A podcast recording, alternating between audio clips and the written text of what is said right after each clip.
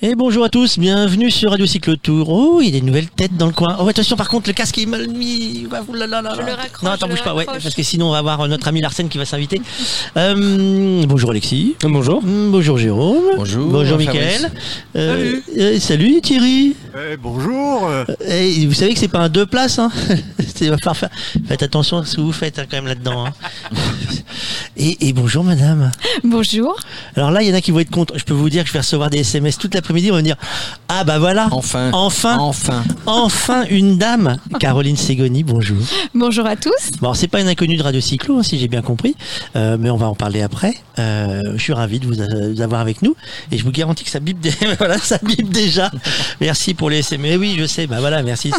Est-ce qu'on peut la garder pour toute la semaine? Je sais pas, faut que je demande. Attendez, va- vous me connaissez pas encore. hein.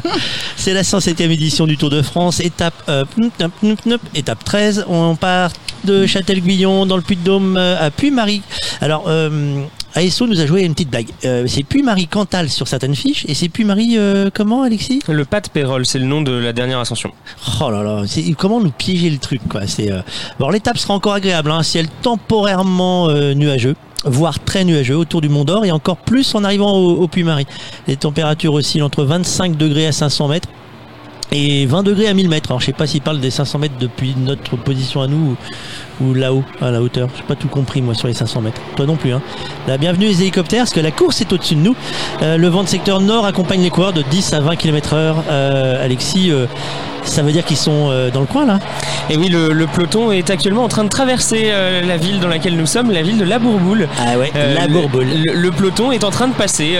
alors là, nous, on est de- de- de- d'un côté des, des grands termes de la Bourboule. Le peloton, lui, il est en train de passer de l'autre côté actuellement. Il a traversé la Dordogne, car c'est la Dordogne qui coule ici euh, à la Bourboule. Et puis voilà, le, peloton est en train de, traverser euh, la ville en ce moment même. Les échappés, eux, ils sont déjà passés depuis un peu plus de 5 minutes. Alors il y a 191 km 500 si je ne me trompe pas, 7 points d'ascension. Euh, donc 36 points à donner au maillot à poids. Il y a 40 points pour le maillot vert. C'est encore étonnant, il y a encore plus de points pour le maillot vert. Encore, c'est avec la ligne d'arrivée Non, bah c'est non. 20 points de toute façon au minimum. Une étape Ah de ouais. montagne, 20 points à l'arrivée, puis 20 points au sprint. Ah ouais, bah alors, avec 18 secondes de bonification. Euh, ils sont partis vers midi, hein, à peu près. Hein, c'est à peu de ça. près, hein, voilà, hein. Ils arrivent normalement vers 17h. Euh, on fait un petit point. euh, il s'est passé des choses ou pas bof? Eh bien, on est parti euh, sur un tempo très rapide hein, dans cette étape, euh, cette nouvelle étape de montagne. Alors, c'est pas de la haute montagne parce qu'on monte pas très haut. En revanche, c'est l'étape peut-être la plus compliquée de ce Tour de France, avec plus de 4000 mètres de dénivelé positif. On l'a dit, hein, 7 ascensions, et ça a commencé très fort puisque après une vingtaine de kilomètres, les coureurs ont déjà dû affronter la première ascension du jour, un col de première catégorie, le col de Cessa. Et euh, cette euh, échappée, on a eu euh, une euh, avant cette cette ascension, pardon, on a eu une première échappée qui était composée de cinq hommes Julien Alaphilippe, Rémi Cavagna, les deux Français de l'équipe de Koenig Quickstep, Marc Soler de la Movistar, Simone Geschke de la CCC et Dan Martin de Israel Startup Nation. Et ces coureurs sont donc passés en tête au sommet du, col de Cessa. Et puis ils ont été rejoints ensuite par une contre-attaque. Un groupe euh, composé euh, de 12 coureurs, euh, 12 coureurs euh, Pavel Sivakov, Lénard Kemna, Maximilian Charman, Valentin Madouas, Hugh Carty, Daniel Martinez, Nelson Paules, Nicolas Edet, David Delacruz, Romain Sicard, Pierre Roland et Warren Barguil. Il y avait donc un, groupe de 17 coureurs en tête en haut du col de Guéry. On est descendu, ils ont passé les, ils ont passé le, village de Mont-d'Or et de La Bourboule donc. Et l'échappée, elle, elle est désormais dans les pentes de la montée de la Stèle, une de deuxième catégorie, juste après euh, La Bourboule. Et il y a deux hommes qui sont sortis de cette échappée. Euh, deux hommes qui sont partis devant, qui ont pris un peu d'avance sur leurs euh, compagnons d'échappée. Et ce sont euh, les deux coureurs euh, Hugh John Carty d'Education First et Valentin Madouas de la FDJ. Euh, ils comptent une trentaine de secondes euh, d'avance sur leurs poursuivants. Et euh, le peloton, lui, il pointe à 5 minutes 45. Voilà, voilà. On va retrouver Brice. Brice aujourd'hui. on s'attend à quoi? Ce Ça fait quoi cette étape? Châtel-Guyon et le Puy-Marie, deux sites inédits pour le départ et l'arrivée de cette 13e étape du Tour de France 2020. Alors un dénivelé de 4400 mètres, c'est digne des plus grandes étapes de montagne du Tour de France. Et qui dit montagne dit maillot à poids, et qui dit maillot à poids dit Benoît Cosnefroy. Bravo à vous si vous m'avez suivi. Le coureur de l'équipe AG2R La Mondiale a endossé ce beau maillot à poids rouge à l'issue de la deuxième étape de ce Tour de France à Nice. Il possède au départ de Châtel-Guyon 36 points, et ironie de l'histoire, il y a 36 points de la montagne à aller chercher aujourd'hui dans le Massif central. Alors s'il veut défendre son maillot, évidemment, Benoît Cosnefroy sera l'attaquant du jour. Alors c'est un jeune coureur plein de talent de 24 ans qui réalise sa troisième saison professionnelle en 2020 et une saison qu'il a démarré au début d'année plein gaz avec ses victoires marquantes au Grand Prix La Marseillaise et l'Étoile de Bessèges notamment. Alors pourquoi est-ce que c'est surprenant de le voir chasser les points de la montagne sur ce Tour de France? Évidemment, un maillot distinctif sur le Tour de France, ça se respecte et ça s'honore, donc on le défend coûte que coûte, mais loin des apparences, Benoît Cosnefroy n'est pas du tout l'archétype du grimpeur. C'est un pur puncher qui est taillé pour des courses comme les classiques ardennaises et notamment l'Amstel Gold Race aux Pays-Bas. Alors évidemment, il passe bien les bosses, sa victoire au Tour du Limousin en 2019 en atteste, mais une chose est sûre, c'est qu'il ne se murera jamais en grimpeur. Avec quelques petites références sur les classiques comme la Flèche Wallonne ou encore les semi-classiques au Canada, Benoît Cosnefroy a le volume d'entraînement nécessaire et les qualités physiques pour s'imposer sur les Ardennaises. Par exemple, son effort de prédilection, si on veut schématiser, eh c'est un effort de 5 à 10 minutes sur une cote de 5 à 6% passé grand plateau. Alors les qualités physiques, d'accord, et le mental, vous allez me dire. Eh bien, son directeur sportif, Stéphane Goubert, ancien coureur euh, cycliste professionnel, affirme qu'il a l'âme d'un leader et qu'il sait faire vivre un groupe. Donc c'est plutôt bon signe. Un puncher qui chasse les poids sur le Tour de France, c'est donc assez original. La question jusqu'où le coureur français va-t-il emmener son maillot à poids? Eh bien, on devrait avoir les premiers éléments de réponse cet après-midi dans le Massif central. Et oui, des éléments de réponse. Euh, Alexis, euh, il y a un petit euh, coureur local euh, qui s'est échappé ce Eh ben matin, oui, qui, a, a le- qui a essayé de faire le filou. Il a dit Bah Attends, oui, moi il y je a passe le- à la télé. bah oui, il y a le régional de l'étape, c'est c'est Rémi Cavagna, le, le coureur de la Deceuninck Quick Step, euh, le jeune coureur de la Deceuninck Quick Step. Vous connaissez son surnom? Ah bah non. C'est le, pas- le TGV de Clermont. Le TGV D'ailleurs, le TGV n'arrive pas à Clermont, non Ah bon, C'est un autre sujet, C'est un autre sujet. Ça, j'en sais rien, mais c'est le TGV de Clermont. Alors, il est de la Bourboule, hein, il est de, de Oui, ses même. parents ont décoré leur maison. Exactement, Il y a la, des, la- la des- maison est décorée euh, aux couleurs de, de Rémi Cavagna. Il est sorti du peloton euh, tout à l'heure. Euh, alors Rémi Cavagna, il a assez peu de chance hein, sur cette étape parce que c'est pas un grimpeur. Euh, Rémi Cavagna, c'est un vrai rouleur. hein. Il est champion de France du contre-la-montre hein, d'ailleurs en 2020. Donc euh, voilà, il est, euh, c'est un, c'est un rouleur. Lui, il est plus euh, sur les étapes euh, de plat, les étapes euh, très longues, les étapes de transition comme on les appelle, ou avec une échappée qui pourrait aller au bout. Là aujourd'hui, la montagne, ça va être un peu plus compliqué pour lui. En revanche, il est parti en échappée avec Julien Alaphilippe, et là, ça peut être intéressant parce qu'il pourrait rouler euh, pour euh, son leader Julien. Donc euh, évidemment, Rémi Cavagna qui, qui s'est montré aujourd'hui, il est à l'avant de la course sur des routes qu'il connaît particulièrement bien. Bah oui, il a plutôt intérêt à le faire, c'est le moment. Et tout le monde le regarde. Puis en Ouais, plus, ils sont ce matin. regarde, Ce hein. matin, pendant qu'on installe. Alors, faut, faut avouer, hein, tous les jours, on choisit un endroit différent. On a choisi la Bourboule. Parce qu'on voulait euh, faire. euh, comment ça s'appelle Du spa. Euh, Michael, il voulait, euh, il voulait ouvrir les, il voulait s'ouvrir les pores. euh, ou le chakra. Je sais plus ce qu'il voulait s'ouvrir. Et, euh, et bon, ça, ça a raté parce Bah, que. c'est raté, hein. Non, il faut- on n'avait pas notre carte d'adhérent, donc c'était pas possible. En revanche, à 7h du matin, je peux vous dire qu'il n'y a pas beaucoup de bistrots ouverts pour le café. Donc j'ai fait tout le tour de la Bourboule. Donc on a vu où étaient, où passaient les, les, les trucs. Et la Bourboule, c'est, hein, on parle de l'eau ici. On parle de l'eau, c'est une station thermale, on y reviendra tout à l'heure. Donc on, est effectivement devant les grands termes de la Bourboule. C'est une station de cure avec des curistes, euh, pas, j'allais dire à longueur d'année, mais euh, non, c'est sur une saison, ça s'arrête je crois au mois de novembre. Et on verra tout à l'heure que bah, dans cette belle Auvergne, il y a plusieurs euh, stations de cure, Châtel-Guyon, Chamalières, euh, je sais pas, Caroline nous en parlera. Nous recevrons tout à l'heure des invités qui nous en parleront. Alors, donc nous, on a déjà une première invitée. Bonjour madame. Bonjour. Ça fait sérieux d'un coup. Hein, Ah, Madame, c'est peut-être pompeux. À tout de suite. Alors, départ immédiat, dépaysement garanti. Je suis en train de lire, euh, la- on dit quoi, la quatrième de couverture. hein. Embarqué pour notre convoi exceptionnel familial pour un Tour de France. 8000 km à vélo en 8 mois. Je lis tout comme ça après. Ça sera, on pourra pas dire que je l'ai pas fait. Euh, programme, alors des découvertes incroyables, des rencontres inoubliables, des anecdotes surprenantes. Euh, la suite, je vais pas le dire. Euh, C'était quoi ce voyage Eh ben, le livre que tu as entre les mains est tout simplement le carnet de voyage que nous avons édité avec mes enfants après un voyage assez atypique que nous avons fait en famille lorsqu'ils avaient 2 et 5 ans, puisque je les ai emmenés euh, pendant 8 mois découvrir les routes de notre belle France. Alors, euh, 2 et 5 ans, on a bien dit 2 et 5 ans. Oui, il paraît que j'ai eu des problèmes avec la DAS au départ. non, non, tout s'est bien passé, mais effectivement, on est parti euh, avec la varicelle de mes petits loups euh, début avril de Nice, où on a pris le départ euh, sur la belle promenade des Anglais, et on est parti euh, avec nos vélos et ce convoi euh, un petit peu exceptionnel de 5 mètres 20 que tu as, que tu peux deviner dans le livre. Ouais, et puis euh, je vois en photo, surtout, c'est euh, c'est c'est plus des vélos. c'est plus des vélos. Enfin, je veux pas dire, alors, autant les enfants, ils ont une drôle de vélo parce que alors il y a le papa qui a une vélo avec des doubles sacoches, triple sacoches à l'avant. Il a un arrière de vélo pour la petite, Un vélo suiveur qu'on avait construit pour Manon, pour Manon, et derrière le vélo suiveur, il- une remorque. une remorque avec Hugo.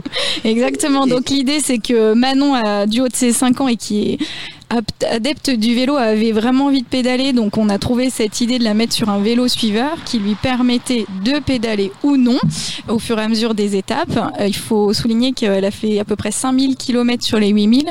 Nous ne l'avons pas forcé, nous n'avions pas de fouet avec nous, je précise. Alors, Michael, s'il veut bien euh, jeter un œil sur ce que je tiens depuis tout à l'heure et que j'aimerais bien qu'il filme, en fait, euh, c'est le, petit bouquin que j'ai mis à l'image. Comme ça, on va pouvoir préciser un peu le cortège que tu avais. Et, et toi, tu un sacré vélo aussi derrière. Ah mais moi j'avais fait le choix de ne pas avoir d'enfants mais d'avoir les bagages de toute la famille, c'est-à-dire 44 kilos de bagages euh, que j'avais en charge tous les jours euh, pour emmener les affaires, les couches puisque le petit n'était pas propre donc on Ouais. était en plein apprentissage de la propreté, les couches et puis le pot de voyage bien sûr pour que ça soit sympa. Et puis le micro-ondes, le frigo et tout ce qui allait avec. Vous dormiez comment? On avait la tente, si tu regardes euh, derrière sur le convoi, on avait fait le pari de passer un maximum de nuits sous la toile de tente en camping ou en bivouac, tout en respectant la réglementation, je le précise. Et on a pu aussi planter la tente chez l'habitant et puis un petit peu partout. Et notre idée étant de pouvoir valoriser le cyclotourisme auprès de tous les publics, et notamment les familles et les personnes en situation de handicap, nous sommes allés découvrir tous les types d'hébergements possibles en France. Donc nous avons dormi dans des auberges de jeunesse, dans des roulottes, dans des caravanes, dans des gîtes, euh, chambres d'hôtes, hôtels.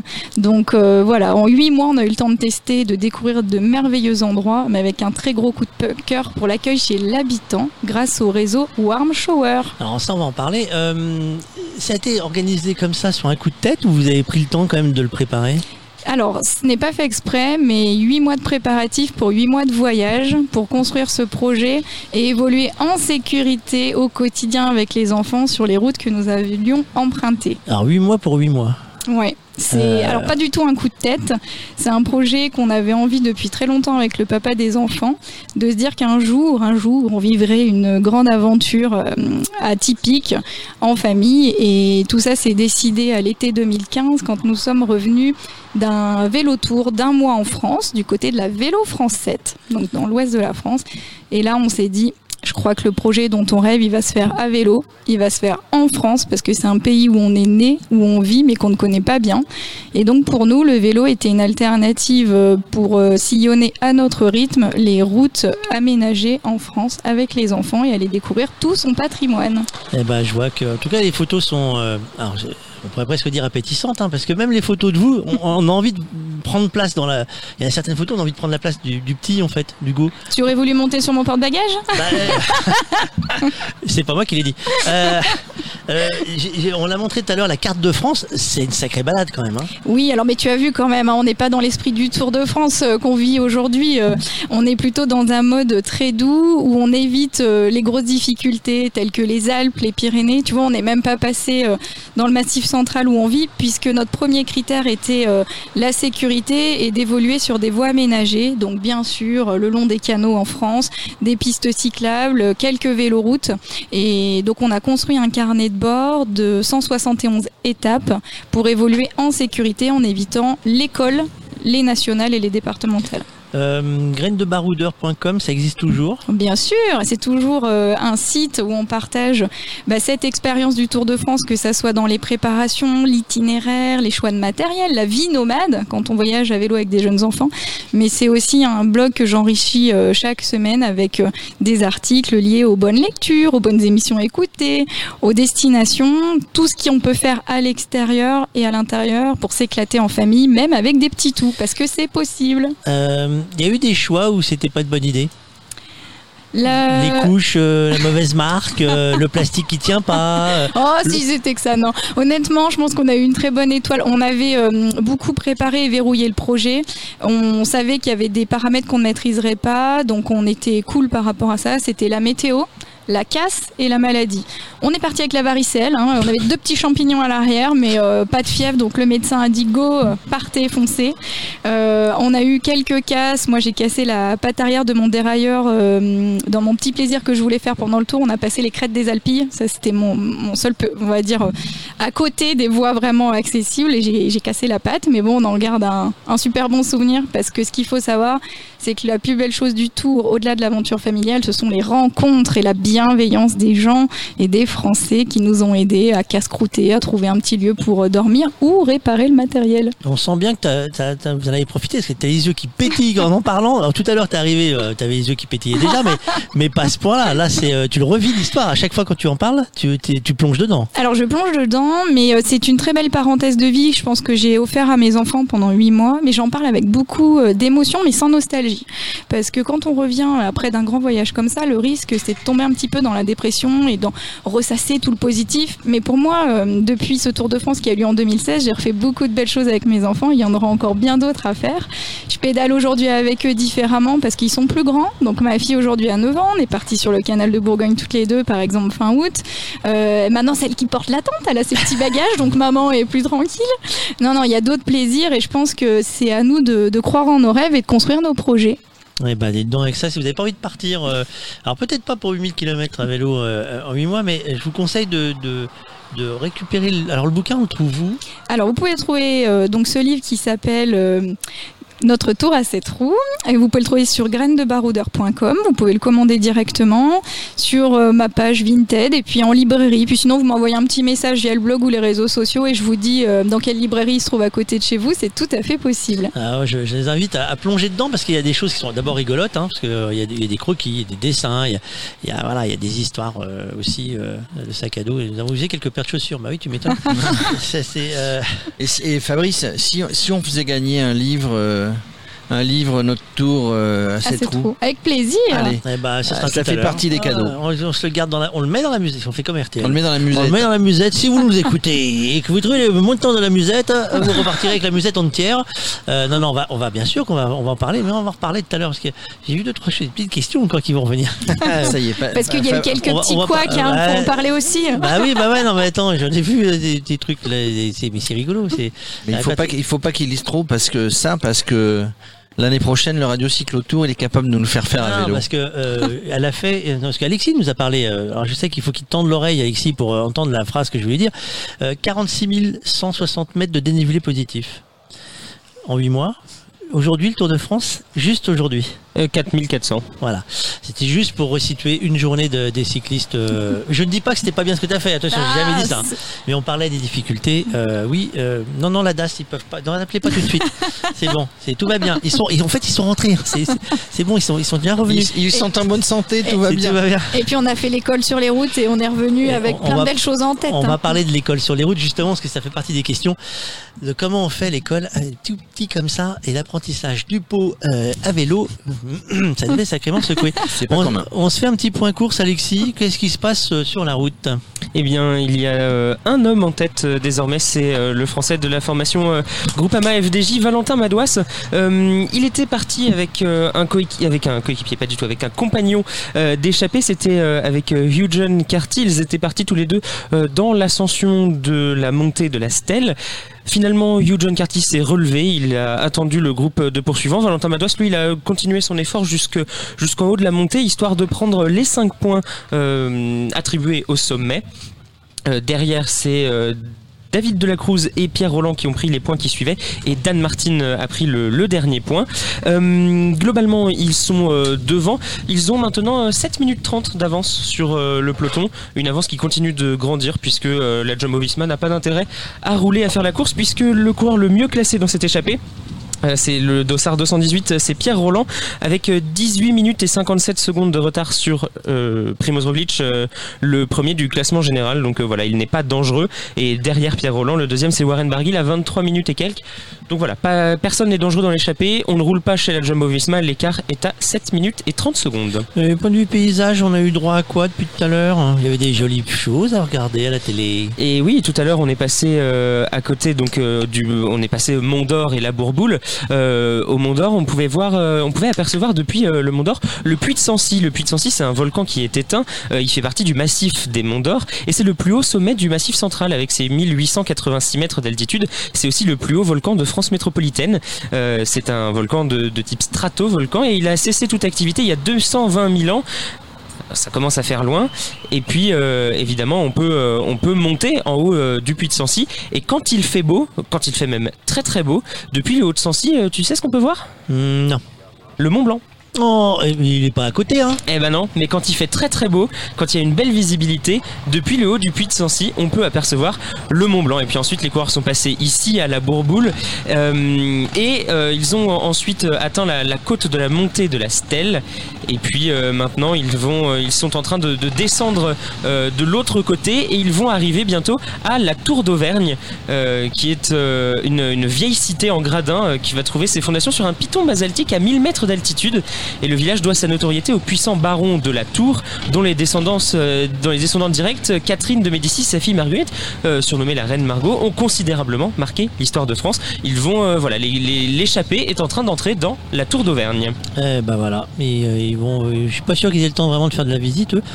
C'est dommage parce qu'ils apprennent pas grand chose sur le Tour de France. Les cyclistes, on, devrait leur mettre un podcast audio qui leur raconte au fur et à mesure la balade parce qu'en en fait ils perdent énormément de choses. Alors, Oh, ils n'auraient pas le temps d'écouter non plus. hein. certains ont le temps de regarder ce qui se passe dans le peloton. Ils lèvent la tête hein, de temps en temps. On voit les têtes qui sortent, hop, avec un coup à gauche, un coup à droite. Mais euh, mais sinon c'est dommage La parce tête dans le guidon. ils- Bah là, celui qui a la tête dans le guidon, surtout, c'est Sam Bennett. hein. Le maillot vert, il est en, en queue de peloton. Euh, il secoue la carcasse. hein. Il a du mal à, il a du mal à monter euh, la montée de la stèle. Il fait l'élastique en queue de peloton avec son, son ange gardien, Michael Morkov, juste devant lui.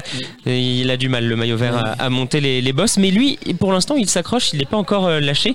Ce qui n'est pas le cas de Caleb Ewan, qui lui est déjà dans un groupe qui pointe à plus de 10 minutes de retard euh, sur le premier groupe. Attention au délai pour Caleb Ewan. Mais en tout cas, on a le temps de voir son sponsor. Hein. C'est euh, on piocher comme ça, on le voit bien le- la marque du magasin euh, en quatre lettres avec Je une vois lettre pas de quoi rouge. tu parles. Non, bon, chez nous, bah, nous, alors, c'est l'avantage du Tour de France, c'est que c'est l'une de ces émissions où tu peux donner toutes les marques, puisqu'ils sont tous, c'est obligatoire. T'as Total Energy, t'as Groupama, t'as as toutes les La marques. C'est le seul, quasiment le seul événement où tu peux citer toutes les marques. Mais alors, euh, en l'occurrence, pour euh, le, le magasin qui est sur le maillot de, de cette Qui est lettre, Lidl. ce n'est pas, qui est Lidl, ce n'est pas dans le nom de l'équipe. C'est la Deceuninck Quickstep et ce- c'est un sponsor du maillot, mais qui n'est pas dans le nom de l'équipe. Non, non, parce qu'en fait, ils sont, il est pas sur le maillot le sponsor. Il est sur le cuissard. C'est pour ça n'est pas sponsor. Non, ok, d'accord. Celle-là, je la garde. Je la sortirai plus tard si vous arrivez à comprendre. Euh, oui, je vais recevoir des SMS. Bon, ça va, eh, ça va rapide les SMS tout de suite. Euh, La blague était, elle est tombée à plat. On verra plus tard. Euh, nous, on va raconter la petite histoire du Tour de France. Euh, c'est Henri. Henri, il, est allé nous piocher dans les archives et aujourd'hui, eh ben, on va parler bah, d'un gars qui sait faire de la montagne. Henri.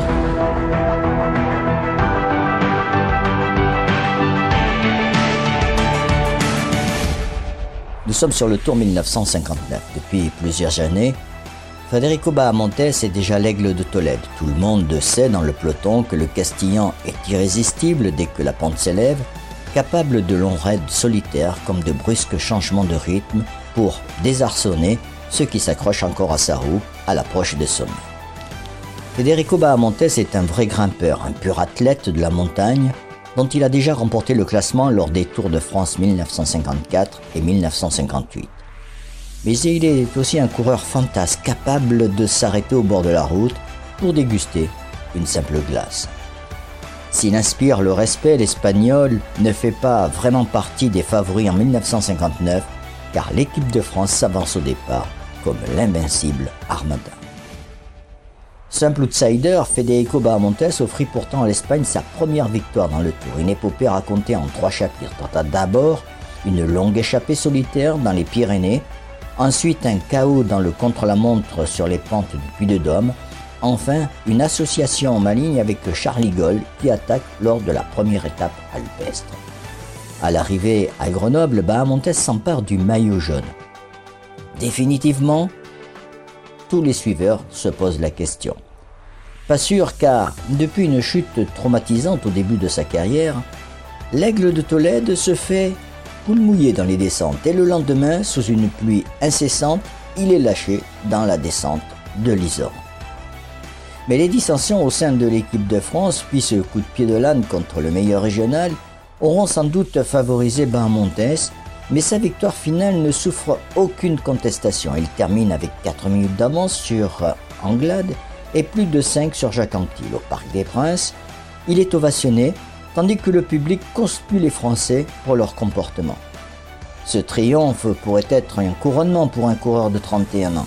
Pour Bahamontes, il fut le déclic d'une seconde carrière. Certes, il ne gagnera plus la grande boucle, deuxième en 1963, mais l'aigle de Tolède déplora ses ailes et ses griffes sur le peloton jusqu'en 1964. Six fois vainqueur du Grand Prix de la montagne, il y écrira une bonne partie de sa légende.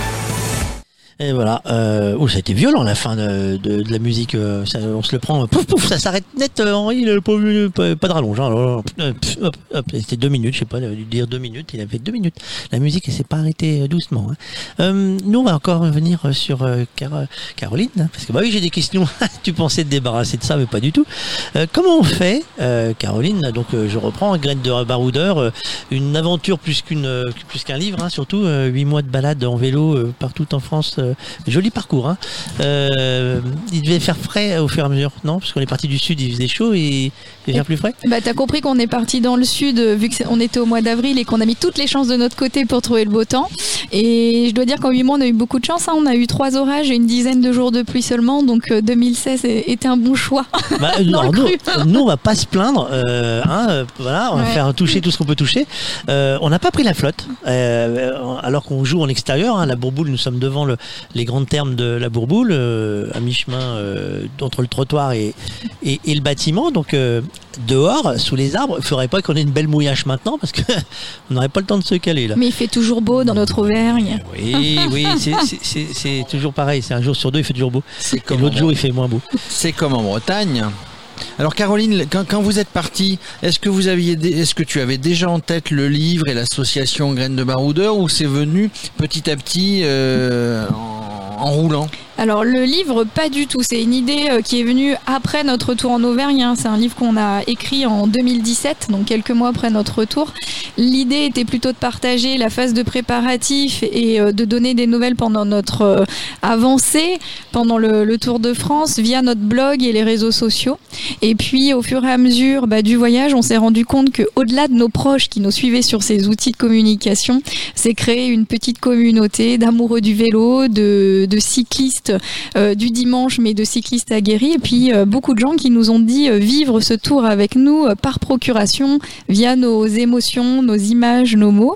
Et puis quand nous sommes rentrés, les gens nous ont dit et alors le livre Et puis bah, on, a longtemps souri. Et puis finalement, quand je me suis mis à trier les 22 000 photos, les 2000 rushs vidéo, je me suis replongée dans le tour. Et sans nostalgie aucune, comme je vous le disais tout à l'heure, je me suis dit, bon, je vais faire un petit quelque chose pour notre famille. Et puis, je me suis dit que c'était dommage de ne pas euh, partager euh, les belles euh, expériences, les petites galères, en, en vraiment en, en disant que dans ce récit, que tout n'est pas fait de, de paillettes au quotidien, ni de belles petites licornes sur le vélo. C'est plutôt ben, de l'improvisation aussi à certains moments. Et ce que nous a appris le tour, c'est que euh, il faut rester euh, justement organisé, laisser de la place pour les imprévus et vivre à 200% ce projet qu'on ne va pas refaire chaque année, bien sûr. Oui, laisser la profite. place aux imprévus. ouais. Et alors tu, tu, tu as créé derrière l'association Graines de Baroudeurs. Euh, tu, tu, tu baroudes hein, toujours, alors à vélo ou pas, ou pas à vélo.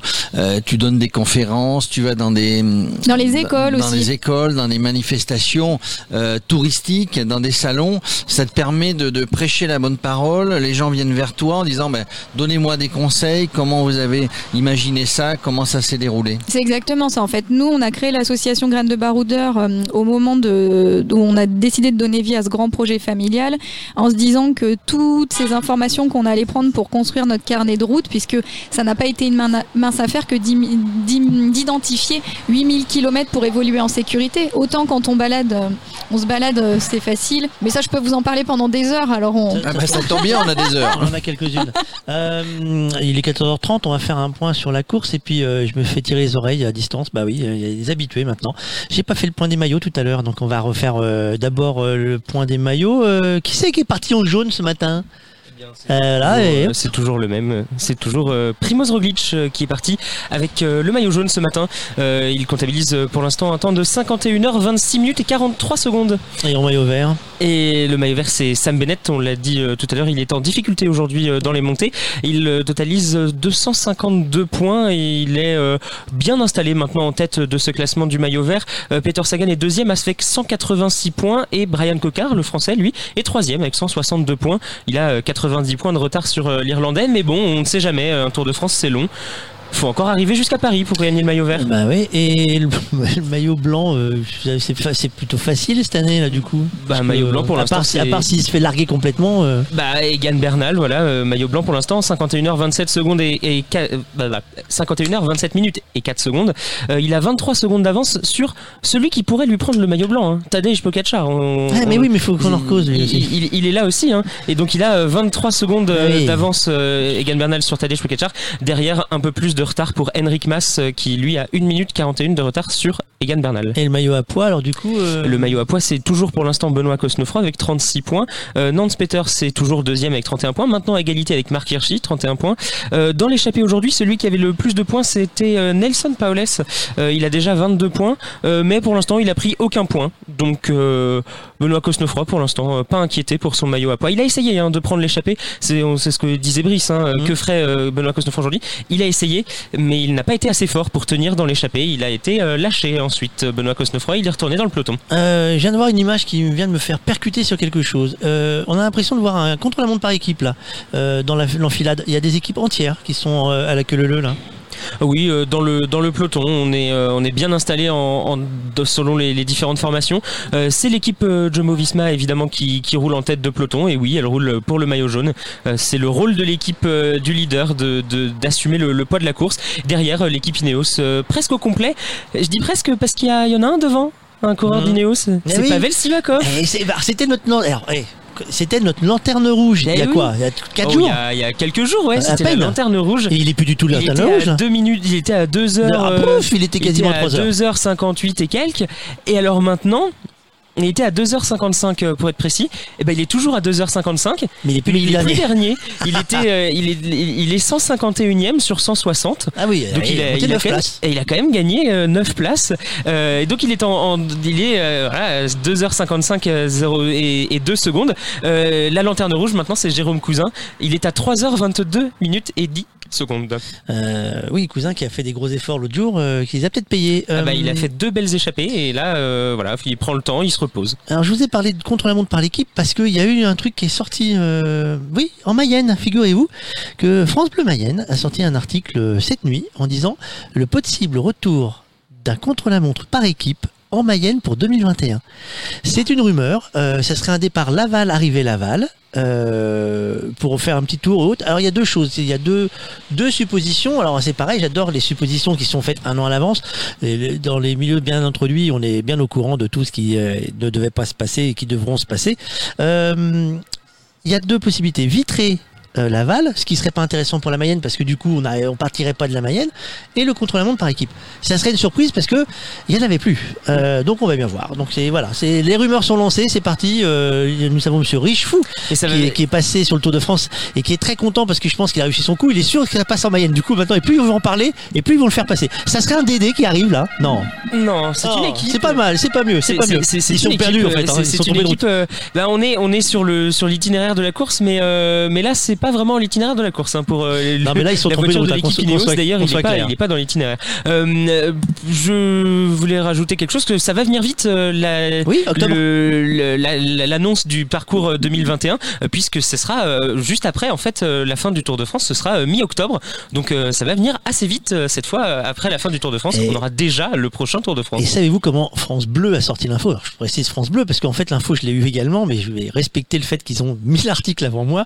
Je me suis fait avoir parce que nous avons un, pied mayennais. C'est simplement parce qu'il y a eu des coups de téléphone d'organisation pour réserver les hôtels.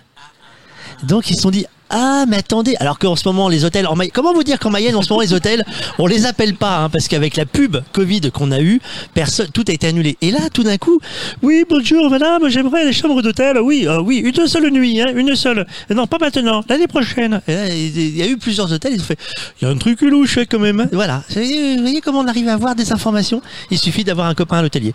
Euh, oui. Ceci dit, hein, le, le tour partant de Rennes, euh, il va forcément remonter et va arriver dans Euh, la Mayenne. je te rappelle qu'il part pas de Rennes hein. De Brest, parce pardon. que si tu veux les faire partir de Rennes Non, les écologistes de Brest. De Brest. Depuis, depuis Rennes, les écologistes Oui, ne veulent vrai. plus du Tour de France du tout. Ni à Lyon, presque. Hein, mais, nulle part. Nulle part. Nous avons au téléphone euh, quelqu'un qui va nous parler de cyclotourisme. Euh, Jérôme, ton invité, Alain Fichot. Bonjour Alain. Bonjour, bonjour. Bonjour Alain Fichot, Euh, bah, nous sommes euh, bah, sur le Radio Cyclotour avec Caroline Ségoni que vous connaissez. Donc euh, parler de Oui. cyclotourisme, vous êtes un habitué, vous aimez vous rouler seul et, et vous faites euh, bah, de la balade perpétuelle euh, dans ce dans ce département, dans cette belle région de l'Auvergne. Oui, c'est exactement ça, oui. En fait, pas, pas tout seul, parce que j'ai la chance, j'ai une chance énorme, c'est que mon épouse m'accompagne souvent. Mais c'est vrai que quand je pars en longue randonnée, bon, elle n'a pas toujours le temps, donc euh, voilà, je me balade dans le Puy-de-Dôme euh, et aussi dans la Lille où je réside actuellement. Alors au- au- aujourd'hui, ben voilà, vous êtes vous êtes en direct sur le Radio Cyclotour. Vous seriez bien parti vous balader, mais vous avez regardé finalement le parcours du Tour de France et, et- et les passages et vous êtes dit finalement je reste tranquillement chez moi. Mais oui, exactement, ouais. Enfin, je vais aller me balader en, en voiture, en fait, au Mont d'Or. exact. C'était sur le circuit, euh, pratiquement, que le, le tour, euh, où le tour passe. Et puis, donc, euh, j'ai zappé totalement cette organisation. Et puis, donc, je suis resté à la maison. Ce sont les autres Ah qui ouais. pédalent pour toi aujourd'hui, Alain? Ce sont les autres qui pédalent pour moi. Ouais, bon. Après, je regarde ça d'un œil, d'un œil un peu lointain quand même, parce que bon, c'est pas du tout la même démarche. quoi. Mais enfin, euh, je- bon, disons que je m'intéresse comme ça, euh, je regarde. Et raconte-nous depuis quand justement tu pédales, toi? C'est une passion qui est récente ou qui date euh, de ton enfance? Euh, bah, qui date de l'enfance, oui, un peu, parce qu'on a commencé à aller à l'école à vélo. Hein. Bon, j'ai 63 ans, donc on- c'était encore l'époque euh, des premiers vélos. Mais bon, après, bon, il y a la longue période de l'adolescence, on laisse tomber. Et puis, euh, j'ai repris le vélo euh, à l'initiative de mon beau-père, puisque pour l'anecdote, c'est lui qui m'a offert un vélo pour mon premier Noël dans la famille. Une très Et bonne donc, je idée. me suis remis. Oui, oui, une très bonne idée, ouais. Et puis après, bon, j'en ai fait euh, épisodiquement, quoi. Et puis là, maintenant que je suis en retraite, euh, et puis surtout depuis le temps que je suis arrivé en Auvergne, parce que donc nous sommes euh, originaires du Nord. hein. Et donc nous sommes arrivés en Auvergne en 2007, et là j'ai mis la carte Michelin sur la table et je me suis dit il y a du boulot, quoi. Et alors justement, parce que moi je, je prends plaisir avec euh, pas mal d'autres internautes à te suivre sur ta page Facebook que tu alimentes, tu prends plein de photos au fur et à mesure de, de tes balades pour toi, mais aussi pour nous faire voyager. Est-ce que tu as Oui. un ou deux circuits de prédilection aujourd'hui dans ce département du Puy-de-Dôme, mais aussi en Auvergne? Ah, c'est difficile, c'est tellement vaste et puis c'est tellement, euh, c'est tellement beau. Bon, c'est vrai que tous les ans, je m'en vais faire au moins le tour de, du Sancy, comme on a vu à la télé d'ailleurs, euh, au moins une fois par an. Ça, c'est certain. Je fais le tour du Sancy en passant par euh, les différents lacs, etc. Mhm. Après, bon, euh, je, je pousse quelques fois jusqu'au Puy-Marie, donc c'est exactement l'étape d'aujourd'hui en fait. Et puis euh, les monts du forêt, c'est pas mal aussi, hein, Livradois forêt et tout ça, c'est- génial. Et donc, Maintenant, depuis le temps que je suis, oui, pardon. non, non, je t'en prie. Depuis le temps que je oui, depuis le temps que je suis dans l'Allier, c'est vrai que j'ai appris à découvrir les Combrailles. Et je dois dire que c'est une région vraiment euh, magnifique aussi. On- il faut dire que dans, en notre, euh, dans notre région, on a quand même de très belles routes. Ça, je pense que tu peux le confirmer, toi, en circulant régulièrement. Oui, oui, les routes sont, sont praticables et bon, euh, enfin, bon là dernièrement j'ai quand même vu que la DDE avait, enfin je sais pas s'il faut encore les appeler comme ça, mais avait gravillonné pas mal. Hein. Quand même, je suis revenu deux trois fois à la maison avec les pneus vraiment bien abîmés. Alors je sais pas si c'est le cas de tout le monde dans le Puy-de-Dôme, mais chez nous dans la liste c'est un peu ça. Il y a quelques travaux en cours, mais en tout cas, je trouve qu'on est dans une, euh, un territoire où on sent que on a un accompagnement pour baliser, entretenir, sécuriser les routes. C'est ça aussi qu'on peut peut-être souligner sur euh, l'étape du jour. Oui, oui, oui, oui, c'est vrai, ouais. Effectivement, ouais. Euh, est-ce que, Euh. est-ce que, est-ce que vous allez, vous êtes dans cette belle région, vous sortez souvent dans la région. Est-ce que vous allez de temps en temps pédaler Vous dites que vous veniez du nord, euh, vous êtes ici, c'est pas la même, euh, on va dire, euh, les mêmes routes, hein, les mêmes paysages. En tout cas, il y a un petit peu plus de montée certainement ici que dans les Hauts-de-France. Est-ce que vous Ouais, ouais. partez de temps en temps avec votre épouse et dire tiens, on va faire cette région, on va partir dans les Pyrénées, on va partir dans les Alpes ou, ou on va aller en Bretagne par exemple. Est-ce que vous sillonnez un petit peu la France euh, au cours de vos séjours Bah oui, parce que bon, moi je fais partie de la Fédération française de cyclotourisme, tourisme, et puis à son, son actif, elle a quand même les, ce qu'on appelle les semaines fédérales. Je ne sais pas si vous savez ce que c'est. Ce sont des semaines Oui. qui sont organisées, hein, et chaque année dans une région différente de la France. Donc ça nous a fait voyager avec les vélos, puisqu'on n'est pas des voyageurs en vélo, on est des voyageurs avec les vélos, euh, pas mal de fois, pratiquement tous les ans, quoi, sauf cette année. Oui, alors ça a été, ça a effectivement, euh, ça a été effectivement reporté. Donc l'an dernier, vous avez dû rouler euh, au milieu des vignobles de Cognac. Ah oui, oui, oui, C'était, effectivement. ouais. c'était assez sympa. Il y avait beau temps. Bah, cette année, ça devait être Loudéac. Effectivement, ça a été reporté. Euh, pas Loudéac, pardon. euh, C'était dans le Cotentin cette année, mais ça a été Oui. reporté pour découvrir euh, bah, toute cette belle région euh, de, de Cherbourg et, et côte normande. Et, et en 2020, donc ça sera en 2021 et en 2022, on repartira un petit peu dans cette direction. Ce sera À Loudéac. Qui est, est- est, euh, ville de passage d'ailleurs du Paris-Brest-Paris tous les quatre ans et qui sera certainement, Ah on le dit, c'est une rumeur aussi, ville d'arrivée ou de départ ou de passage du Tour de France de l'année prochaine. Ah bon, d'accord. Ah, On vous donne quelques infos hein, finalement sur le Radio Cyclotour. Bon, en attendant, il faut Bah oui. continuer de, de pédaler euh, sur notre beau territoire. Une petite euh, sortie en Oui, vue oui, dans les prochains jours, Alain? Euh, oui, bon, on roule un petit peu tout, enfin, tous les dimanches en fait, mais une grosse sortie en vue, ce serait ben, justement vers le Sancy, quoi. Bon, alors on se donne rendez-vous dans, de Guéry, ouais. on se donne rendez-vous dans quelques jours ici. On embarquera Jérôme et les collègues. Alors malheureusement, oui, ma- bien sûr, ouais. malheureusement, on est obligé de partir ce soir et nous continuons à suivre le Tour de France. Mais euh, hors Tour de France, pourquoi pas venir euh, admirer ces, ces belles montagnes, effectivement à vélo. Et tu reviendras faire une Ouais, ouais. cure du coup en même temps. euh, Écure, Jérôme. euh, écure à la bourboule, enfin tout va y, tout va y passer Ouais. en tout cas. Alain, Ouais. euh, bah, merci, on, on vous suit hein, sur le blog. Continuez évidemment, donnez-nous des informations. Merci d'avoir participé avec nous sur cette étape, Oui. euh, donc Châtel-Guyon euh, puis Marie, d'avoir participé avec nous sur cette étape de Radio Cyclotour. Voilà, vive le vélo, bonne continuation Vive à le tout le monde. Merci à vous, au revoir. Merci Alain. Merci. Allez, au revoir. Merci Alain. Euh, hop. euh, on va parler aussi de, de parce que j'ai reçu des questions en fait. euh, on me dit combien de temps on a mis pour le rendre propre le petit. Il faut que j'arrive hein, avec les questions. Donc Caroline, t'es pas débarrassée de nous euh, euh, dans cet après-midi euh, Tour de France euh, depuis la Bourboule.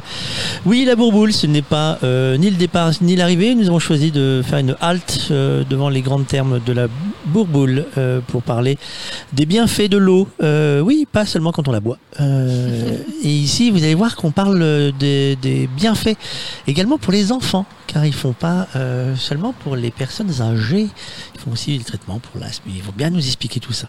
Euh, oui, alors la question, c'est combien de temps il a mis pour être propre pendant le voyage? Et ben on est revenu avec le pot et sans les couches. Donc mission accomplie quand nous sommes arrivés fin novembre après huit mois de balade et des centaines de couches, non des dizaines de couches, euh, quelques accidents. Il est revenu propre. Ça a été compliqué de le poser sur le pot parce qu'il s'est tombé jamais au bon moment en fait Eh l'histoire. Ben non, le grand avantage c'est que nous avions ce petit pot de, de voyage pliable et qu'on dégainait euh, très régulièrement et finalement tout s'est fait très facilement.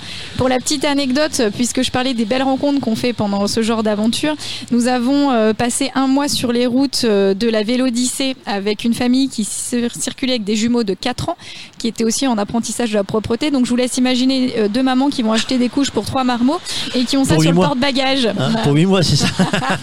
Donc on a beaucoup ri avec ça et c'était très drôle. Et, Bonjour et madame, je voudrais tout s'est bien 160 passé. couches s'il vous plaît. Mais, mais, mais vous êtes folle. Mais non, non, c'est juste que j'ai un seul, seul porte-bagages pour. J'ai- une remorque derrière. Il y a un gros budget quand on part comme ça. Alors donc nous c'est un projet qu'on préparait, on ne savait pas exactement que ça serait sous ce format-là euh, ni en France, mais en tout cas c'est un projet qu'on avait toujours avec le papa de mes enfants. Donc année après année, on a fait grossir euh, le petit cochon qui était dans la maison et puis euh, on a épargné pour pouvoir partir euh, sereinement, mais aussi revenir sereinement parce que ce qui est important de dire et c'est pour ça que je reviens sur ta question euh, introductive, non nous ne sommes pas partis sur un coup de tête pour organiser le voyage, pour le vivre en sécurité avec nos enfants. Et euh, on l'a surtout, on a surtout préparé le retour avant même de partir. Ça c'est important pour euh, revenir dans de bonnes conditions. La maison était propre, euh, rangée et. On espérait, on avait loué la maison. Ça a été une des données justement pour financer le, le programme. La Mais trouille. non, tout s'est bien passé. La famille qui a ouvert les volets chaque jour de la maison, on avait bien pris soin. On était en confiance, mais c'est aussi ce qui a mis du beurre dans les épinards d'avoir, bah voilà, une petite location qui tombait chaque mois. Il y a eu des surprises financières où vous avez dit là, Hum, euh, on va devoir rentrer. Euh, non, non, non, parce que on avait quand même, euh, bon voilà, on avait notre enveloppe, on avait un, budget qui était euh, à peu près de 80 euros en moyenne par jour. Alors c'est une moyenne, hein, puisque les nuits où, on a fait du bivouac, vous doutez bien que le budget hébergement était optimisé. Par contre, euh, bon, on a, pour nous le plaisir passe aussi par le bien manger. Euh, découvrir les régions, c'est découvrir les saveurs régionales, aller à la rencontre des producteurs locaux. Et donc, euh, ben voilà, on allait tous les jours sur les marchés pour se réapprovisionner. On est passé dans des fermes. Donc, euh, pour être transparente, c'est ce qu'on explique dans le livre. Le premier budget, c'est celui de l'hébergement. Le deuxième poste, c'est lié euh, à l'alimentation. Et le troisième, à votre avis? Les couches. Le péage. Non. Ce sont les tickets d'entrée quand vous allez visiter Ah, un bah château, oui. quand vous allez visiter un monument, etc. Et ben le poste culture est assez élevé. Et aujourd'hui, avec notre association Graines de Baroudeur, on encourage la pratique du cyclotourisme qui inclut donc des temps de visite.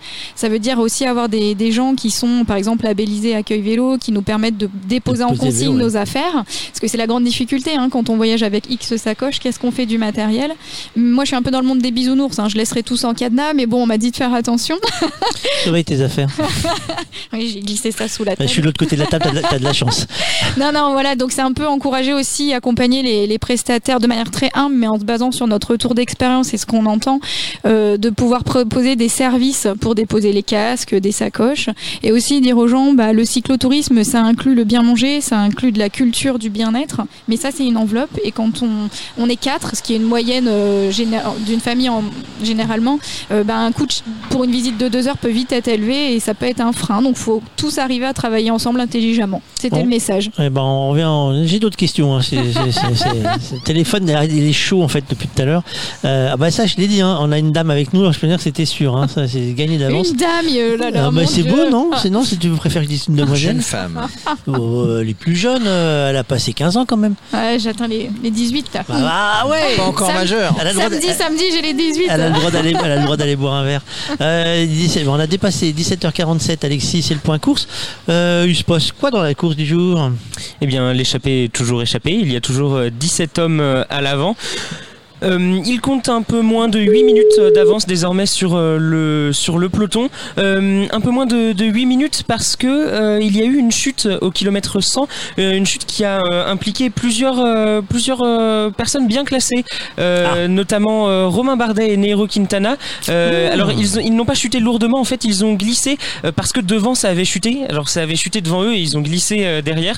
Rien de grave hein, pour Romain Bardet et Nero Quintana. Bardet qui était un peu sonné quand même parce qu'il a pris un petit coup de casque. Alors rien de blessé, rien de cassé. Il a pris un petit coup euh, sur le sur la tête euh, en tombant. Il a pris Euh, un pet au casque. C'est p- pas, pas trop grave pour Romain Bardet. Euh, toute l'équipe AG2R la mondiale s'est arrêtée hein, Bah pour oui, aller pour chercher le, le- le leader parce qu'ils avaient un peu peur évidemment, Bah euh, oui. rentrée par entrée.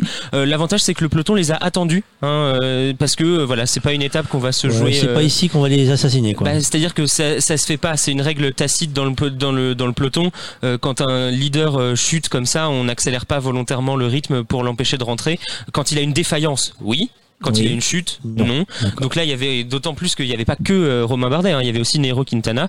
Euh, en revanche, euh, il y en a un qui ne s'est pas relevé de cette chute, c'est Bauke Molema qui Oh. abandonne. Il s'est cassé le, le poignet, Oh, le poignet gauche et ouvert le menton.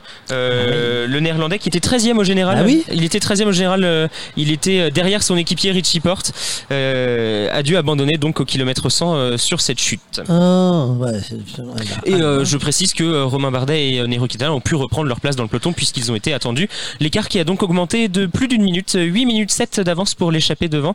Euh, et derrière, il y avait un petit groupe de, de, de retardés qui eux aussi ont réussi à rentrer dans le peloton euh, puisque ça a ralenti. euh, donc voilà, tout le, monde, tout le monde est dans le peloton sauf euh, les 17 hommes de tête. euh, on va passer en dessous des 160, là, coureurs. Si on en 159 du coup. Ah bah voilà, j'arrive à suivre. Ah, je vous l'ai dit, à la, fin, à la fin, je suis sûr que je pourrais trouver le maillot jaune tout seul le dernier jour. Oui, Après l'arrivée. Après. Euh, nous avons un nouvel invité. euh, euh, on va parler de thermalisme, Jérôme. Oui, on va parler de thermalisme puisque nous avons le plaisir de recevoir Stéphane Huin. Bonjour Stéphane. Oui, bonjour. Alors Stéphane, c'est le directeur de la communication de, de on va- ce qu'on va appeler Auvergne Thermalisme. C'est grâce à lui, j'allais dire un peu, mais beaucoup, que nous sommes aujourd'hui devant les termes de la Bourboule. Euh, alors Stéphane, euh, ce Tour de France, vous étiez euh, tout à l'heure au départ de l'étape Châtel-Guyon. Oui, tout à fait. On était, on tenait à être présent avec les, les accros du peignoir pour le, le départ de l'étape et euh, on était content, oui, sur euh, et puis le départ d'une étape très thermale hein, avec euh, quatre stations concernées. Quatre stations euh, concernées, effectivement. Alors, vous venez de nous parler des accros du peignoir. C'est une opération que vous avez montée, j'imagine? Oui, alors c'est un, petit peu la nouvelle image qu'on souhaite donner euh, du thermalisme, un côté un petit peu fun, décalé. Et euh, donc voilà, on, on a, on a lancé ce mouvement des accros du peignoir qui permet de valoriser tous les atouts euh, plutôt touristiques de nos stations, euh, tout ce qui concerne le bien-être, euh, le patrimoine, l'art de vivre en station thermale, à côté bien sûr de la cure médicalisée. Et je crois justement que Stéphane, avec toute ton équipe, vous faites un travail. Bon, je vous suis hein, en coulisses et je oui, trouve que vous faites. connais bien, Caroline. Et, et je suis ravie de pouvoir mettre en lumière aujourd'hui euh, ce dynamisme et euh, ce côté euh, ultra moderne que vous donnez à cette image Merci. des termes. Et je voudrais parler de l'opération Les Accros à vélo parce qu'une fois de plus, vous nous avez surpris. Raconte-nous un petit peu cette opération. Oui, alors en fait, on a on a voulu marquer le coup avec un, un challenge tour. Euh, L'idée, c'est vraiment d'associer euh, à la fois ben, le cyclisme et le thermalisme à travers euh, une photo un peu décalée, un peu du peignoir, et l'idée, vous proposer donc sur les réseaux sociaux euh, 10 photos avec ben, l'idéal un peignoir et un vélo. On peut trouver d'autres choses qui rappellent euh, le thermalisme et le cyclisme, et puis euh, voilà, de nous surprendre. Et puis, euh, on peut jusqu'au 20 septembre sur euh, Facebook et Instagram. Donc, il faut aller, euh, il y a toutes les, toutes les infos sur le site des accros du peignoir. Et il y a de très beaux lots à gagner, euh, des séjours bien-être, des, euh, des euh, séjours avec hébergement, euh, des soins, des, des goûts des accros du peignoir. Donc, faut pas hésiter. Et, et c'est la communauté, en fait, qui est la plus belle photo. Eh bien, très belle idée. Est-ce qu'on peut revenir, euh, Stéphane, justement sur euh, ce qu'est Auvergne Thermale et sur ce que vous proposez euh, de manière régulière euh, aux curistes, mais Oui. pas que? Oui, alors Auvergne Thermale pour nous, c'est vraiment ce qui concerne la cure, la cure médicalisée, hein, qui est proposée dans 11 stations. Là, on est vraiment sur euh, une solution à, à toutes les pathologies en fait, hein, qui sont traitées par euh, par le thermalisme. hein. Ça va de la rhumatologie aux voies respiratoires, euh, à la dermatologie, euh, au digestif, euh, à la dépression aussi. Enfin, on a vraiment une solution pour toutes les pathologies. Et, euh, et donc, on propose ça dans, dans les stations d'Auvergne. Et euh, comme je disais, on a développé aussi tout un volet euh, plus bien-être, plus prévention santé, plus tourisme, notamment avec euh, les accros du peignoir. Donc euh, en fait, les stations, elles ont un thermal d'Auvergne, elles ont un potentiel énorme à la fois sur la santé et le bien-être. Tout à fait, parce que je vois Jérôme depuis tout à l'heure qui regrette de ne pas avoir de temps dans sa journée pour pousser la porte des grands termes Ah ici oui, à la. Bourboule. Je lui dis, il faut que tu reviennes. revienne, hein. Oui, on l'accueille euh, avec plaisir euh, et il enfilera le peignoir. Il pourra plus. Et, et sachant que vraiment, ça s'adresse à tous les publics, j'insiste bien. Euh, Il y a Oui, parfois alors, une image qui est fausse.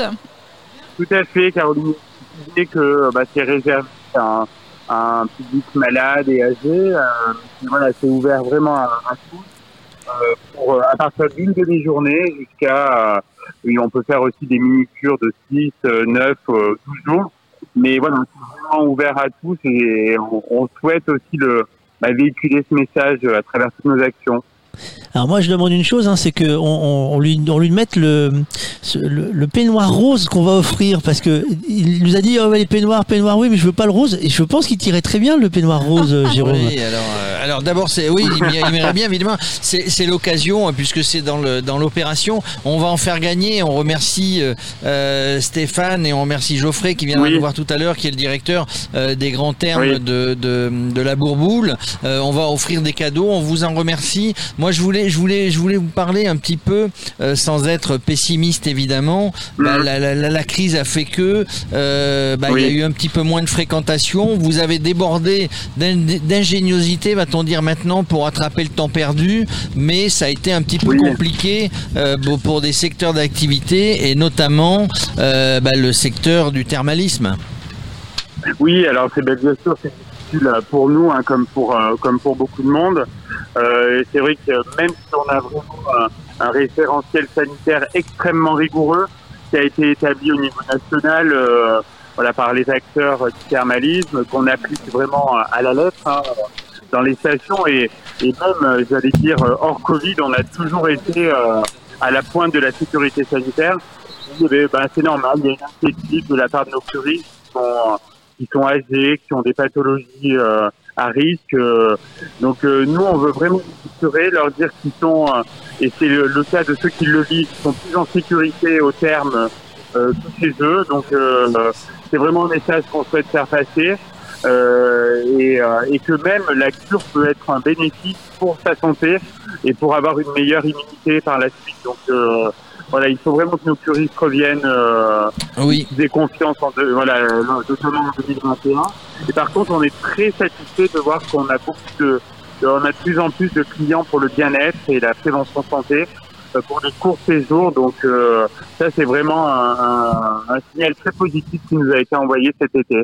Et ce qui est chouette, c'est qu'on peut venir euh, pour profiter justement de ce bien-être, mais dans un cadre propice à la détente. Et c'est pas parce que je suis une auvergnate d'adoption que je le dis. On Oui. est quand même dans des paysages plutôt sympathiques avec une bonne gastronomie. Oui, bah exactement. Et puis avec un patrimoine thermal que nous, on- euh, au niveau de la route des bisous, on met vraiment en avant parce que c'est un, pour nous, ça nous paraît être un élément différenciant euh, par rapport à du bien-être qu'on peut faire en zone commerciale ou euh, même dans un stade hôtel. Là, on est vraiment dans un dans un cadre bah, enchanteur, hein, le, le le côté belle époque, les stations thermales avec un, un patrimoine remarquable. Donc, on met vraiment ça en avant, sans parler bien sûr, euh, comme disait Caroline, du patrimoine naturel, euh, bah, notamment de, des volcans, quoi, le, le, euh, la, la partie volcanique de, de la route des villes d'eau.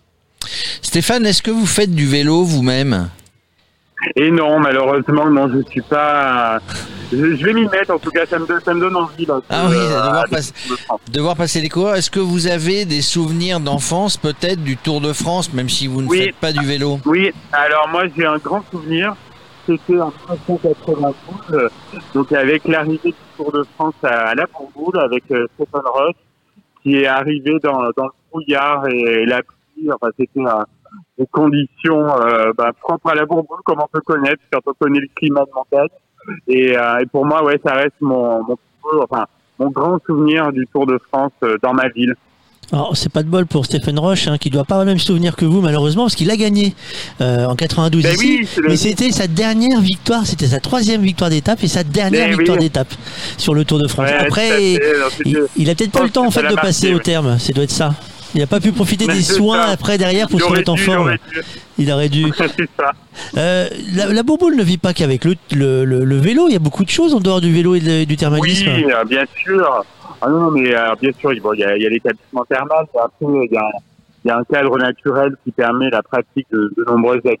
Euh, bah, c'est vrai qu'on a eu cet été un monde incroyable sur les, les sentiers de randonnée, sur les sentiers de PTT. Euh, enfin, vraiment, on a un terrain de jeu formidable euh, euh, avec des cascades, des lacs, euh, des lacs de montagne pas loin. Enfin, c'est vrai qu'on on, est gâté en Auvergne et puis culturel, il y a plein de choses aussi.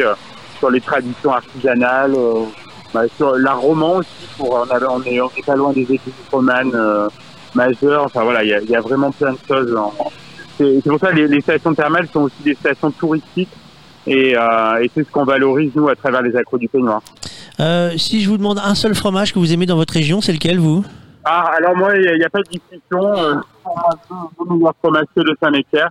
Pour moi, c'est le meilleur fromage au monde. Voilà, j'adore les C'est pas pour mais, ça euh, qu'on s'entend super bien avec Stéphane d'ailleurs. Voilà. Mais pour moi, le, le Saint-Nectaire est, est au-dessus, euh, au-dessus de la mêlée. Et, euh, et chaque fois que je pars à l'étranger, je pars avec mon Saint-Nectaire. Bon, bah, on prend note et on va parler du Saint-Nectaire et puis d'autres fromages, parce qu'il n'y a pas que celui-ci quand même. Oui, mais les autres sont très bien. les autres sont très bien aussi, mais, mais le Saint-Nectaire, c'est incomparable. Et, et on a une très belle route des fromages qui leur rend bien hommage d'ailleurs. Oui, oui, c'est vrai. Merci Stéphane, bon après-midi à Eh vous. merci à vous et bonne émission. Alors, bonne continuation. Merci, Merci. beaucoup. Il, il est 15h, Alexis. Euh, il est temps euh, de faire euh, le point course. Euh, on est à Sarroux-Saint-Julien, euh, nous dit France Télévisions. Il nous montre le château de Pierrefitte. Euh, ils font du tourisme eux aussi. Euh, ils le font moins bien que nous. Parce qu'ils en parlent moins bien que nous en fait. Eux, ils montrent des images, c'est facile. Nous, on raconte sans l'image. Hein, Alexis? Mm. Hein Oui. T'endors Un petit point sur la course avant le patrimoine Bah peut-être oui. Euh, il y a toujours euh, 17 hommes euh, dans l'échappée. Échappée qui compte euh, désormais un peu plus de 8 minutes euh, d'avance sur le peloton, 8 minutes 11 euh, pour être précis. Il leur reste 68 km à parcourir euh, aux 17 hommes de tête. Euh, le peloton donc euh, qui pointe à 8 minutes 11. Euh, peloton dans lequel il manque 5 coureurs. Euh, Ryan Gibbons, Jesper Debust, Caleb Ewan, Frédéric Frison et Robert Kluge. 4 coureurs de la Lotto Soudal. 3 qui sont là pour Caleb Ewan pour rentrer dans les délais aujourd'hui. Ils sont pas pointés très loin. hein. Ils sont pointés à une trentaine de secondes du peloton. Euh, mais euh, ça va commencer à remonter après, euh, après le, passage. Petit passage en Corrèze là aujourd'hui. Voilà. Pour deux petits villages, passage en Corrèze. Dans l'échappée, donc on l'a dit, la victoire est sûrement devant. Dans l'échappée, il y a déjà pas mal de vainqueurs d'étapes du Tour de France. hein. Julien Lafilippe qui a gagné 5 étapes sur le Tour de France. Dan Martin qui en a remporté deux. Simone Guécheux qui en a remporté une. Et puis Pierre Roland qui en a remporté deux. Et puis après, il y a d'autres vainqueurs d'autres choses. Euh, vainqueur de Paris-Nice. Euh, on a euh, un meilleur grimpeur de la Vuelta 2013, Nicolas Hédet. On a le vainqueur du Tour de l'Avenir 2009, le vainqueur du Tour de l'Avenir 2016. On a du monde hein, dans, dans cette échappée. Que des débutants. Que- voilà, que que des que des nuls. Donc donc la victoire est sûrement dans l'échappée. Le peloton n'a pas l'air décidé à rouler 8 minutes 15, ça devrait suffire. La victoire va se jouer à la pédale entre les plus forts aujourd'hui. Ah bah, ça sera intéressant à suivre. Euh, du coup, on se parle un peu d'image sans image? Eh oui, euh, puisque euh, on l'a dit, ils font un petit passage euh, très court en, en Corrèze euh, de 3 km et demi. Euh, et juste avant d'arriver en Corrèze ils sont passés euh, les coureurs à côté euh, du barrage de Bord-les-Orgues c'est un barrage qui appartient à EDF qui a été mis en service en 1952 euh, qui a une hauteur de 120 mètres. C'est un, un barrage à, à voûte. Et c'est le premier et plus grand barrage situé sur la Dordogne. Le barrage de Bord-les-Orgues possède la quatrième retenue la plus importante de France. Elle s'étend sur une vingtaine de kilomètres sur trois départements, la Corrèze, le Cantal et le Puy-de-Dôme. Et donc voilà, ils sont passés à côté de ce barrage qui est situé sur la commune de Bord-les-Orgues, qui tient son nom de la, de la famille, la famille de Bord, B-O-R-T. Et, euh, et donc euh, dans cette, euh, dans cette commune de, de Bord-les-Orgues, vous pouvez visiter le musée de la tannerie et du cuir sur le site des anciennes tanneries bortoises ouvertes entre 1880 et 1991. Euh, le musée créé en 96 propose de découvrir l'univers passionnant du travail du cuir. Sur 1000 mètres carrés, il présente des machines de l'époque, toutes les étapes de la transformation de la peau brute de l'animal en cuir fini et permettent de reconnaître les différentes appellations, pleine feur, nubuck, croûte, daim, etc. Ah oui. Ouais, c'est Appellation. Les, les différentes appellations du cuir. Tous les cuirs ne s'appellent pas pareil. Et puis toujours sur le sur la dans, dans ce petit passage en Corrèze, euh, le château de de, de Pierrefitte. Sur la commune de Sarrou-Saint-Julien. C'est ce que euh, c'est ce qu'on disait euh, juste avant euh, ce petit point course. c'est un château à un plan qui a un plan rectangulaire avec quatre tours aux angles et une tour d'escalier en vis centrale. ces cinq tours donnent au château de puissants et, de très harmonieux volumes. ça a été la résidence seigneuriale de la famille de Bort qui a donné son nom au village d'à côté pendant près de 300 ans et ça appartient depuis la fin du 19e siècle à la famille Tournemire. c'est une propriété privée, on ne peut pas le visiter mais le château il a été inscrit monument historique en 1927. Et eh ben voilà, moi j'ai fait mon petit compte aujourd'hui. Euh, il y a des choses encore à raconter, hein, des choses rigolotes. Euh, puis on va parler de fromage parce qu'il y en a plusieurs sur la route. Et j'ai une question qui est arrivée en, attendant euh, au SMS, toujours pour Caroline. On pose pas, on nous pose des questions aussi pour les experts, hein, mais ça je les garde. Je vous les dis pas à l'antenne parce que je les envoie à nos experts pour qu'ils puissent parler après derrière. On m'a demandé, est-ce a un moment vous avez eu mal aux pattes? Alliez me demander autre chose. ah, je n'ai pas cette question, mais je la poserai après alors. J'ai perdu euh, Caroline, ça y est, Caroline est perdue. Alors non, effectivement, j'avoue qu'on est revenu avec euh, des mollets en béton parce que euh, on nous a demandé si on avait, on s'était beaucoup préparé avant à faire tourner justement nos gambettes. Alors on, a toujours fait de l'acti, enfin du sport, mais nous on est plutôt des randonneurs à la base. On, on, faisait beaucoup de VTT et on a commencé à faire du cyclotourisme à la naissance de nos enfants. Donc ça restait une expérience assez nouvelle quand on a pris le départ en 2016 pour les huit mois. L'idée c'est qu'après on a au fur et à mesure justement des étapes, on a vu quand même que nos mollets euh, euh, s'étaient affûtés. Et honnêtement, c'est pas nous qui l'avons vu, c'est les gens en voyant nos photos. Un jour, on est devant un monument, je me souviens, et j'envoie une photo à une amie en lui disant waouh, regarde comme c'est beau. Elle me répond waouh, tes mollets. et euh, non, ça s'est fait sans souffrance parce que l'idée c'était d'avoir un rythme doux et adapté, vraiment trêve de plaisanterie, adapté au rythme de nos enfants. On pédalait en moyenne seulement 3 heures par jour, réparties entre 9 h du matin et 17 ou 18 heures beaucoup d'arrêts pour visiter, euh, déguster, parler avec les gens. On a fait beaucoup d'animations pendant le tour avec euh, dans les écoles, avec des associations du monde du vélo et du handicap. Donc vous voyez, 3 euh, heures de vélo et en moyenne 39 km jour. Donc ce qui pour un cyclotouriste est assez bas finalement. Et, donc pour l'autre question qu'on n'a pas posée mais qu'on a envie d'avoir la réponse Cuissard sur selle, la totale. et, et, les couches des enfants, ça peut aider Ça, on a testé, on le dira pas.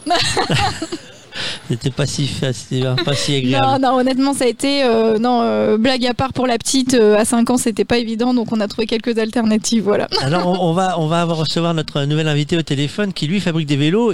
moi, j'ai une seule question. Bonjour Julien. Est-ce que la selle est un élément important d'un vélo quand on choisit un vélo?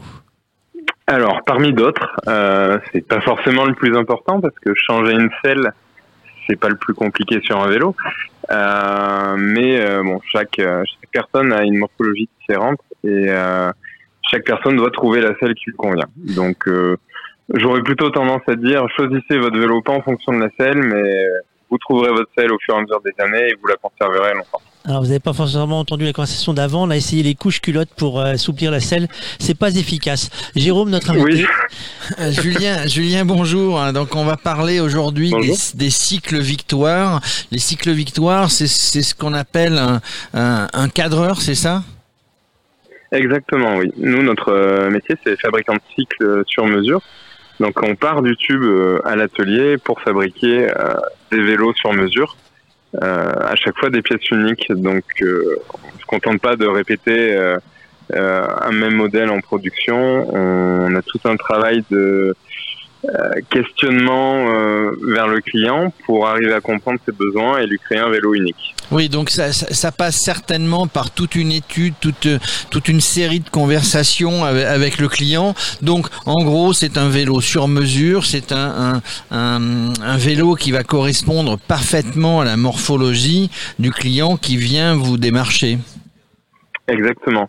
La, le, le sur-mesure, en fait, c'est un terme euh, général qui englobe plein d'aspects. Donc il y a l'aspect morphologique comme vous l'avez euh, souligné, c'est-à-dire faire un vélo euh, qui correspond à, la morphologie de la personne. Donc hein, il y a des grands, des petits, mais en fait ça va un petit peu plus loin que ça parce que pour deux personnes d'une même taille, on peut avoir des proportions légèrement différentes, des jambes plus ou moins longues, des bras plus ou moins longs, qui font qu'il faut adapter le vélo. Donc ça c'est la partie morphologique mais il y a toute une partie euh, de, de, cahier des charges en fonction de la pratique. Euh, quelqu'un qui fait du vélo de route sportif sur le plat ne va pas avoir les mêmes euh, besoins que quelqu'un qui roule en ville ou qui va tous les jours euh, euh, au travail euh, à vélo. Oui, Et le donc dernier point fondamental, c'est l'esthétique aussi. C'est l'esthétique aussi. Donc euh, d'où la conversation ou les conversations que vous avez. Il y a combien de cadreurs en France hein Donc euh, je crois que vous participez vous chaque année ou tous les deux ans à ce qu'on appelle le concours de machines, c'est ça? C'est ça, oui. Alors, euh, des cadreurs en France, on estime à peu près une trentaine, entre 30 et 40. Euh, nous sommes tous regroupés en association, l'association des artisans du cycle. Et chaque année, euh, l'association euh, organise euh, le concours de machines, qui est une épreuve de création d'un vélo selon un cahier des charges bien spécifique.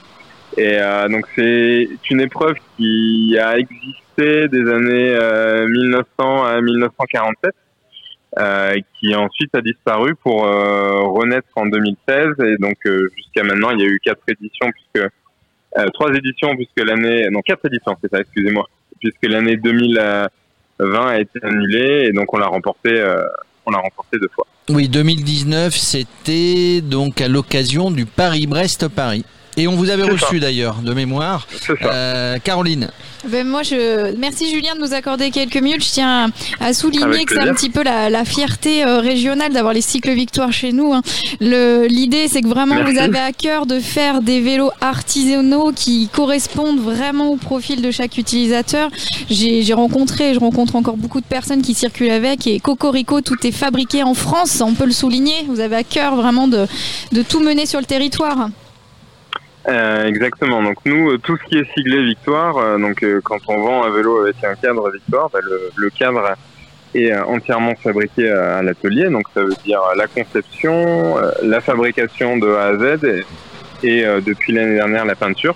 Alors après, un vélo, c'est un ensemble de composants. Euh, pour les dérailleurs, on a le choix euh, de monter les grands groupes du marché et on n'est pas armé pour fabriquer un dérailleur, par exemple. Mm, Mais, Mais, par contre, on essaie de fabriquer le maximum de choses sur le vélo. Donc maintenant, un vélo Victoire euh, pour une utilisation voyage, par exemple, c'est cadre, fourche, potence et le système de porte-bagages qui est entièrement euh, euh, fabriqué à l'atelier. Et on essaie euh, de sourcer les autres composants au maximum en France ou, ou en Europe. c'est super. Euh, dans les questions qui nous arrivent également, euh, parce que vous parlez des vélos Victoire, euh, un, à quoi il ressemble Parce que du coup, c'est toujours pareil, un vélo, il y a toujours un aspect esthétique dans les choix. Et combien ça coûte un vélo aujourd'hui? Euh, combien ça coûte un vélo chez Victoire? Oui, par exemple. Euh, alors, euh, tout, tout de suite, on va dire que le budget euh, va commencer aux alentours des 6500 euros pour les configurations les plus simples. Après, bah, la- le prix va varier en fonction de principalement du temps de travail qu'on va avoir sur le vélo. Donc, ce qu'il faut savoir, c'est qu'entre un vélo de route euh, et euh, une randonneuse complète, euh, le temps de fabrication euh, à l'atelier euh, va varier de 35 heures pour le cadre pour un vélo de route à plus de 150 heures pour une randonneuse complète où on va faire un cadre, fourche, potence euh, et porte-bagages. Donc ça, c'est une grosse influence sur le prix puisque le, nous, notre savoir-faire se compte en nombre d'heures et c'est ça qui fait la valeur à- ajoutée du, du projet. Et vous Donc êtes il faut coûter. Oui, euh, voilà, il faut compter à partir de 8000 euros.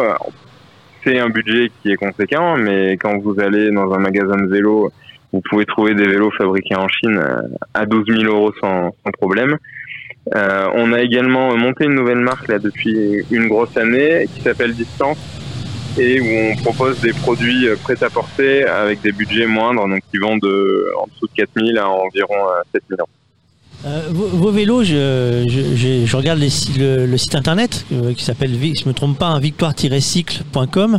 Euh, ils sont numérotés, du coup, ça donne une, une valeur au vélo, ça donne une histoire au vélo? Alors, ils sont tous numérotés, effectivement, et on essaie bah, le plus souvent possible de raconter l'histoire du vélo. Alors, au sujet du site internet, là, on est en train de travailler sur une nouvelle version qui sera en ligne à partir de mardi prochain à 18h. Donc, euh, avec quelques petites surprises et quelques petits changements. Donc, euh, euh, l'histoire de chaque vélo sera encore mieux présentée sur, euh, sur notre prochaine version du site internet. Mais euh, voilà, chaque vélo est unique, donc il est numéroté. Et chaque vélo a sa propre histoire. Et vous avez un préféré dans les 400 et quelques vélos que vous avez déjà sortis? Un préféré non, mais ouais, il y en a, il y en a quelques-uns qui se détachent. Bon, euh, là, si je devais en citer un, ce serait euh, celui du concours de machines de l'année dernière, euh, qui est un vélo qui nous a demandé euh, vraiment euh, énormément de, de travail. hein. On a passé quasiment deux mois euh, dessus pour un résultat euh, assez hors du commun. Donc, il y a eu beaucoup d'idées mises en place sur ce projet. Et oui, tout de suite, si je devais en en citer un, ça serait celui-là, mais bon, ça change souvent parce qu'on a fait beaucoup de choses différentes et, et notables. Alors, euh, je regarde le, vi- le victoire de Xavier Chris King Open. Euh, moi, c'est la photo que je, je suis en train de regarder, me fascine sur un point. C'est à l'arrière, sur la roue arrière. C'est comme s'il y avait le grand plateau en fait. Oui, alors ça c'est une transmission, euh, c'est des transmissions qu'on peut trouver dans le dans le marché maintenant. En fait, sur le vélo de Xavier, qui est un vélo à mi-chemin entre un vélo de route et un VTT, on a une transmission avec des cocottes euh, route, mais euh, le derrière et la cassette sont issus d'un groupe de VTT.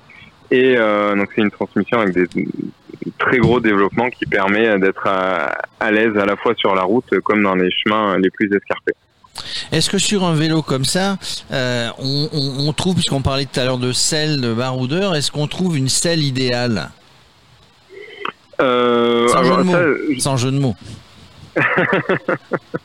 non, parce qu'il y a une marque, pour ceux qui ne connaissent pas, il y a une marque célèbre, les selles en cuir idéal, la marque idéale, la Oui, selle idéale. effectivement. Ben, euh, Marc qui a qui était euh, morte pendant quelques années, quelques années et qui, grâce à Frédéric Duquesne, euh, est revenu au goût du jour. Ben, ça fait maintenant quelques années. Et donc, il s'évertue à refabriquer des selles idéales avec les méthodes d'autrefois et son, son travail est vraiment vraiment très intéressant. Donc nous on en monte euh, de temps en temps effectivement.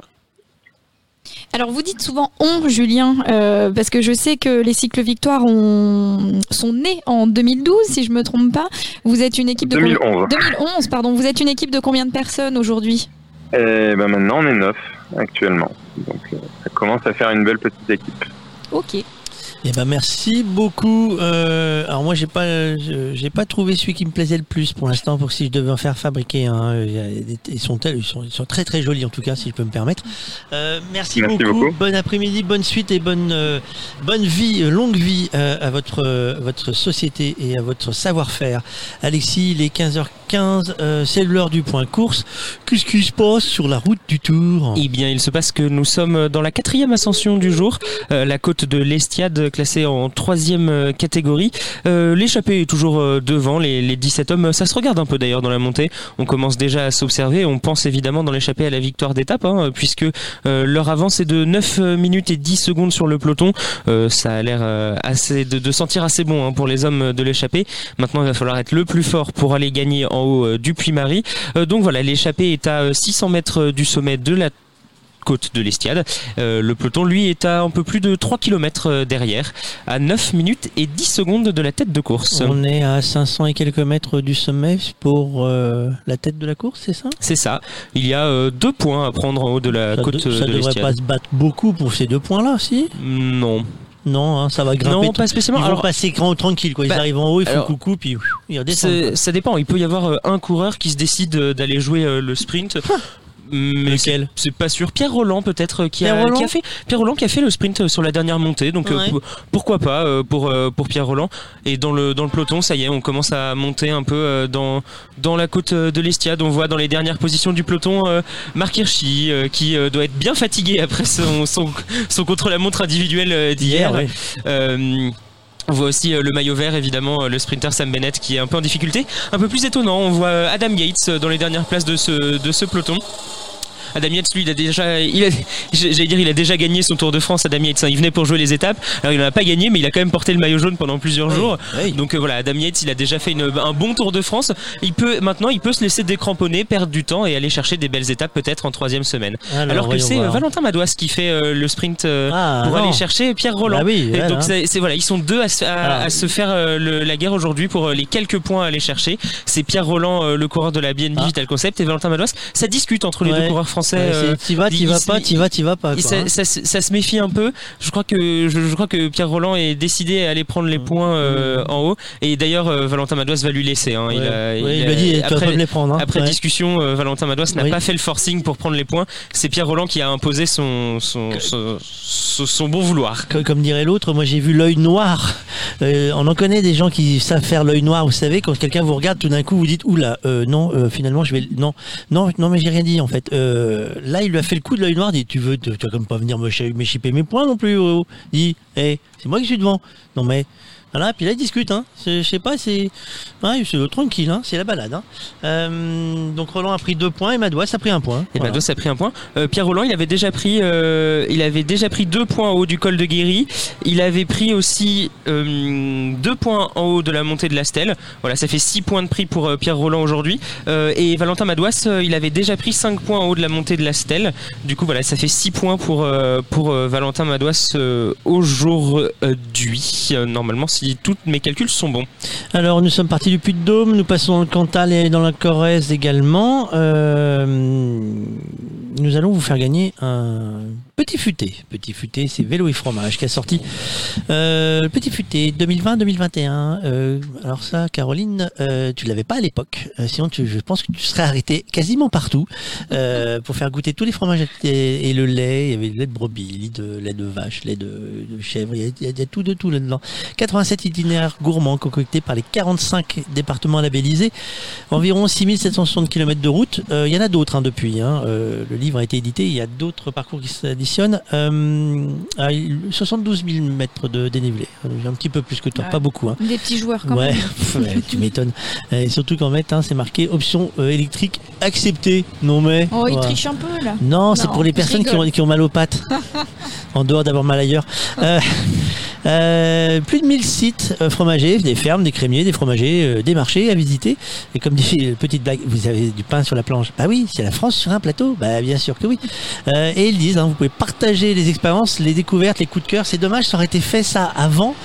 On aurait eu le parcours Caroline Ségoni en fait. Je vais être obligée de le refaire. Ben, je pense que t'as Oh, plus le choix. ballot. Euh, alors là, du coup, si tu le fais, on, te fera une, une suivi express euh, radio cyclotour. On te mettra, alors, on te mettra un petit fanion jaune euh, qu'on a là ici. Bon, il est pas très haut, tu vas voir, il fait juste 4,50 m de haut. Euh, ça une bonne prise au vent dans la descente, ça peut être pas mal. Euh, on, vous, on vous offre le petit futé aujourd'hui, comme tous les jours. On vous offre le petit futé, c'est pas très compliqué. Euh, tiens, on va, on va voir si vous êtes rapide ou pas. Euh, euh, on va en offrir deux aujourd'hui. Allez, euh, un sur le site radiocyclotour.fr. C'est pas compliqué, vous connectez, vous chattez, vous mettez petit futé dans le message. Et ça, me dites pas que ça fonctionne pas parce que moi je les ai les messages. En fait, il y a des gens qui testent. Est-ce qu'en fait on n'affiche pas les messages automatiques Ben non, parce que euh, on n'a pas le temps de tout surveiller et on a des petits malins qui s'amusent à nous faire des messages qui sont pas très très jolis à lire. Donc on maîtrise le- les chats, mais on les voit les messages. Donc il y a- des gens hier qui ont testé. Ils ont testé un message, deux messages, trois messages, quatre messages. Après il y a FS, FS, FS, FS, FS, X, X, X, X, X. Non mais cherchez pas les gars, ça marche. Donc moi j'ai eu 75 messages hier d'essai. C'était c'est pas, très pratique à lire, mais euh, voilà. Donc vous pouvez être petit futé, on accepte toutes les fautes d'orthographe, mais euh, sinon c'est P-E-T-I-T, plus loin F-U-T-E. Euh, et vous pouvez faire la même chose sur la page Facebook, parce que je sais que vous faites plusieurs choses en même temps. Sur la page Facebook de Radio Cyclotour, vous mettez petit futé dans un commentaire de la publication. Euh, du jour, tiens, allez hop, vous allez essayer de la trouver. On va, voir si on met euh, Caroline en photo, euh, tiens, sur la page de Radio Cyclotour du jour. Je mets la photo tout à l'heure, premier commentaire sur la photo de Caroline sur la page Radio Cyclotour. Vous mettez petit futé et vous pouvez mettre et eux si vous voulez. C'est une petite futée. Oui, elle accepte de dire ça. Vous aurez le droit au petit futé. Un sur le site, un sur euh, Facebook. Attention, euh, coup de téléphone. Yokan, euh, il l'écoutait pas parce que il pouvait pas nous écouter dans la voiture, mais nous allons avoir André sur la route du Tour euh, au téléphone le temps que ça sonne. Bonjour monsieur, est-ce que vous avez écouté le montant de la musette Radio Cycle Tour? Pas du tout. Oh c'est ballot, ballot, oh c'est ballot. C'est ballot. J'ai Il y avait j'ai un, perdu. Il y avait un petit quoi futé, il y avait un petit futé à gagner et il y avait un autre livre. Il y avait un livre de Caroline Sigoni, euh, Notre tour à sept roues. Ah, c'est ballot, c'est ballot. On vous rappellera une autre fois, monsieur. C'est ah, c'est ballot. Pour le petit futé, c'est- pas dramatique. T'en as quelques-uns dans la voiture. dois en avoir trois cartons dans la voiture. c'est Vraiment dans le top. Donc ça va. Mais en revanche, euh, l'autre livre, euh, euh, tant pis, pour moi. Voilà. Pour moi. Alors on va essayer de t'avoir au téléphone proprement parce qu'en fait depuis tout à l'heure vous le voyez pas, mais nous sommes en lien avec André pour dire euh, non pas de réseau, Fais- euh, là non plus. Euh, là euh, non. Ça fait une demi-heure en fait qu'on traîne tous les 500 mètres. Ah, Radio C'est Tour. ça, c'est- Voilà, j'ai un petit coup de radio tour derrière, Ah oui, hein, ça. Donc on va essayer d'y arriver. Dis-moi, dis-moi, le, le tour, euh, c'est la route, euh, et, et la route c'est c'est très large. Euh, on, on est un peu en montagne ici. Euh, La route, il y a des traitements spécifiques pour la montagne. Oui, alors comme tu dis, on est un peu en montagne, je dis qu'on est complètement en montagne, hein. c'est euh, plus que plus qu'un peu, puisqu'on est quand même aujourd'hui sur une étape qui va avoir 4400 mètres de névisée positive. Euh, C'est ce que je craignais, c'est que le réseau me lâche. J'étais sûr que ça allait me lâcher au moment.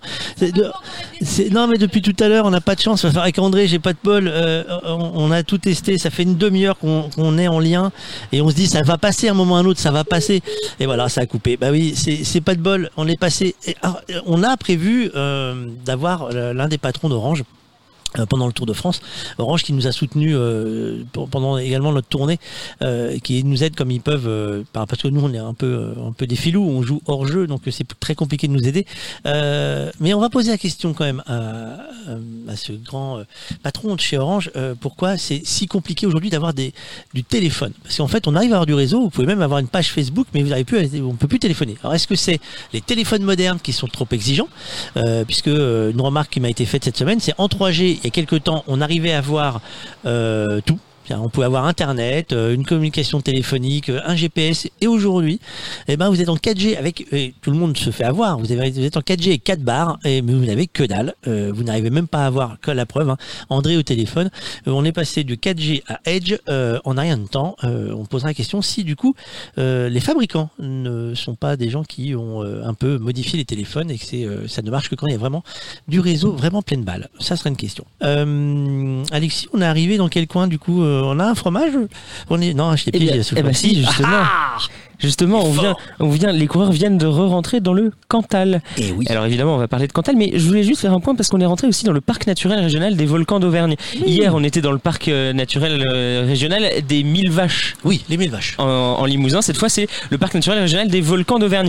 Euh, c'est Valéry Giscard d'Estaing qui en a été le président entre 1986 et 2004. Euh, le parc naturel régional des volcans d'Auvergne, il a été créé le 25 octobre 1977, à cheval sur les départements du Cantal et du Puy-de-Dôme. Euh, il a une surface d'à peu près euh, 400 000 hectares, donc euh, c'est quand même grand. C'est le plus grand parc naturel régional de France métropolitaine, en comptant environ 90 000 habitants. C'est un territoire qui est formé de 147 communes. Euh, il comprend cinq régions naturelles, dont la chaîne des euh, qui est inscrite au patrimoine mondial de l'UNESCO depuis 2018, les Monts d'Or, l'Artense, le Césalier et les Monts du Cantal, euh, avec euh, voilà des, des, des sommets au-dessus de 1800 mètres pour le plomb du Cantal et pour le Puy de Sancy. Euh, il est remarquable aussi pour ses, pour ses nombreux lacs d'origine euh, glaciaire et d'origine euh, volcanique avec les coulées de lave qui ont formé des retenues d'eau. Et donc, nous sommes rentrés dans le département du Cantal. Et donc, le Cantal, là, normalement, tout le monde, tout le monde sait que c'est un fromage. Jusque là, ça va. Mais ce que vous savez peut-être pas, c'est que c'est un fromage très, très, très vieux. Non. Tu sais euh, de quand ça date euh, le- la, la tradition du Cantal? Eh, fais gaffe, j'ai la fiche. Ah oui. Ça date de plus de 2000 ans. Pline l'Ancien, donc un historien de, Ah oui. de la Rome antique, Ah oui, il est très vieux lui. parlait déjà du Cantal euh, à cette époque-là. Et donc c'est un fromage à pâte pressée non cuite du Massif central qui est fabriqué à partir de lait cru ou pasteurisé de vache en forme de cylindre haut, on appelle ça aussi une fourme, de 35 à 45 kg pour un diamètre de 36 à 42 cm. Depuis 1956, il bénéficie d'une appellation d'origine contrôlée, une AOC. Il ne peut être fabriqué que dans l'ensemble du département du Cantal et dans quelques communes quand même des départements voisins. Et puis euh, il y a trois, euh, trois Cantal différents, le Cantal jeune, 1 à 2 mois d'affinage, le Cantal doré entre 2 et 6 mois, et le Cantal vieux qui, qui a forcément plus de 6 mois. Et on fait de la cuisine avec du Cantal. Bah oui. On fait de la truffade par Ah. exemple. Une ouais. super léger. De toute façon, tout ce qui est à base de fromage, c'est toujours Là, il euh, faut ouvrir le micro de Caroline parce qu'elle intervient là, sur le fromage. Je vous préviens. hein. Donc la, la truffade, recette de campagne euh, auvergnate à base de pommes de terre coupées en lamelles, rissolées au lard blanc. Euh, on rajoute du sel, du poivre, de l'ail, du persil, de la ciboulette et de la tome fraîche de Cantal. L'origine du mot truffade vient des anciennes appellations de la pomme de terre, la tartoufle, la troufle ou la truffe. Euh, alors, est-ce que vous savez, non, attends, parce que du coup, tu me poses la question, je sais que tu as la fiche, mais tu arrives à trouver laquelle. Et on va voir si Caroline suit. Euh, comment on fait le Cantal avec quel lait Lait de vache. Ah, moi je dis rien, mais je sais. hein. Caroline, tu sais ou pas Ça va être une colle de vache? Oui, c'est du lait de vache, mais. euh, Vas-y, vas-y. Avec euh, du lait de Salers. Alors, Oui, la ah, vache ah, Mais le lait de vache, euh, on fait Ah oui, surtout, évidemment. on fait surtout euh, avec la Salers, on fait surtout du Salers. Parce que le Cantal c'est une chose, mais la, la, la Salers c'est une race très particulière. Ce sont des, ce sont des bêtes magnifiques. Alors il y a- ils ont, ils ont des cornes, c'est un truc, euh, Mm. c'est des bêtes, euh, c'est des grosses bêtes. Hein. Et Euh, des belles bêtes. ah, ce sont des belles bêtes. Alors, ce sont des bêtes hein, qui euh, euh, on fait le fromage, hein, donc euh, pour la production euh, du Cantal, euh, mais c'est aussi euh, pour la traction animale. Hein, c'est on s'en servait hein, dans les. C'est pour ça que ce sont des bêtes qui sont charpentées, qui sont puissantes, et on fait aussi bah, de la viande hein, avec. Hein. Euh, et qui mange du Salers euh, en France, euh, qui est un fromage qui est pas donné, hein, parce que c'est un fromage euh, exclusif. Euh, et ben c'est l'Élysée qui se sert. Euh, oui, ils ont, ils ont une production avec. euh, Ils ont du goût. avec oui, ils ont du goût avec. Et- euh, On fait le tour de la gastronomie de l'Elysée. L'autre jour, il y avait le beurre déchiré qui Oui. était servi à la table de l'Elysée. Là, c'est le Salers. Bah oui, il faut bien, euh, il faut bien. Euh, tout ça pour parler un peu de vélo et de fromage. On va faire le point course et puis vous allez nous parler un peu de, de tourisme euh, avec le vélo et fromage. Vous avez un bouquin avec vous, le petit futé, parce que je suis en train d'essayer de me battre avec mes SMS de mon côté, donc j'arrive même plus à faire les deux en même temps. Euh, on va faire le point course, Alexis, et après on parle de vélo et de fromage. On a toujours euh, un groupe de 17 hommes en, tête de course. Un groupe euh, qui est composé euh, de Julien Lafilippe, Rémi Cavagna, Marc Soler, Simone Geschke, Dan Martin, Pavel Sivakov, Lennart Kemna, Maximilian Charman, Valentin Madouas, Hugh John Carty, Daniel Martinez, Nelson Paules, Nicolas Edet, David Delacruz, Romain Sicard, Pierre Roland et Warren Barguil. Ces 17 hommes de tête comptent une avance d'un peu plus de 9 minutes sur le peloton. Un peloton qui est au complet. Il ne manque personne. Personne n'est pour l'instant euh, retardé. Euh, tous ceux qui sont euh, qui ont été lâchés du, peloton ont pu re-rentrer. C'est le cas notamment de Sam Bennett. On a vu aussi Romain Bardet et Neiro Quintana aller faire un petit tour du côté de la voiture médicale pour vérifier que tout allait bien après leur chute de tout à l'heure. Un peu déchiré le, cuissard de, Romain Bardet, mais ça a l'air ça a l'air d'aller. Selon le, directeur sportif, les nouvelles sont rassurantes pour Romain Bardet. Bardet, ça devient un habitué de la voiture médicale, hein, parce que hier c'était le pansement ou avant-hier. Oui, euh, j'ai- av- av- parce qu'il est, il- parce qu'il a il chuté, a pris un euh, contrat. parce qu'il a, il a chuté très légèrement euh, sur sur une étape, mais assez pour s'ouvrir un petit peu le coude, du coup et le genou. Du coup, bah, depuis, il faut changer les pansements. Donc tous les jours, il va à la voiture médicale. Puis aujourd'hui, pas de bol, il retombe. Euh, en général, quand on tombe une fois sur un tour comme ça, on a tendance à retomber une ou deux fois de plus. Euh, Nero Quintana, c'était déjà sa troisième chute aujourd'hui. Ah oui, Il me- trop- Il me semble que dans le temps, il y avait un, il y avait un prix, on parle du maillot blanc, de tout ça, il y avait un prix du, du plus malchanceux. Non mais c'est vrai, il me semble, on va le rechercher, il me semble qu'il y avait un prix du plus malchanceux, effectivement, euh, voilà, Bardet aurait pu, sur une étape ou sur tout le tour, euh, gagner ce prix du plus malchanceux. Je pense que c'est Thibaut Pinot qui le mériterait tous les ans, ce, ce prix du plus malchanceux. Donc euh, vélo, vélo fromage dans la région, on en parle depuis tout à l'heure. Caroline, toi tu habites la région évidemment. Tout à l'heure Stéphane nous parlait du Saint-Nectaire, on a parlé du euh, du Cantal, du Salers. Qu'est-ce que qu'est-ce qu'il y a d'autre? Qu'est-ce qu'on retrouve? Puisqu'il y a une balade hein, sur le sur parmi les 87 balades euh, du petit guide vélo et fromage du petit futé. Qu'est-ce qu'on trouve d'autre comme euh, comme fromage vélo? On a compris hein, on a vu on a vu on a vu les, les différents parcours. Qu'est-ce qu'on trouve d'autre comme fromage dans le coin Ah, tu la pièges. Hein. Hein je vous laisse euh, ah non, non, vas-y. Hein, la fourme d'Ambert. Ah, d'Ambert, bah On oui. est passé devant. On est passé devant dans la bourboule, c'est juste avant en fait.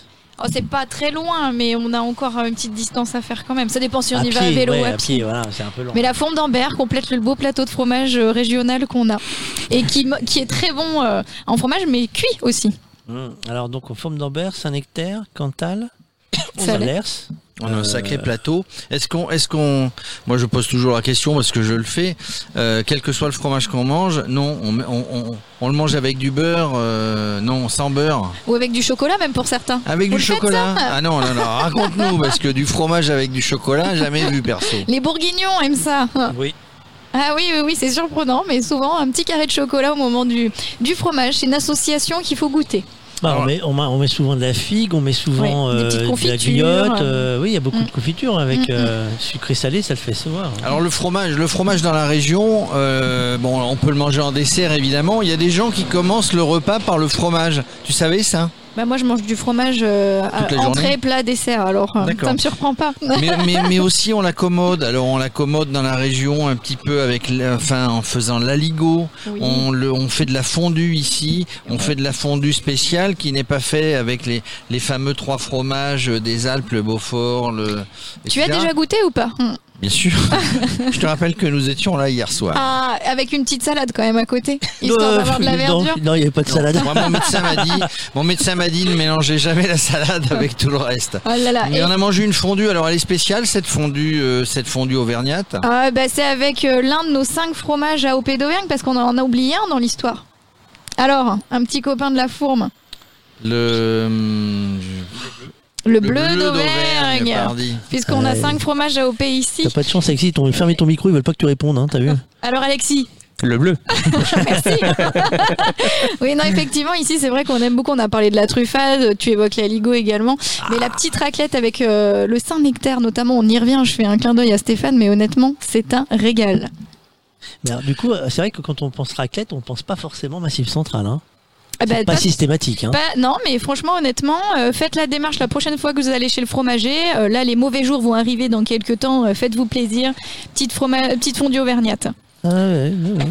Bah, nous, Pour on ce soir, mais non, on s'en va. Mais, mais du coup, alors plus euh, dans tous ces fromages, hein, je, je, je rappelle, maintenant il y a beaucoup plus, mais qu'à l'époque, euh, le général de Gaulle disait comment voulez-vous euh, gouverner un pays dans lequel il y a 300, 365 sortes de fromages? Euh, ici, on est plus sur du fromage euh, lait de vache, lait de brebis, lait de. Bah, les vaches sont bien présentes chez nous. Après, honnêtement, on a une route des fromages, donc il y a une reconnaissance de, de ces saveurs-là, puisqu'il y a cinq, ces cinq fromages sont labellisés AOP, donc c'est un peu aussi, euh, c'est toujours intéressant. Il y a une route des fromages qui est à découvrir aussi euh, sur le, territoire et qui permet d'aller à la rencontre de ces producteurs, euh, qui expliquent leur travail. Donc on peut même, pour certains, participer à la traite des animaux. On peut euh, voir la fabrication et puis bah, faire des dégustations, parce que le le fromage se déguste aussi de différentes manières, seul ou accompagné, et il y a une question d'affinage. Donc, par exemple, moi qui aime le Saint-Nectaire, je l'aime avec un goût prononcé, alors que d'autres, non initiés, préféreront quelque chose de moins affiné. Donc, il y a toute une palette de saveurs qu'il faut prendre le temps de, de découvrir, et pour ça, c'est bien d'aller directement à la ferme pour en discuter avec ceux qui sont euh, dans l'ombre et qui le fabriquent. Oui, on a, on a forcément des tas de questions. J'ai souvenir dans une autre région d'avoir visité les caves euh, Roquefort. Euh, on n'imagine pas en fait quand on va chez le fromager, quand on prend un fromage, on n'imagine pas tout le travail qu'il y a en amont.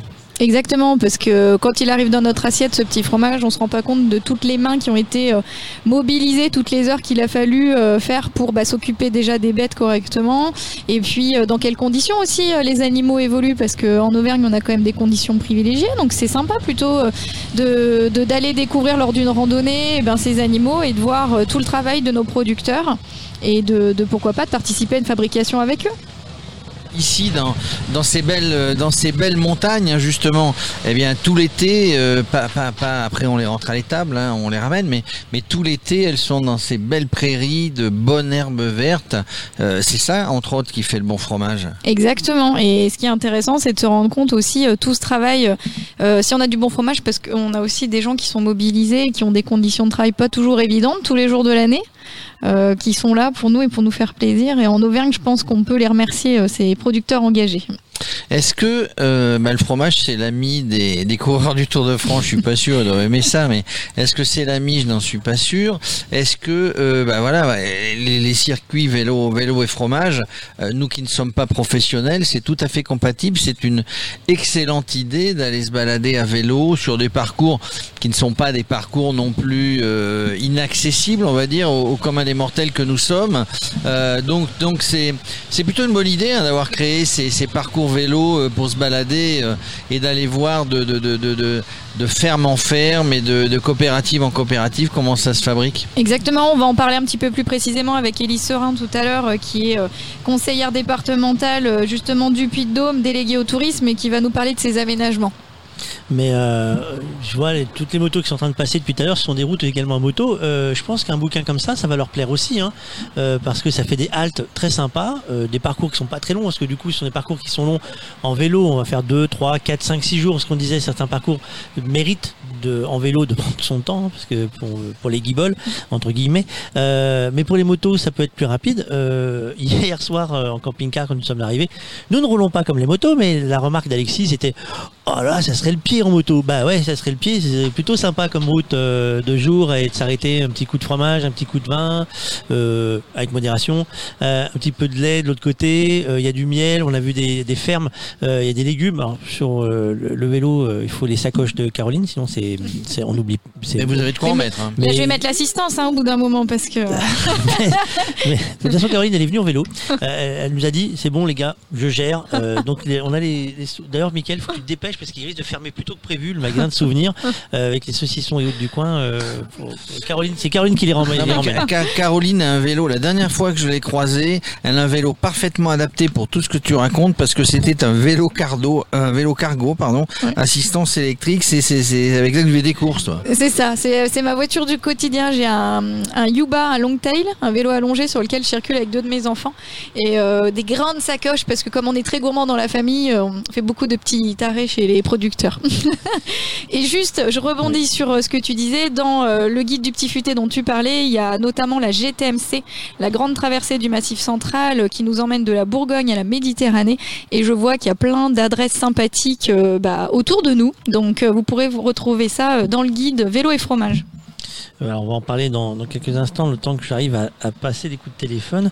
Euh, Alexis, on va en profiter un peu de tourisme euh, et de patrimoine. Euh, on est dans quelle zone actuellement? Eh bien, les coureurs viennent euh, de passer la commune de Trizac. Euh, C'est un petit village de montagne euh, qui est situé à un peu moins de 1000 mètres d'altitude, 965,33 mètres pour être euh, très précis. Euh, C'est au cœur évidemment du parc naturel régional des volcans d'Auvergne, on en a déjà parlé. Euh, plusieurs versions s'affrontent sur l'origine du nom euh, de- du village de Trizac. Euh, La plus ancienne provient d'une implantation romaine au 1er siècle avant Jésus-Christ sur les terres d'un Gaulois qui serait qui aurait été nommé Tritus. Euh, les Romains désignèrent le, nom- le, domaine Tritiacum, euh, qui serait su- ensuite devenu Trizac. Donc ça c'est le- l'explication qui est retenue. Euh, et donc à Trizac on peut euh, on peut visiter l'église Saint-Beauzire. C'est l'une des plus anciennes églises du Cantal. Euh, les vitraux ont été euh, réinstallés en 1992. Ils sont les plus anciens du département, avec notamment la représentation de la légende de la de Montfort tirée euh, de l'histoire de Saint Nicolas. Et puis euh, la porte qui elle date du XIIIe siècle du porche reste remarquable. Elle est l'un des rares exemples de porte d'ex- de, de porte d'époque gothique euh, dans le département euh, du Cantal. Et puis euh, les coureurs, alors ils vont pas euh, avoir le temps de, euh, de le regarder, mais ils vont euh, bientôt euh, dans, dans quelques kilomètres pour les hommes de tête arriver au, au niveau de, de la commune d'Ozé euh, et ils vont pouvoir euh, voir alors Ozé ou Ozer, je ne suis pas de la région, je ne saurais pas, euh, je ne saurais pas prononcer. Euh, Caroline? mais il y a euh, Je pense que tu. Osé, voilà. Euh, il y a un magnifique château euh, à Osé euh, qui a été édifié entre 1470 et 1510, euh, qui est très caractéristique de l'architecture de Haute-Auvergne. Il conserve euh, intact aujourd'hui tous ses attributs de maison forte, tours, chemin de ronde et choguettes. Euh, il est habité par la même famille depuis le 15e siècle. À l'intérieur, on trouve un mobilier auvergnat, des cheminées monumentales, un oratoire avec ses peintures murales du 16e siècle dédié à Saint-Jacques de Compostelle et un intéressant mobilier empire offert par Napoléon à Jean-Louis Dosé, le propriétaire du château à l'époque. Le mo- château a été classé monument historique en 1983 et c'est tout ce que j'ai à vous dire sur ce petit château. C'est déjà pas mal. Vous êtes bien sur ah, Radio Cyclotour, ça y est, c'est c'est l'heure du- de la, de la pause euh, boisson euh, fraîche, eau fraîche. Euh, J'ai déjà fini une bouteille. Je crois qu'il faut en trouver une deuxième. Euh, nous avons Élise Serin euh, au téléphone. Euh, merci Élise de nous rejoindre. Euh, Jérôme, Oui. Caroline, c'est vous qui va euh, aller piloter. Bonjour Élise. Bonjour Caroline. Donc vous êtes conseillère départementale du Puy-de-Dôme, déléguée au tourisme. Merci euh, de nous accorder une petite minute dans cette journée bien remplie pour notre territoire avec la belle étape en cours. Oui, c'est vrai que le département du Puy-de-Dôme, euh, c'est vraiment un formidable terrain de jeu. On le voit euh, pour euh, les amateurs de vélo, de route, mais également pour euh, les accros du VTT. Et je crois Euh, et puis notamment aussi que- pour les adeptes euh, de l'itinérance, il y a vraiment euh, toute une offre donc pour ces publics-là et ces visiteurs. Je- on a parlé il y a quelques minutes de la GTMC très rapidement, mais je crois que vous allez pouvoir nous présenter cet itinéraire chouchou des vététistes. Euh, oui, alors c'est un périple un petit peu euh, incontournable. hein. Il n'est pas réservé qu'aux experts. Euh, il est accessible aussi à des novices. Euh, le tracé, eh ben, lui, il a été sélectionné pour sa beauté et pour satisfaire tous les niveaux de pratique.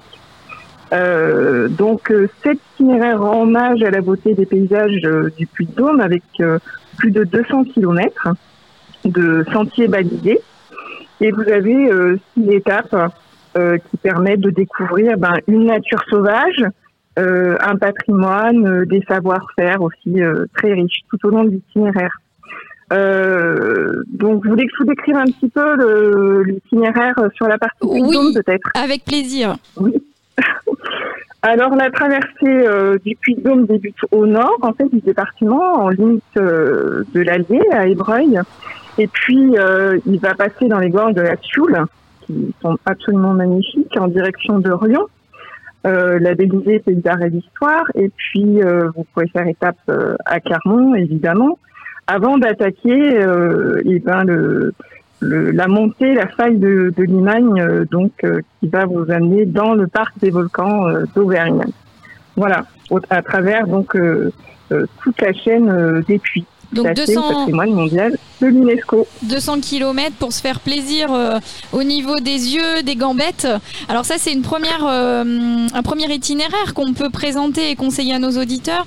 Mais je sais qu'il y a aussi la Véloroute 70 qui, avec ses 112 km, peut euh, séduire le, ce même public, voire un autre public. Voilà, c'est plus pour des, des adeptes, on va dire, de l'itinérance. C'est une route, une, un itinéraire au fil de l'eau, le long de l'Allier. Euh, donc, euh, en fait, euh, la véloroute euh, 70 permet de découvrir le département sur ses 112 km avec des, villages perchés puis du sud du département, euh, la jusqu'à la plaine de la Limagne euh, au nord. Euh, et euh, cet itinéraire, en fait, euh, est jalonné sur des routes à faible trafic, euh, donc assez sécurisées ou sur bande cyclable. Vous avez euh, cinq euh, parties de- le long de cet itinéraire euh, de 20 km environ chacune. Euh, ce qui est sympa, en fait, c'est de se procurer le carnet de découverte, parce que vous avez un carnet de découverte qui est assez euh, précis pour chaque euh, partie. Euh, Qu'on peut retrouver, donc, je crois, sur votre site internet en téléchargement libre d'ailleurs.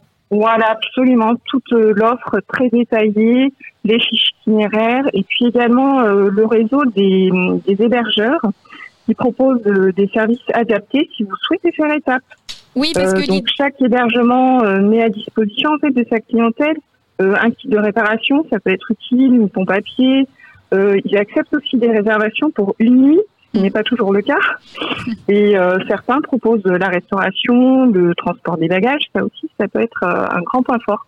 L'idée, c'est qu'on peut euh, soit imaginer faire euh, cette véloroute 70, on va dire, euh, sur plusieurs étapes euh, consécutives, mais on peut aussi se dire, on vient pour un week-end, on allie ça à une découverte du patrimoine, à une visite de château, à une randonnée dans la chaîne des Puits. C'est aussi l'intérêt de venir euh, sur la destination du Puy-de-Dôme. Je trouve, c'est qu'on peut concilier euh, plusieurs euh, activités en intérieur ou en extérieur, à vélo ou autrement.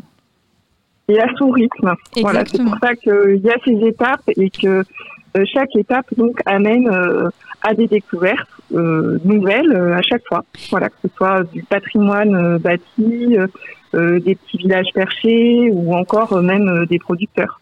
Et pour les plus sportifs, pour les plus plus motivés, il n'y aurait pas euh, d'école sympa alors préconisée dans le coin? Oui, alors je ne les ai pas testés moi-même, mais effectivement, vous avez, euh, pour ceux que je préfère, en tout cas, c'est le col de la Croix-Moran. Euh, le col de la Croix-Saint-Robert, c'est vraiment des cols très euh, sportifs. Hein. Oui, oui, oui. Euh, et euh, sélectionnés aussi vraiment pour leur intérêt euh, paysager. Euh, vous avez le col de la jeunesse euh, et puis le col de la sœur. Enfin bon, c'est toutes ces. Vous avez des, fiches également euh, itinéraires qui sont téléchargeables également sur le site euh, auvergne-destination-volcan.com. avec les niveaux de Alors que, que de cols effectivement dans, dans votre beau département, que de cols euh, qui sont utilisés par les cyclosportifs, par les cyclotouristes, mais aussi euh, bah, sur les différentes étapes du Tour de France. Un Tour de France qui passe dans son département, eh bien ça met en lumière euh, tout ce qu'on a mis en place et ça aide encore un petit peu plus les, les, les sportifs et non sportifs, les touristes à venir sur ce beau département. Et à apprécier chaque particularité, donc ce soit de la pleine nature, euh, du patrimoine bâti, naturel, culturel, là vous en parliez avant, euh, sa gastronomie, son, son, terroir, et puis euh, bien sûr le bien-être et le thermalisme. Vous avez vu un aperçu ce matin à Châtel-Guyon et puis à la Bourboule. Mais c'est vrai que le département du Puy-Dôme reste une destination thermale avec des projets d'envergure. Oui, nous en avons parlé tout à l'heure avec Stéphane Huin, euh, qui est le responsable communication d'Auvergne Thermalisme. Et nous recevrons, évidemment, nous sommes disposés, vous n'avez pas pu venir jusqu'à nous, euh, mais nous sommes euh, bah, le plateau Radiocyclo Tour et devant les termes de la, les grands termes de la Bourboule. Nous recevrons tout à l'heure son directeur qui nous parlera plus spécialement du thermalisme sur cette belle ville de la Bourboule. Alors Caroline, tu voulais parler un petit peu vélo et fromage ah, avec... bah, J'en reviens à ça. Est-ce qu'on peut, Élise, dire un ah petit mot rapidement sur cette route vélo et fromage? Oui, donc euh, vous avez euh, dans le département euh, des balades gourmandes à vélo. Donc le principe, c'est que le département du Puy-de-Dôme participe à l'opération vélo et fromage hein, au niveau il y a tous les départements qui peuvent participer à cette opération. Et donc, euh, l'idée, c'est de proposer des parcours thématiques vélo autour du fromage, avec des visites de ferme, euh, de production laitière ou encore euh, des caves d'affinage tout le long des itinéraires cyclables. Donc, c'est une façon originale, on va dire, pour les gourmands et amateurs de vélo de découvrir des savoir-faire d'artisans passionnés mhm. et puis de savourer nos spécialités fromagères, donc Saint-Nectaire, Fourme d'Ambert, Cantal, Salaire, Bleu d'Auvergne, euh, sous toutes les formes. Et d'aller rencontrer euh, ceux qui le fabriquent, de découvrir les coulisses. Voilà. Et euh, vous avez donc sur dans le département, vous avez deux itinéraires en particulier. le circuit du Forez, mhm. au départ d'Ambert, donc, vraiment dans le, parc du départ de Forez. Et vous avez aussi la boucle autour du Sancy, le tour du Sancy, qui est un parcours de montagne situé à plus de 1000 mètres d'altitude, hein, avec des sites emblématiques comme euh, bah, le lac Pavin, la vallée de Chaudefour, la cité médiévale de Besse ou encore la ville thermale euh, du Mont d'Or. Et donc euh, les fermes situées, on va dire, à moins de 5 km de ces itinéraires sont référencées dans des fiches techniques aussi téléchargeables mm. sur le site internet Auvergne Destination Volcan. Eh bien, merci beaucoup. On va euh, inviter les auditeurs à compléter ces premières informations en se rendant sur votre site qui euh, est illustré de très belles photos et qui finiront de convaincre euh, les personnes de venir chez nous. oui, merci beaucoup. Merci Elise, à bientôt. Merci Elise. Euh, bonne fin d'après-midi. Euh, il est 15h50, on avait décalé un petit peu parce qu'on a eu des soucis de téléphone avec les uns ou les autres. Euh, Alexis, euh, point course. eh bien, il y avait un groupe de 17 coureurs à l'avant. il y a désormais un seul coureur à l'avant.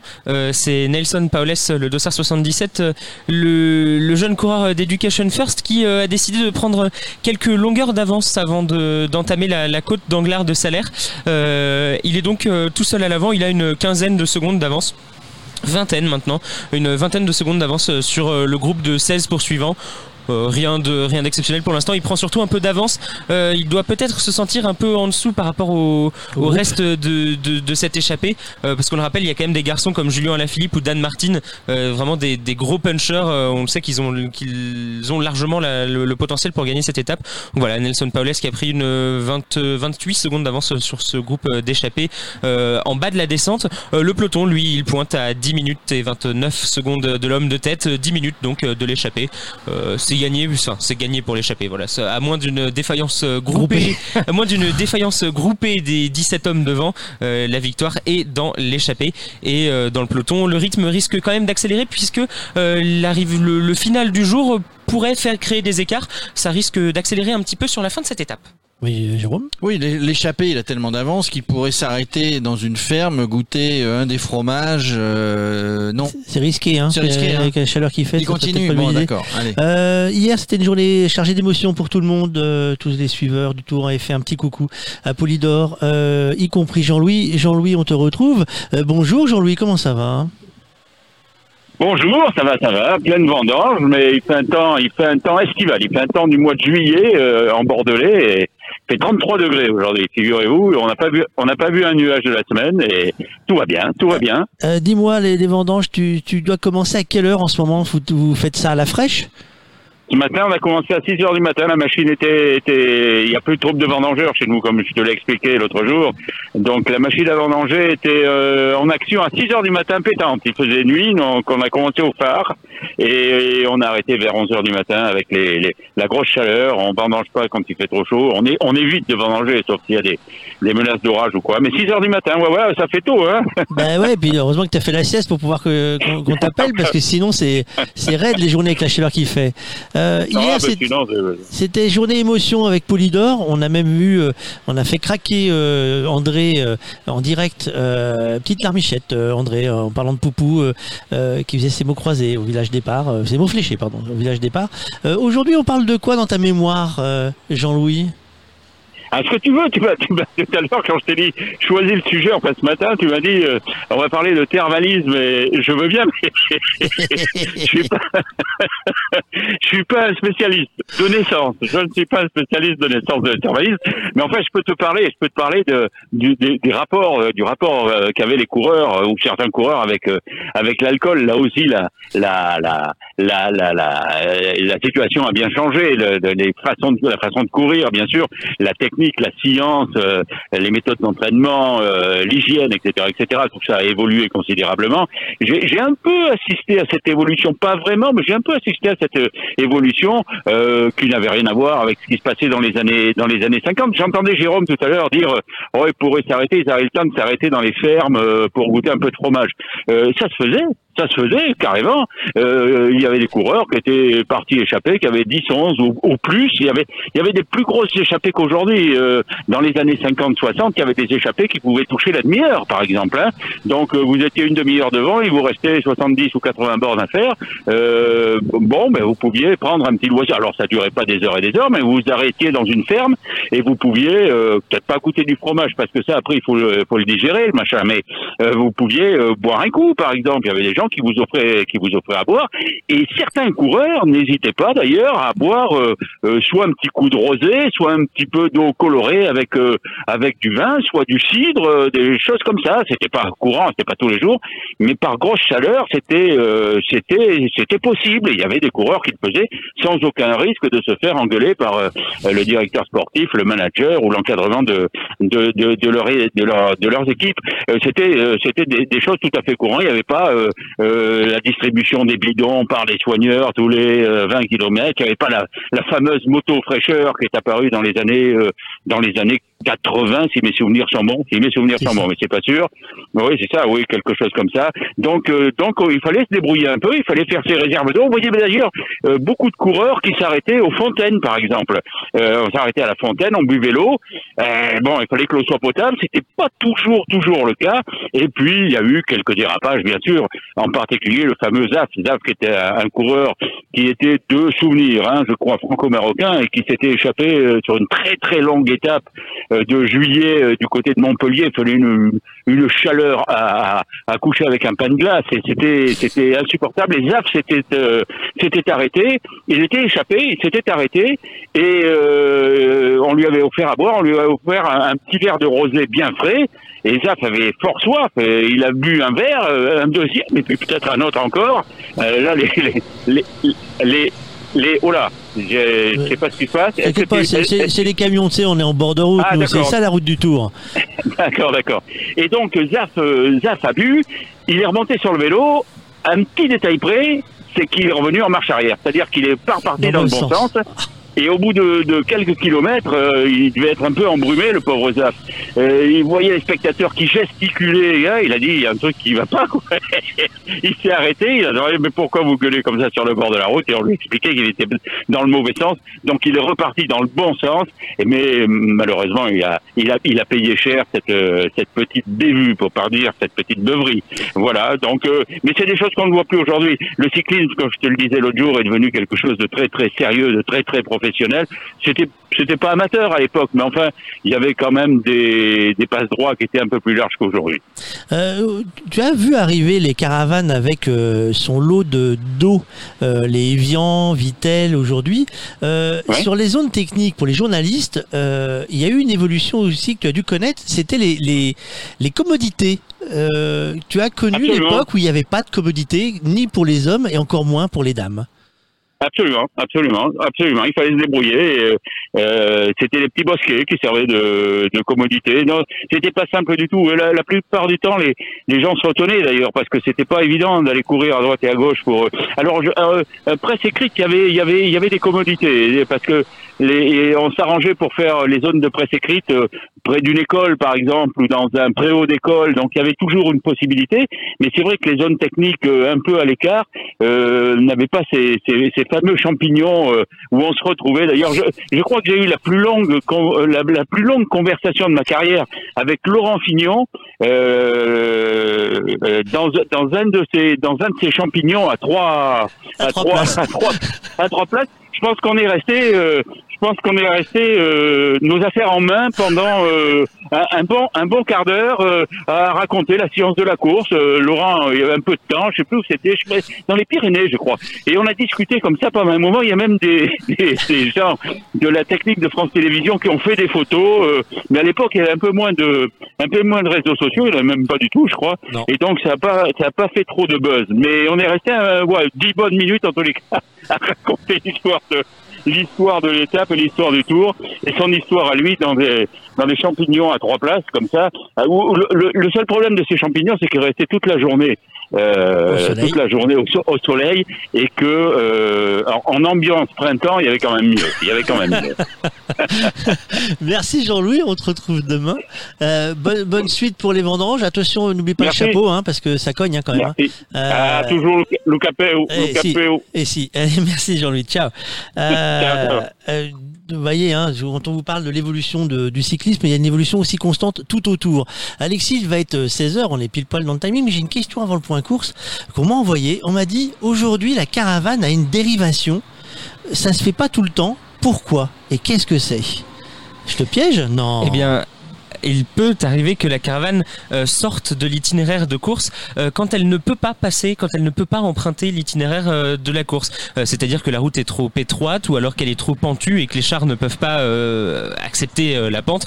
Euh, aujourd'hui, à mon avis, c'est plus une question d'étroit. Alors, je me suis pas particulièrement penché sur euh, pourquoi est-ce que la caravane aujourd'hui ne pouvait pas faire le, le parcours, mais euh, voilà, il peut arriver que la caravane ne puisse pas faire certains secteurs. C'est pour ça, par exemple, euh, qu'elle ne passe pas au plateau des Glières parce qu'elle ne passe, la caravane ne passe pas sur les secteurs empirés. Donc pas de Euh, cadeau. Donc pas de cadeau si vous êtes sur le plateau Iglière. C'est pareil euh, quand il y a eu l'étape avec les pavés, euh, c'était euh, l'année dernière ou il y a deux ans. Eh bien la caravane empruntait des itinéraires bis à chaque secteur pavé parce qu'on pouvait pas faire passer la caravane sur les petites routes pavées du, du nord de la France. Alors Donc il arrive voilà que la caravane soit déviée. La caravane passe. Euh, on fait un petit coucou à la caravane. Euh, on sait que certains nous écoutent. Alors, ils n'ont pas tout le temps de nous écouter, mais ils- certains nous écoutent. Alors, petit clin d'œil encore à la caravane. Les gars, si vous voulez venir causer de votre expérience de la caravane, c'est il y a encore quelques jours. Hein, on n'est pas arrivé à Paris. Hein.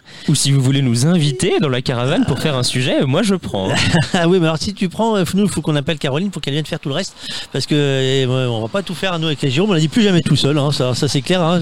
Donc c'est Caroline ou rien. Donc il faut que tu négocies avec Caroline pour que tu puisses aller dans la caravane. Ou alors je vais dans la caravane. Ah bah eh, alors, euh, alors, on ne- alors là, il va falloir qu'on discute plus sérieusement après l'antenne euh, parce que nous avons déjà une, quasiment une place pour toi si jamais ça t'intéresse toujours euh, de, de faire. Il va falloir appuyer sur le bouton menu de la télé euh, sans Le faire bon le bouton, bouton. off. Ouais, sinon, sinon on en a pour 10 minutes pour démarrer la télé. C'est comme le, le truc avec le, le démarrage manuel. Et c'est manuel pour démarrer. Euh, 16h, euh, le point course euh, qui est là. Euh, ça y est, ça bouge. La course est, est lancée euh, dans les 35 derniers kilomètres de cette étape. On était dans la dans la quatrième ascension de la journée, la cinquième pardon même, la côte d'Anglard de Salaire. on avait un homme qui était sorti du groupe de tête, c'était Nelson Paules, le coureur d'Education First. Derrière l'allemand Maximilian Charman de la Bora est sorti en contre. il est à un peu moins de, de 10 secondes du, coureur d'Education First. Derrière dans les poursuivants, ça saute aussi dans la roue. on a vu Julien Lafilippe mettre un petit coup d'accélérateur. C'est Rémi Cavagna qui roulait pour lui. Rémi Cavagna, ça y est, son étape elle est terminée. il a aidé Julien Lafilippe. Il a sauté dans le dans l'ascension du col d'Anglard de Salaire. Il a fait coucou à la caméra en, en passant. donc voilà, c'est la, la, course pour la victoire finale est lancée. on va on ne va plus se regarder hein, dans le groupe des poursuivants. Maintenant, on va partir tout seul. Alors dans la descente, ça va être un peu spécial parce que évidemment, on va creuser des petits écarts dans la descente, mais pas trop. Euh, mais vraiment, ça va se jouer ensuite euh, dans euh, les kilomètres qui vont précéder la montée du, col de Néron, qui sera bonifié d'ailleurs, mais puisque les hommes à l'avant ne sont pas dangereux, les bonifications n'auront aucune importance sur cette étape. Nous ne sommes pas aux 24 heures du Mans, vous êtes bien sur la route du Tour de France. oui, vous entendez forcément, alors c'est ce qu'on explique d'expliquer aux gens, c'est que, parce que même Alexis dit, ouais, il y a du bruit et autres, mais c'est ça le Tour de France. Le Tour de France, s'il n'y a pas de bruit, eh ben, on reste à Paris les gars, hein. on fait ça dans notre télé, chacun de notre côté. Aucun intérêt c'est vivant. Il euh, y a des gens qui font coucou. Et tout à l'heure, ils klaxonnent. Ils disent ah, coucou. Ils ne connaissent pas, c'est pas grave. Ils disent coucou. On est poli. Ils ont reconnu Caroline. Euh, oh non, parce qu'elle n'avait pas, elle pas monté la main encore à ce moment-là. Mais Caroline, ça y est, hein, nous avons eu euh, le gagnant hein, sur Petit ah. Futé. non, non, nous avons un gagnant. Très jolie photo de toi. Attention. Ah non, non, non, non, non, non, non, non, non, on fait en effet les choses bien. Putain, je, je, je, pour ceux qui. Ça faisait pas partie du contrat, ça, hein euh, Droit à l'image. euh, non, non, c'est, euh, quelqu'un a dit, euh, bah, il y, en a eu d'autres, hein, qui sont arrivés trop tard. Ils sont arrivés, euh, voilà, il y a eu, il y, y, a plusieurs. il y en a qui se sont fait avoir, ils ont partagé au mauvais endroit. il y en a qui ont perdu, du coup. regarde, regarde la belle photo, quand même. Oh là là là. Non, attends. Hey. Quand même, on fait ça proprement. Ah, c'est, elle, elle, elle, on voit pas que tu fais un mètre 20 ouais, C'est ce que j'allais dire, on voit pas que j'ai trois coussins sous moi. c'est, c'est, non, c'est même moi, c'est, moi je suis debout sur la chaise hein, pour ah. pouvoir atteindre le micro. Mais euh, tu sais ce que je dis toujours, l'essentiel c'est que les pieds touchent par terre. C'est, ça, mais moi le problème c'est qu'ils touchent pas toujours par terre, c'est, toujours le problème. Euh, il est 16h03, euh, oui, alors vous pouvez euh, toujours venir nous rejoindre euh, sur Radio Cyclotour, nous écouter, on met quelques extraits sur Facebook pour que vous ayez envie de venir nous écouter vous êtes nombreux à nous poser des questions. Euh, n'hésitez pas, surtout, n'hésitez pas. On essaye d'y répondre. Jérôme. Oui, tous ceux, euh, tous ceux qui ont, qui ont, qui ont perdu, hein, qui n'ont qui ont, qui ont pas gagné le, petit futé vélo et fromage, et on a, on a des tas d'autres cadeaux à faire gagner, mais tous ceux qui ont perdu, c'est ce qu'on appelle les malchanceux, et j'en ai parlé tout à l'heure. Eh bien, en 1964, au Tour de France, il y avait un prix du plus malchanceux. Tous les jours, il était doté de 500 francs à l'époque, et à la fin, euh, euh, donc le, malchanceux du jour, hein, qui était désigné par vote, il touchait 500 francs. Et le super malchanceux, à la fin du tour, en 1964, a bénéficié, ce qui était déjà pas mal, de 2000 francs, une dotation de 2000 francs de l'époque. Ah bah c'est pas mal ça ça vaut le coup d'être malchanceux. Bah oui, des fois, oui. Euh, alors je vais faire un petit clin d'œil car euh, je, on va pas parler de politique, mais on va juste parler de. Il y a un moment, euh, on va parler de choses qui, euh, qui moi, me, me, me fatigue plus que qu'autre chose. J'ai une maison, un petit village, nous avons des cloches. les gens ne demandent pas encore à ce qu'on arrête les cloches, mais une nouvelle blague des écologistes. je n'ai rien contre eux. Attention, hein, je suis moi-même, j'essaye de faire ce que je peux pour faire sa propre de partout, comme on dit. Euh, mais les écologistes ont trouvé une nouvelle chose à Bordeaux. Alors à Rennes, ils ne veulent pas le Tour de France car la caravane n'est pas écologique. Euh, il s'avère que euh, le Tour de France, euh, au fur et à mesure, met des véhicules électriques et peut-être que bientôt, salut les gars, c'est Harley qui, débarque, bienvenue. Maintenant c'est Réunion et le Hels, voir. Hop, on laisse passer. Eh, c'est vivant, non? Et eh ben à Bordeaux, ils ne veulent plus mettre de sapin de Noël, car c'est un arbre mort. Euh, alors, euh, à savoir, euh, qu'on explique, nous, dans un petit village dans lequel nous sommes, il y a un sapin de Noël qui est offert à, la commune tous les ans. C'est un sapin qui soit est malade, soit va être coupé parce qu'il devient dangereux. donc, au moins, lui donne un, joyeux Noël pour partir. donc, si on veut juste ça, à savoir, peut-être se renseigner qu'il y a beaucoup de gens qui replantent des arbres avant de crier au loup. peut-être, voilà. Je trouve que c'est mon coup de gueule il y en a d'autres qui viendront, mais je trouve que c'est fatigant parce que c'est, il y a peut-être d'autres choses à voir euh, plus importantes à mon avis que le coup du sapin qui, de toute façon, sera replanté. Euh, on a rarement, euh, aujourd'hui en tout cas en France, coupé des, forêts de sapins juste pour le sapin de Noël. Mais bon, après. Oui, surtout que c'était passage. pas passage obligé, mais les enfants, ce, grand sapin à Bordeaux était devant la cathédrale de Bordeaux et, tous les parents amenaient les enfants euh, regarder ce sapin avec les yeux grands ouverts. Voilà, c'est dommage, mais c'est comme ça. La politique, on prend des décisions. Euh, c'est comme ça. Oui, non, mais je vous dis après, c'est, euh, je rentre pas dans la politique, ni, je ne juge pas ces personnes-là. Je trouve que c'est juste, euh, c'est peut-être d'autres combats. Enfin, ça c'est à mon simple avis, à moi-même que moi-même. Euh, il est 16h06. Euh, nous avons un petit flottement dans le programme parce que normalement c'est à minute IMO, euh, Jérôme. T'es prêt pour ta minute IMO Ah bah, bien sûr que je Allez, suis prêt. C'est l'instant IMO. L'instant IMO, on parle d'immobilier dans la région dans laquelle nous passons. Allez. Alors, alors bah, l'instant IMO, hein, donc euh, en partenariat avec le réseau l'adresse immobilier et le euh, le portail d'annonces immobilières acheterlouer.fr, bah, on se balade, on se balade en Auvergne et puis euh, je vais m'appuyer, je vais poser des questions un petit peu à, à Caroline. Alors là où nous sommes, on est plutôt bah, sur une ville de Cure, hein, les villes de Cure euh, avaient la côte à la belle époque et on retrouve énormément euh, de maisons belle époque, de construction. Il y a des villes de Cure qui ont disparu. En tout cas, sur celle où nous sommes aujourd'hui, on a des magnifiques euh, constructions belle époque. Alors la belle époque, c'est de l'architecture et c'est de l'immobilier recherché. Je ne sais pas Caroline ici. En tout cas, dans d'autres régions, par exemple, une, euh, on était au départ de Nice, une villa belle époque, ça se vend dans les 23 millions d'euros, quelque chose comme ça. Euh, c'est un peu ce qu'on retrouve, hein, style belle époque, euh, Caroline ici dans le dans le dans, la Bourboule et dans les villes de Cure en général, puisque le tour en, en traversait quatre tout à l'heure. Alors l'Auvergne, bah, la, capitale de l'Auvergne, hein, euh, c'est Clermont-Ferrand. Donc l'immobilier, bah, il est un petit peu, euh, il est fait comme dans beaucoup d'autres régions, avec la pierre, avec les matériaux que l'on trouve sur la région. Et euh, bah, l'Auvergne, euh, l'Auvergne, on, on a tendance à dire, bah, c'est noir comme Clermont-Ferrand. En termes d'immobilier, j'entends. hein. C'est ça, toi qui es de la région. On a plutôt de la construction couleur noire. Alors oui, mais c'est pas parce que c'est une ville sale. Comme beaucoup le pensent en voyant des images à la télé ou dans, dans, dans la presse écrite, l'idée c'est qu'effectivement on a énormément de constructions qui sont faites avec la pierre de Volvic qui est extrait donc dans les carrières autour euh, de Clermont, donc, comme notamment à Volvic. Ça a été euh, une activité importante, ça l'est encore euh, quand même aujourd'hui. Et vous pouvez notamment du côté de Volvic aller visiter la grotte de la Maison de la Pierre qui permet de découvrir le travail qui a été fait par les carriers et les différentes utilisations qu'on en faisait hum, et qu'on en fait encore aujourd'hui. Alors c'est justement, euh, c'est justement avec cette pierre de Volvic qui est noire, avec la cathédrale notamment Clermont de Clermont que l'on voit que l'on voit d'en haut, Mm. et, et les habitations autour. Globalement, Clermont en termes d'immobilier, euh, c'est de la vieille construction d'époque. Hein, donc après évidemment euh, tout autour, la typologie du logement, donc le, le- le vieux centre de le vieux centre de Clermont, bah, c'est de la vieille pierre. Puis après, on, on a du plus moderne. On, plus, on a le cœur de ville effectivement qui repose au- autour d'un certain nombre d'édifices et euh, de belles villes, je dirais peut-être pas forcément de villas, mais en tout cas d'un certain nombre de maisons et d'immeubles euh, façonnés au fil des années avec cette pierre qui est euh, entretenue. La ville met un point d'honneur à entretenir justement les rues. Il y a une belle dynamique qui a été engagée au niveau du cœur de ville, comme dans beaucoup de villes françaises, mais je le souligne à Clermont, moi qui habite ici depuis une quinzaine d'années, je tiens vraiment à dire qu'on a réaménagé le centre pour aussi faire mieux cohabiter les habitants avec les piétons euh, qui passent pour le travail et euh, les cyclistes. Je suis très très étonnée et agréablement surprise de voir le nombre de vélos qui circulent aujourd'hui pour aller, euh, on le voit, emmener les enfants à l'école, des gens avec leur ordinateur dans le panier.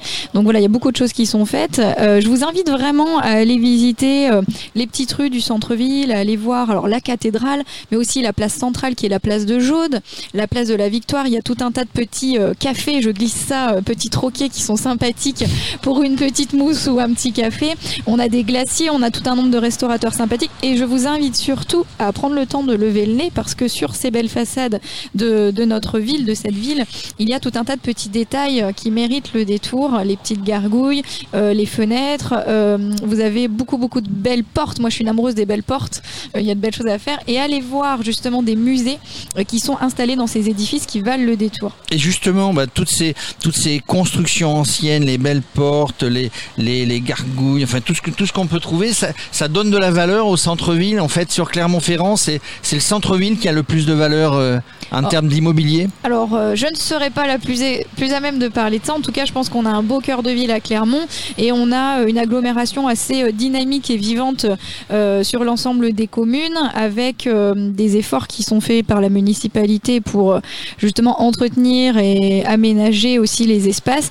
On a, par exemple, dans le, le centre-ville, la possibilité d'aller euh, euh, pique-niquer le midi sur sa pause déjeuner au jardin Lecoq. Euh, en plein centre-ville, avoir un parc de cette qualité verdoyant, c'est plutôt sympathique. Alors ça, tu parles de parc en termes d'immobilier, puisque nous sommes dans l'instant IMO, ça fait, ça donne la valeur, parce que en immobilier, la valeur d'un bien, c'est sa situation. On dit toujours, qu'est-ce qui, qu'est-ce qui est le plus important quand on achète une maison, un appartement, c'est l'emplacement l'emplacement, l'emplacement. Donc ces parcs, oui, j'ai remarqué qu'effectivement, euh, donc vieille construction, vieille pierre, euh, des parcs qui sont qui sont plutôt sympas.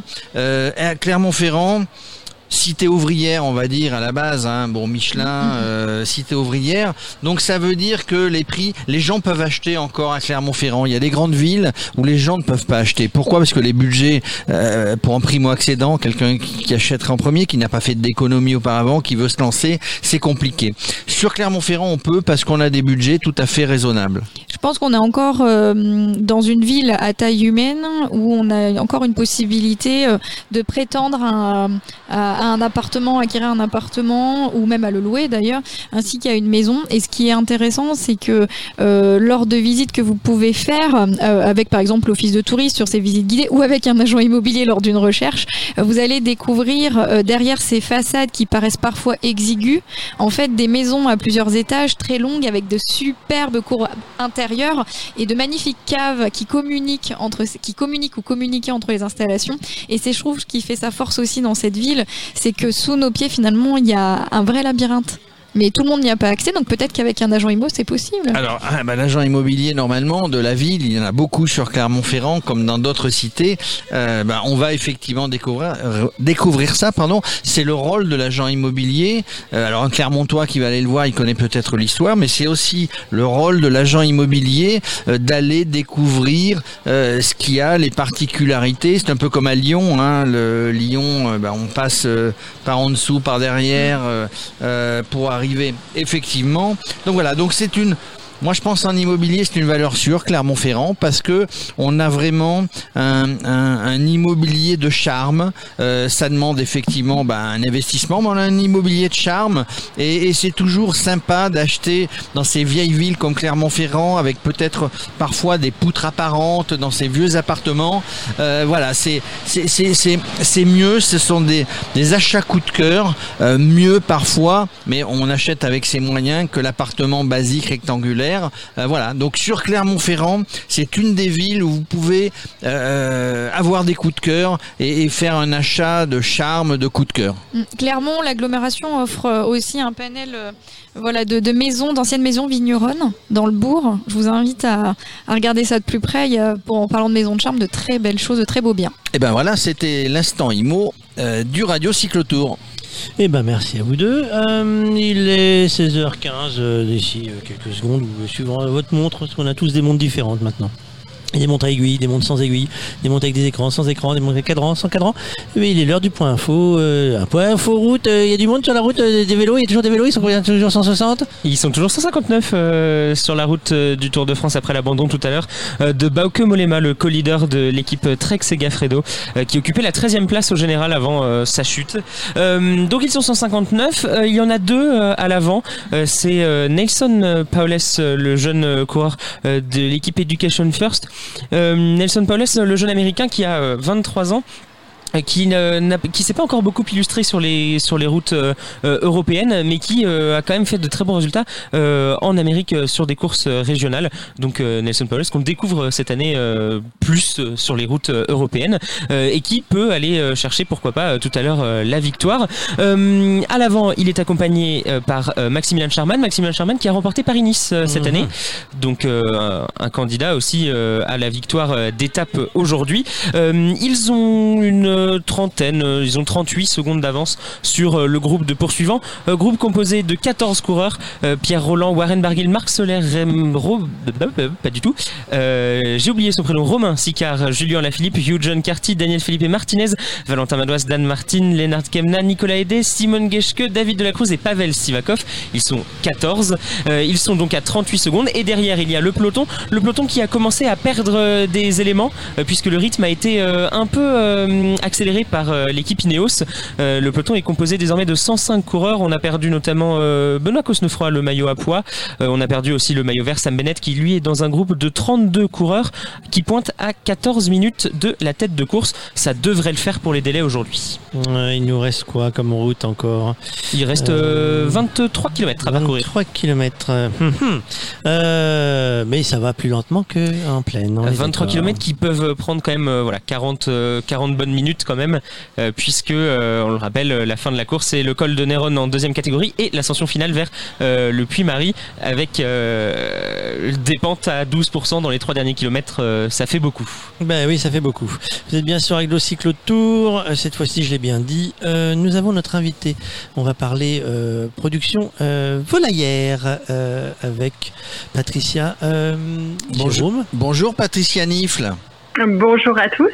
Eh bien aujourd'hui, puisque le, le Tour de France bah, passait par l'Auvergne, euh, on s'est dit que peut-être il serait bien de parler de la volaille fermière d'Auvergne, la Belle Rouge, euh, que l'on trouve dans, euh, dans votre région. Effectivement, merci à vous d'avoir pensé à nous et notre belle production auvergnate. Donc, pour, pour en parler un petit peu, il y a quand même 360 éleveurs sur la région, surtout dans l'Allier et dans le Puy-de-Dôme. Euh, donc, les coureurs vont euh, certainement croiser des, des volailles fermières d'Auvergne sur leur parcours. Alors euh, elles vont passer, elles vont passer sur la route. Elles sont, elles sont bien enfermées, dites-moi. Oui, alors elles sont élevées en plein air, hein, donc après elles peuvent euh, aller outre leur parcours, mais oui, normalement elles sont quand même euh, dans, dans leur parcours euh, et elles ne vont pas traverser et gêner les coureurs. Et d'ailleurs, c'est surtout demain que les coureurs vont, vont rencontrer des, euh, des volailles fermières d'Auvergne sur le parcours Clermont-Ferrand-Lyon, sur euh, les alentours de Courpierre, de Pont-du-Château, etc. Alors les coureurs, puisque ça sera demain, ils, ils seront prévenus. La caractéristique hein, de- des- des volailles fermières d'Auvergne, c'est d'être élevées en plein air. Oui, alors les caractéristiques des volailles fermières d'Auvergne, c'est déjà qu'elles possèdent deux signes officiels de qualité, donc le label rouge que tout le monde connaît pour l'aspect gustatif, le bon goût, donc c'est de l'élevage plein air, de l'élevage long et de l'élevage avec une alimentation riche en céréales. Ensuite, nous, les volailles fermières d'Auvergne, avec leur IGP, indication géographique protégée, on a voulu aller plus loin que ce label rouge. En Auvergne, on a voulu euh, créer une gamme de sans traitement antibiotiques grâce aux soins par les plantes. Donc, on va euh, soigner nos volailles avec du thym, de l'origan, euh, du citron, enfin, voilà, tous ces petits remèdes de grand-mère qui vont aider nos volailles à être en pleine forme, en pleine santé, et donc de ne pas être malades. Donc on a fait euh, ce, ce type de, de développement, on a été précurseur sur ce dossier-là. Et puis on a, on va aussi plus loin sur l'alimentation. On donne des céréales, du soja français à nos volailles, sans OGM bien sûr. Euh, on va aussi plus loin sur la traçabilité. Donc vous pouvez en magasin flasher un petit QR code et découvrir un petit portrait d'éleveur en vidéo, l'éleveur qui a réellement euh, élevé la volaille que vous avez dans les mains. Voilà des petites choses que l'on peut faire. Alors, Euh, alors ça c'est intéressant, ça veut dire que vous les soignez avec des produits naturels, citron, origan, thym, euh, c'est ce que vous oui. avez dit, Euh, l'alimentation, du maïs, de l'orge, du colza, etc. C'est ça qui donne le bon goût et une bonne chair ferme de cette volaille. Oui, oui, oui, c'est en partie euh, grâce à tout ce qui est mis en place. C'est l'élevage long, l'élevage plein air, l'élevage rustique euh, en Auvergne, puisqu'elle gambade dans, dans nos belles prairies auvergnates. Euh, et puis voilà, les soins par les plantes, euh, une alimentation euh, qui est euh, très encadrée et euh, d'origine française, parce qu'on y tient aussi. Et puis dernièrement, on est en train de planter, euh, de reforester nos parcours, donc de, de, planter, d'arborer pour que les volailles soient le mieux possible dans un lieu ombragé et avec des plantes mellifères pour le bien des abeilles aussi, puisqu'on pense à tout le monde. Ah bah voilà, tout est préservé. Vous parliez tout à l'heure de traçabilité maîtrisée, de contrôle rigoureux. Aujourd'hui, dans la consommation, dans la grande distribution, dans la grande consommation, c'est important. Oui, oui, les gens ont besoin d'être rassurés. Et nous, comme euh, voilà, on est complètement transparent, on va jusqu'à euh, euh, donner la possibilité de visionner le portrait vidéo de l'éleveur sur son exploitation et voilà, nous parler de comment il élève sa volaille. Donc vous les bichonnez et vous nous bichonnez aussi quelque part. Oui, ben on fait on fait ce qu'on peut pour qu'elles soient le mieux possible. Donc euh, dans un dans une prairie euh, où elles ont une surface euh, minimale à disposition et puis bien aménagée, arborée pour qu'elles aient de l'ombre et qu'elles soient protégées aussi des prédateurs parce qu'il y en a. Actuellement, le, marché se porte comment Parce que ce qui s'est passé avec la Covid euh, au printemps a, un peu freiné beaucoup de choses. Euh, Vous en êtes sorti correctement ou pas de cette crise Oui, nous on a su s'adapter alors en entreprise hein, puisqu'il a fallu que les salariés euh, soient disponibles et engagés hein, en fait hein, pour pouvoir continuer à fournir à alimenter les Français. Ce qui s'est très bien passé, donc on les remercie aussi parce que ce à la fois les éleveurs et à la fois les opérateurs euh, euh, dans les entreprises euh, qui ont pu œuvrer à ça. Donc nous on a pu effectivement pour continuer à produire et comme c'est de l'origine française bien maîtrisée, on n'a pas eu de répercussions sur notre filière officielle de qualité, donc les volailles d'Auvergne. On n'a pas souffert réellement de, de cette crise euh, pour le moment. Voilà, vous nous avez bien informé, hein, euh, Patricia, de, de, de, cette, de cette filière volaille, volaille pardon, fermière d'Auvergne. On va appeler tout à l'heure bon, votre ambassadeur, hein, vous avez un ambassadeur dans le coin, on va essayer de l'avoir au téléphone pour qu'il nous donne évidemment quelques recettes et qu'il Eh nous oui, parle de cette, de cette volaille. Il s'agit de Stéphane Ranieri, si on l'a au téléphone. Après, oui. Ben, en, vous, en, eh en- en vous remerciant, euh, Merci à Patricia, vous. à très bientôt. N'hésitez pas, sur notre site, il y a tous les renseignements que vous souhaitez. Et n'hésitez pas aussi, Stéphane Ranieri, pour tous les conseils culinaires, euh, qui, euh, qui est très doué. Eh ben, c'est noté. Voilà, merci, merci à beaucoup vous. à vous. Euh, Bon après-midi. Et là, nous allons avoir un petit sujet vidéo parce que euh, pour pouvoir enchaîner tout ça correctement, on a un petit sujet vidéo sur euh, Hen- Henri qui nous a préparé quelque chose pour les boulets. Parti.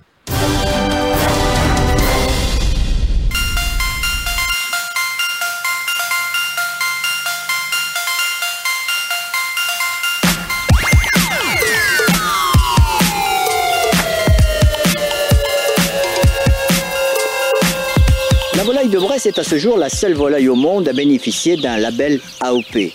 Produit d'un subtil équilibre entre patience et exigence, il garantit la qualité du travail des éleveurs qui produisent chaque année des quantités très insuffisantes face à une demande de plus en plus grandissante mais difficilement extensible compte tenu de la rigueur du cahier des charges. Dans le cahier des charges, alors là, c'est une suite de, savoir-faire ancestraux qu'on respecte au mieux.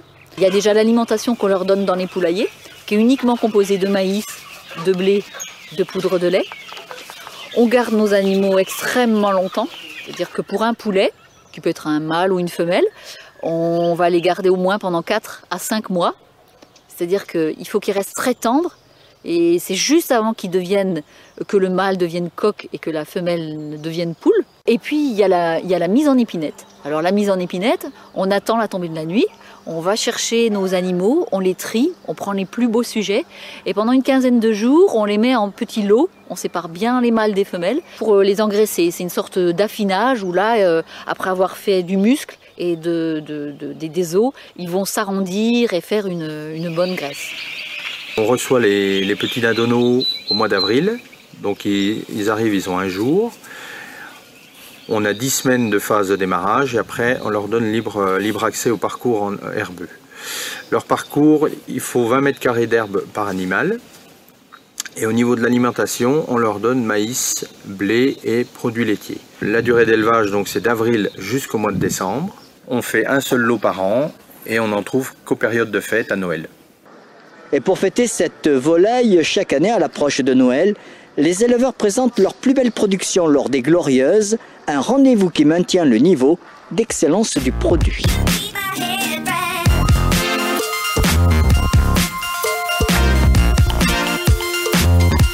Des volailles également vérifiées soigneusement et triées après abattage, puis scellées et étiquetées.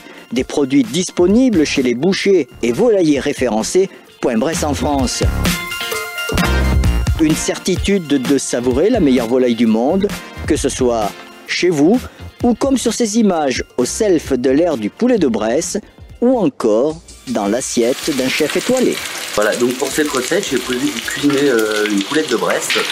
Euh, voilà, d'une façon un petit peu. euh, historiquement, au restaurant, on fait le, le poulet de Brest au mori, servi en cocotte. C'est une, une recette que mon père a fait toute sa carrière.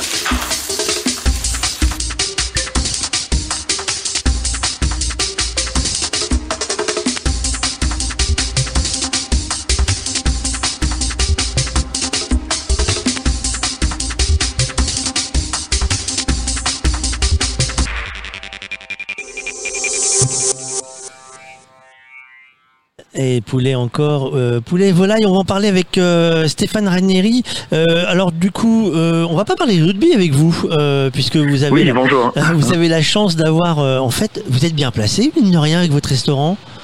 Écoutez, on est très très bien passé puisque euh, donc moi je suis le chef du restaurant L'Ambut euh, qui est donc dans le stade Marcel Michelin. Donc l'équipe de l'ASM euh, Clermont-Auvergne, équipe de rugby euh, bah, maintenant euh, mondialement connue. Mais vous êtes aux premières loges à chaque match, alors du coup, vous, vous arrivez à cuisiner? Exactement. Oui, oui, oui. Alors, euh, on a un petit défaut, c'est qu'il n'y a pas de fenêtre de la cuisine pour observer le match. Donc, il faut vraiment être en salle. Ah, c'est ballot. Alors, on, on vous a au téléphone pour deux choses. D'abord, les, les tocs du cœur, euh, les tocs d'Auvergne. Il y a beaucoup de choses en même temps, en fait. Et également, parce que vous êtes ambassadeur des, des volailles d'Auvergne, euh, on va aller dans l'ordre. Euh, les tocs d'Auvergne, ça regroupe euh, tous les chefs étoilés de la, de la région? Alors, étoilés, mais pas que. Mais pas Euh, que. Les tocs d'Auvergne, voilà, mais pas que. Non, non, ce sont en effet euh, les plus belles tables d'Auvergne. Euh, donc, étoilés ou non. Euh, certains sont assiettes Michelin, d'autres piques gourmands.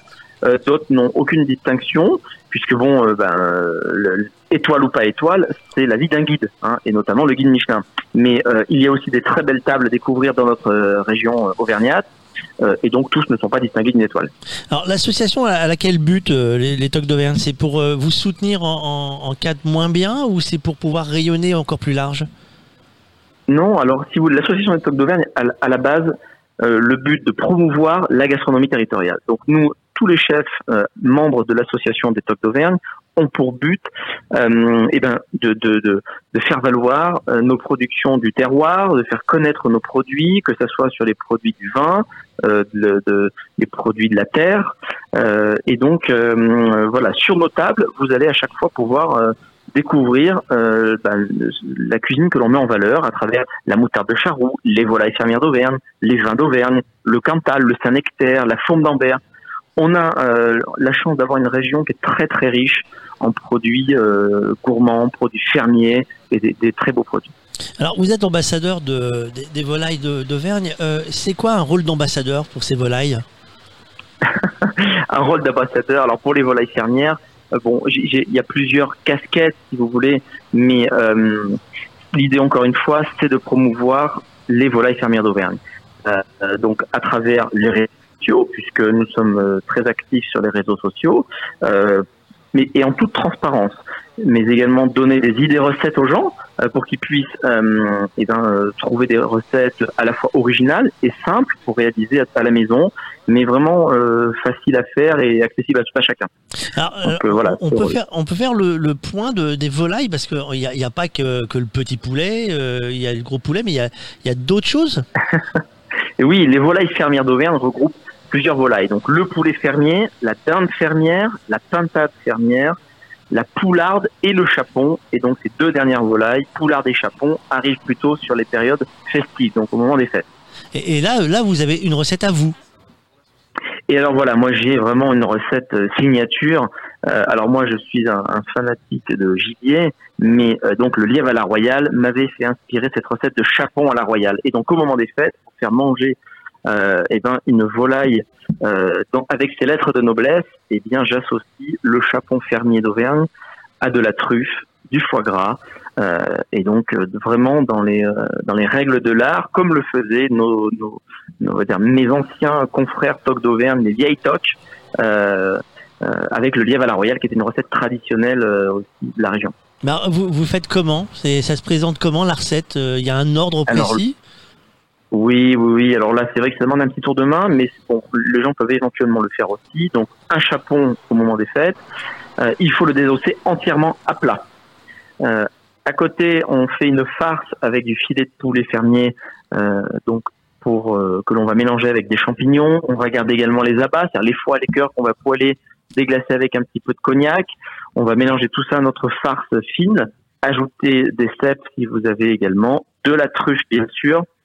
On va tartiner cette farce sur le chapon qui était entièrement désossé à plat, mettre des beaux morceaux de foie gras à l'intérieur pour qu'on retrouve un quart de foie gras, rouler l'ensemble et vous allez obtenir un gros boudin.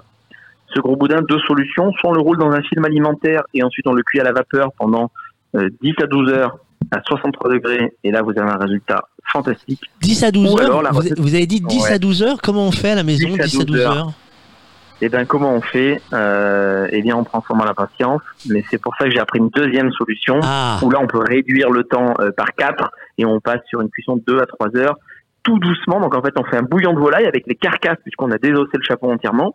On fait un bouillon de volaille, un fond blanc de volaille, hein, de manière simple.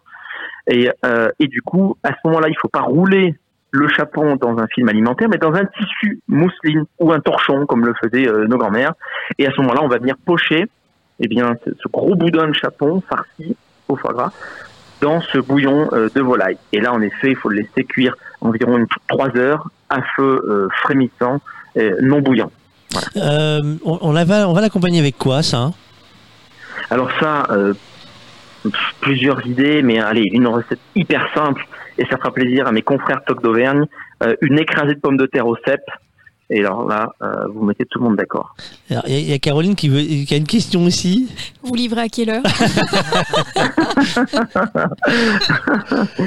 Eh ben, écoutez, n'hésitez pas à venir nous voir, le restaurant Lambut, au stade Marcel Michelin. je suis une fidèle, j'aime beaucoup votre euh, travail. Euh, moi, j'ai une question euh, en, en dehors de, de votre travail euh, habituel. euh, les rugbymen euh, qui, qui sont donc euh, deux étages en dessous de chez vous, euh, ils viennent manger. Ils mangent quoi chez vous? Une Bien sûr. Alors, chez- alors, nous, on n'a pas de truffade à la carte, non. Non, Euh, mais, mais alors, vous avez raison de le dire. c'est- Alors, les rugbymen, ils viennent chez nous, ils vont dans tous les restaurants, mais euh, ils ont quand même une alimentation euh, dédiée aux sportifs de haut niveau. Et la volaille a toute sa place dans l'alimentation d'un sportif de haut niveau. Mais les rugbymen, mais tout comme les cyclistes, si vous voulez, la volaille, la viande blanche, a une place des plus importantes puisque c'est quasiment la viande euh, la plus consommée par les sportifs de haut niveau et notamment sur des poulets fermiers, comme vous l'avez, euh, comme l'a dit Patricia Nifle euh, quelques minutes avant moi, euh, bah, l'alimentation de la volaille va jouer sur la qualité du produit et donc l'alimentation du joueur euh, de haut niveau aura une répercussion euh, sur son euh, sur son physique. Et donc euh, l'importance d'avoir des produits de qualité, notamment sur les produits fermiers, là pour le coup, euh, a une incidence euh, réelle sur euh, le corps du sportif. Vous voulez dire qu'il aura, des belles- il aura des belles cuisses Pardon? Il aura des belles il, cuisses. aura- ouais, il aura, il aura des belles cuisses et une belle poitrine de volaille.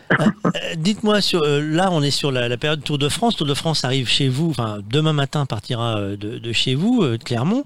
Euh, ça, ça donne une valeur à, à votre cuisine d'avoir un éclairage comme le Tour de France supplémentaire?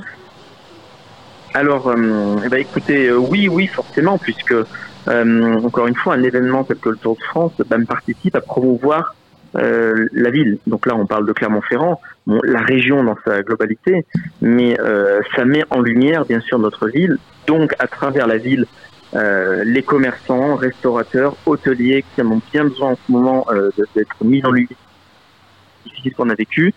Et, et donc, euh, on, on est ravis de recevoir à Clermont-Ferrand le Tour de France. Et, et donc, oui, les, les répercussions, les retombées même commerciales sont là. Oui, merci, merci Stéphane Ranieri de nous avoir, euh, nous avoir donné ces recettes. Je précise que sur le site Les Tocs d'Auvergne, parce que ça a l'air simple quand vous le dites, on est parfois angoissé devant, devant, devant, dans sa cuisine. On retrouve un des tas de recettes très simples euh, que, que vous nous diffusez, et ça, euh, bah, les, auditeurs en seront très sensibles. Ils pourront cuisiner la volaille d'Auvergne et tout autre produit, évidemment. Merci beaucoup Stéphane. Bo- bonne suite. Euh, Merci à vous. Moi j'essaierai cette année euh, la recette. Je suis pas sûr que j'arriverai du premier coup, ça c'est pas gagné. Mais je vais essayer. Euh, Alexis, on, on a un peu décalé notre point course. Euh, ça commence sérieusement à bouger.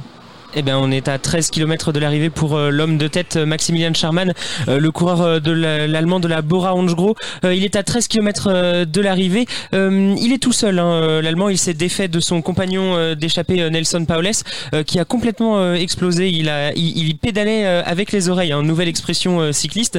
Pédaler avec les oreilles, ça veut dire que il, il dans, dans de- de la tête, et donc il pédalait avec les oreilles. il suivait le mouvement de son vélo avec, la tête.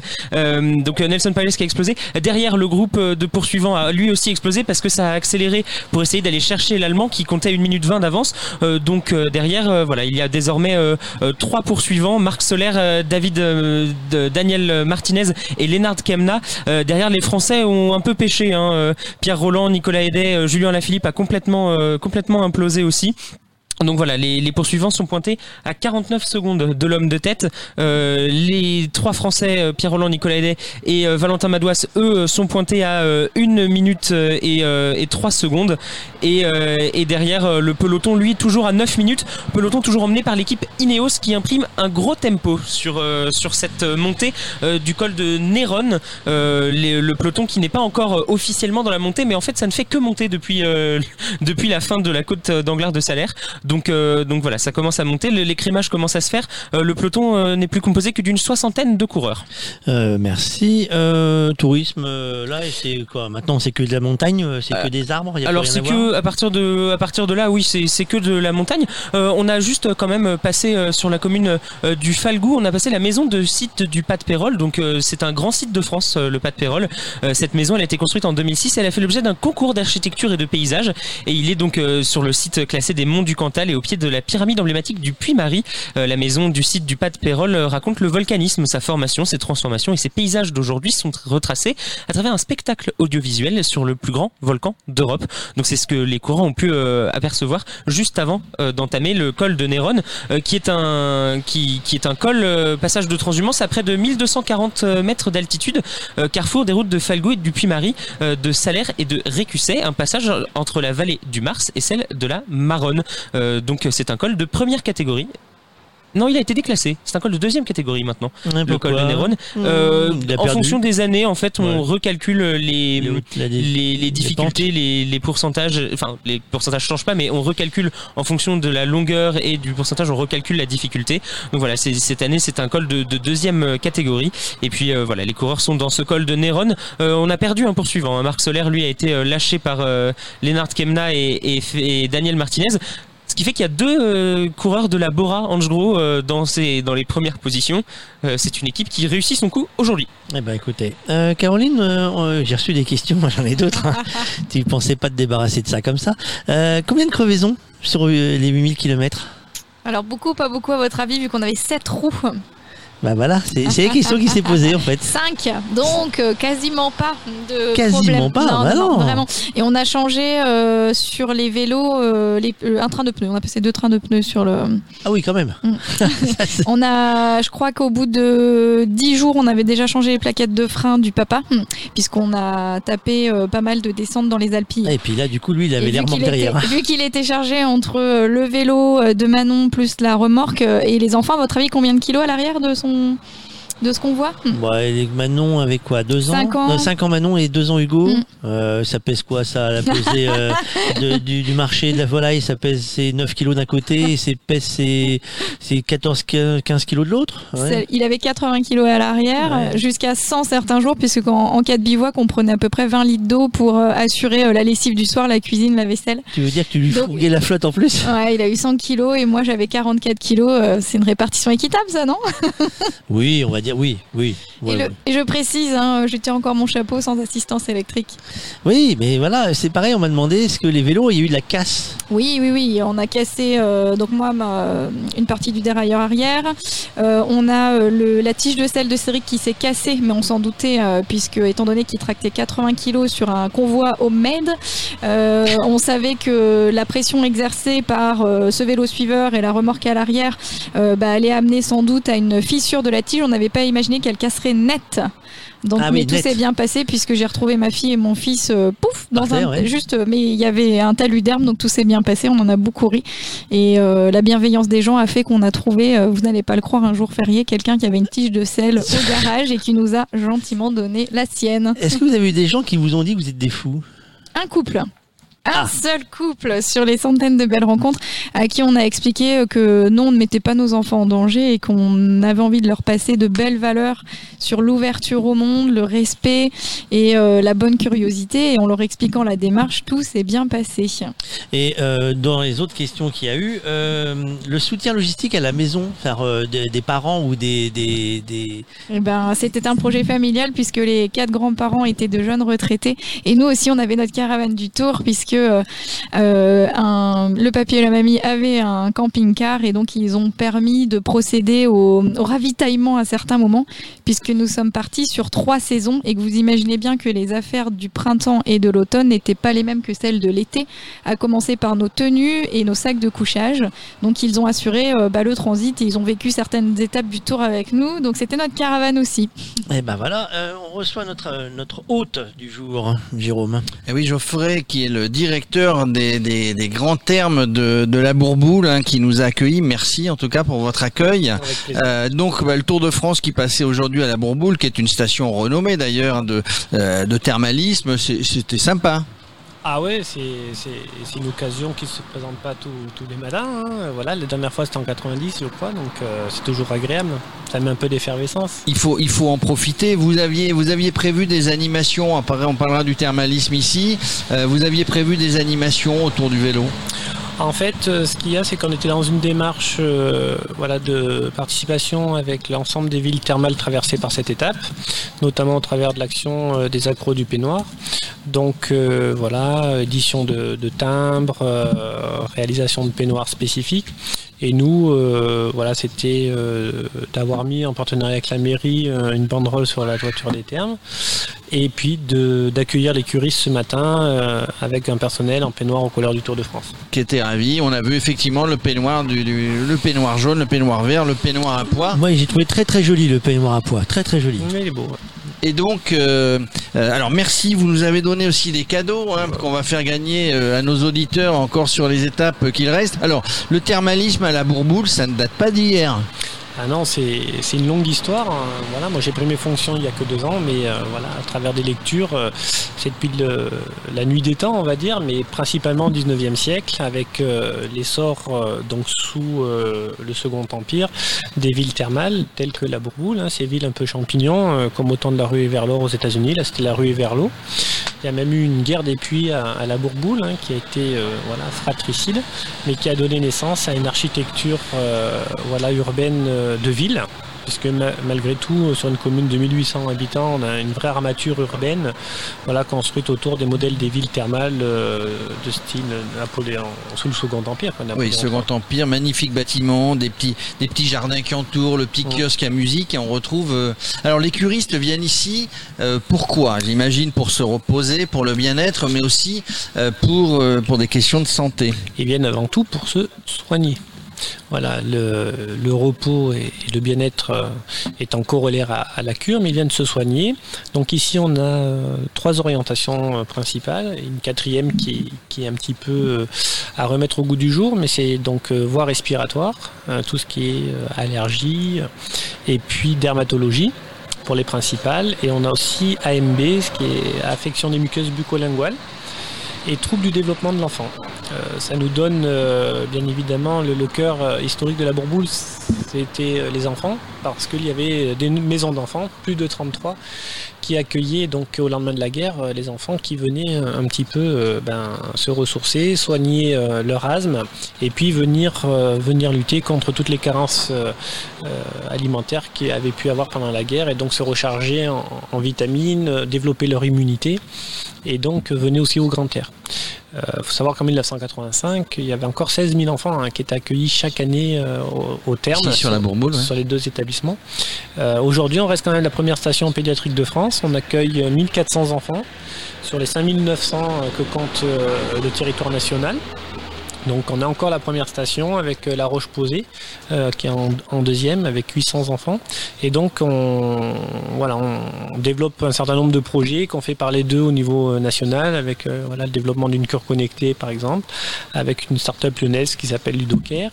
Et l'année dernière, euh, nous avons mis aussi en place des parcours d'activité physique adaptés pour les enfants asthmatiques. Donc nous essayons de développer, à côté de la cure justement, pour cette notion de, repos, de bien-être et surtout d'hygiène de vie, euh, des programmes euh, donc à destination des enfants, mais aussi de la clientèle, de la clientèle adulte. Alors, on a une cure post-cancer aussi, via la dermatologie, qui est très renommée en termes de, résultats. Et tout ça fait qu'on était sur une dynamique avant la crise du Covid plutôt, plutôt sympa niveau du développement de l'établissement. Voilà, la Covid est passée par là. Ceci dit, vous, redoublez d'ingéniosité, euh, de programmes extérieurs euh, à côté de la cure, parce que les soins c'est souvent le matin jusqu'à midi. Il faut trouver autre chose. On est dans une région bah, où il y a du vélo, où on peut aller se balader, où on peut crapahuter. Euh, voilà, donc vous vous essayez toujours de trouver des choses originales bah, pour être meilleur que le copain d'à côté, en fait. hein. Alors c'est- un petit peu plus complexe que ça. Euh, en fait, euh, nous, sur nos orientations, on est sur 8% du marché euh, national. Le reste étant la rhumatologie, la phlébologie. Donc c'est 8% du marché national, donc c'est une niche. Et en plus, le thermalisme pédiatrique, c'est 1% des curistes en France. Donc on est quand même encore sur une niche.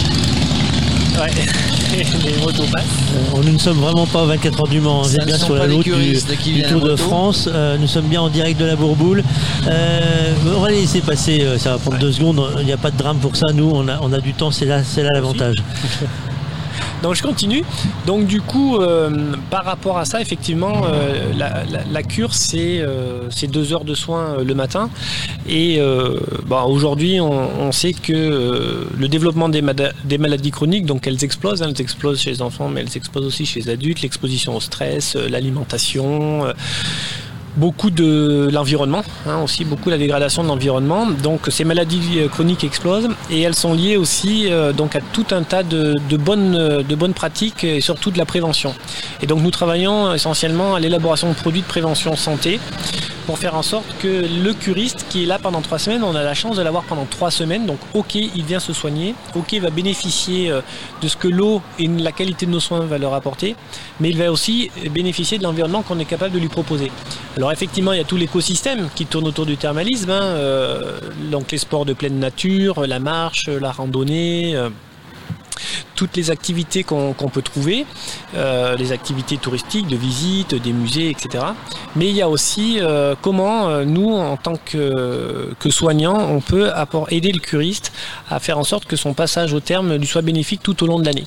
Et c'est là qu'on développe des produits innovants. Donc vous allez vous allez développer des produits innovants, vous allez le rééduquer peut-être entre guillemets au niveau santé. Ça veut dire qu'il a le droit de manger de la, la, la- la volaille fermière d'Auvergne, le curiste?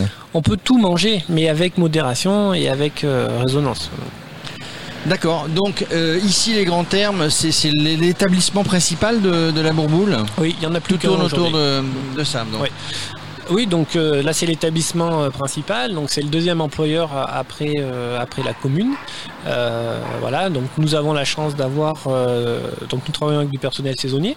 Donc ça c'est aussi un atout parce que c'est une très bonne complémentarité avec la saisonnalité touristique, notamment, notamment l'hiver, et ce qui nous permet d'avoir voilà, des, salariés qui reviennent chaque année, impliqués, et qui sont très appréciés parce qu'ici c'est plutôt un établissement familial, on accueille 4000 curistes par an, 40% de curistes nouveaux chaque année, donc il y a bien sûr les anciens, et donc il y a euh, bien évidemment une relation euh, voilà, presque affective qui se développe entre le, curiste et nos agents qui sont vraiment des gens très très impliqués, sont voilà, des, des gens euh, qui ont envie que l'établissement tourne, euh, qui sont bienveillants.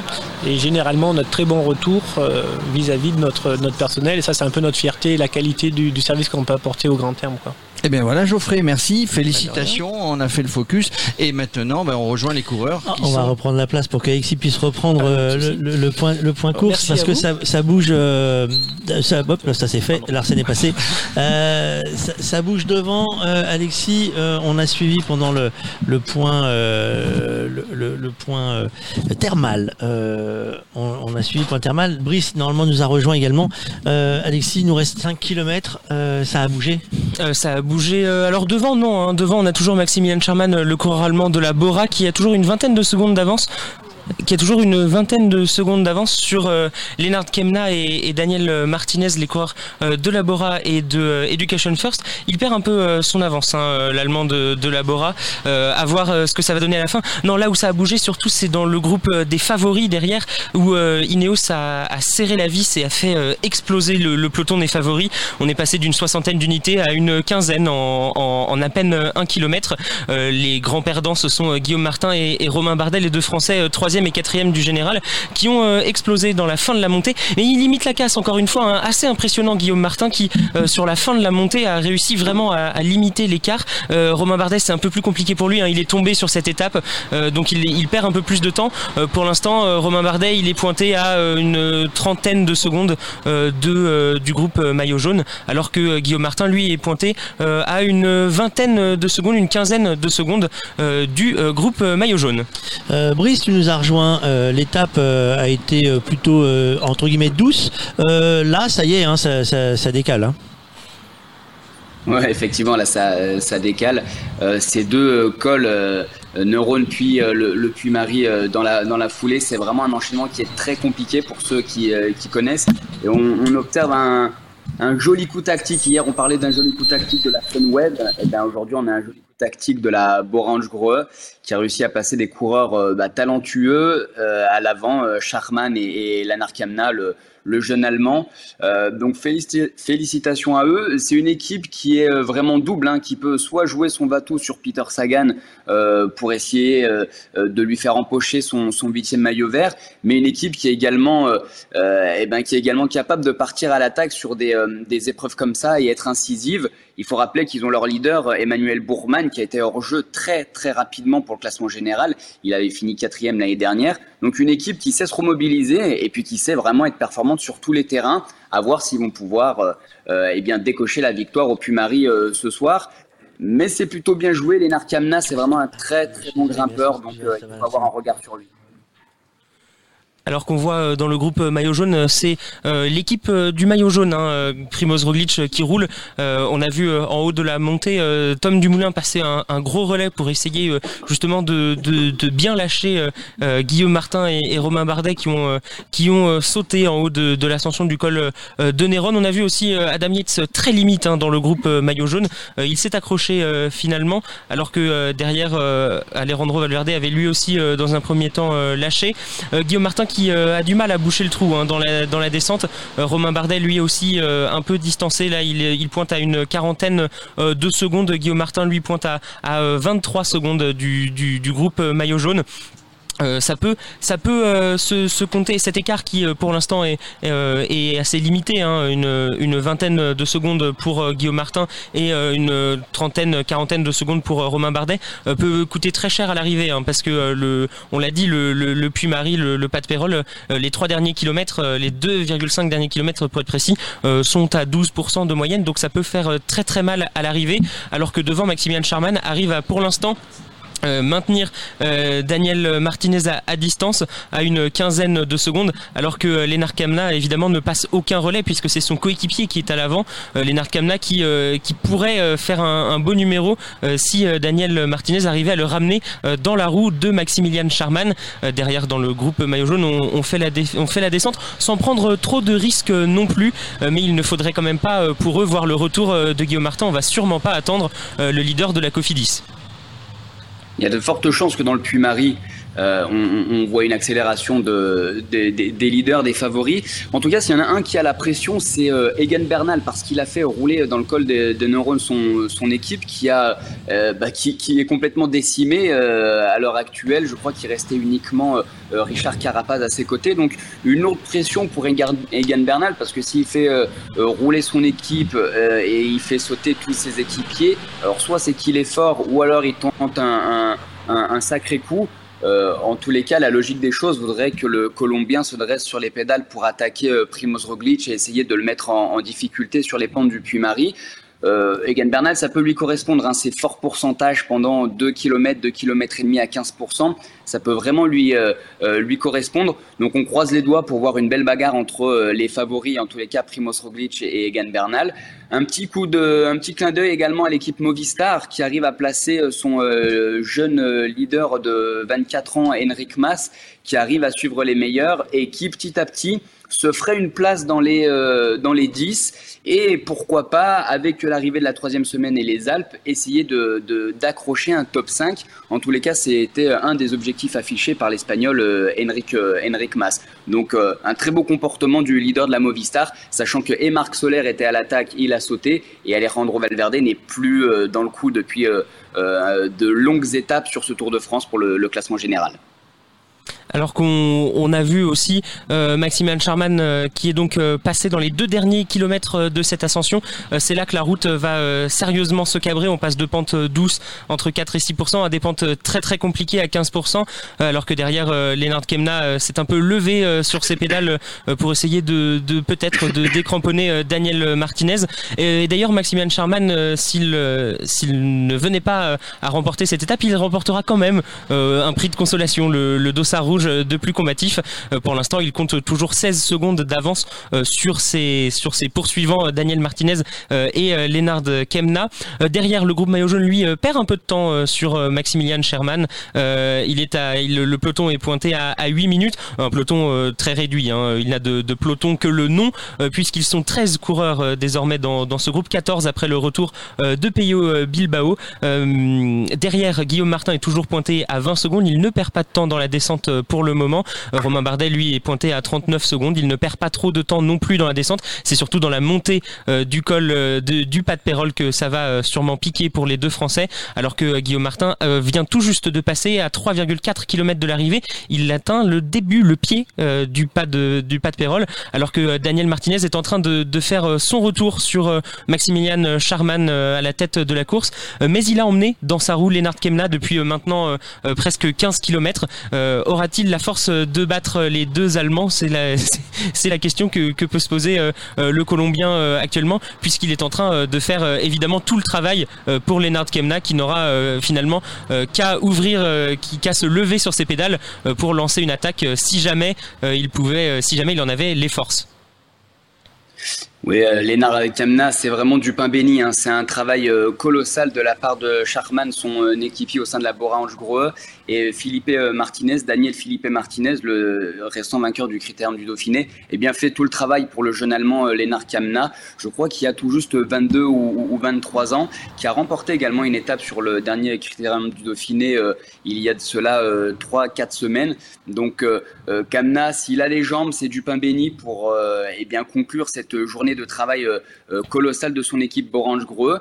Philippe Martinez a l'air vraiment très costaud et eux aussi au sein de l'équipe IF Education First, eh bien ils ont joué une belle carte d'équipe, une belle stratégie d'équipe parce qu'il faut rappeler qu'ils étaient quand même trois dans l'échappée euh, euh, de la journée. Euh, trois IF Education First qui ont, euh, eh ben, ces deux équipiers ont travaillé pour, euh, pour Daniel Philippe Martinez. Donc, encore une fois, une belle stratégie d'équipe. Et on rappelle que cette, euh, cette équipe américaine, ils ont encore dans le top 10 Rigoberto Urán, euh, qui lui joue placé pour le, classement général. Donc voilà, une course à l'avant pour IF Education First avec la victoire d'étape, une course à l'arrière pour que Urán puisse euh, eh bien, accrocher le podium mais euh, Martinez à l'avant a l'air quand même très très très solide.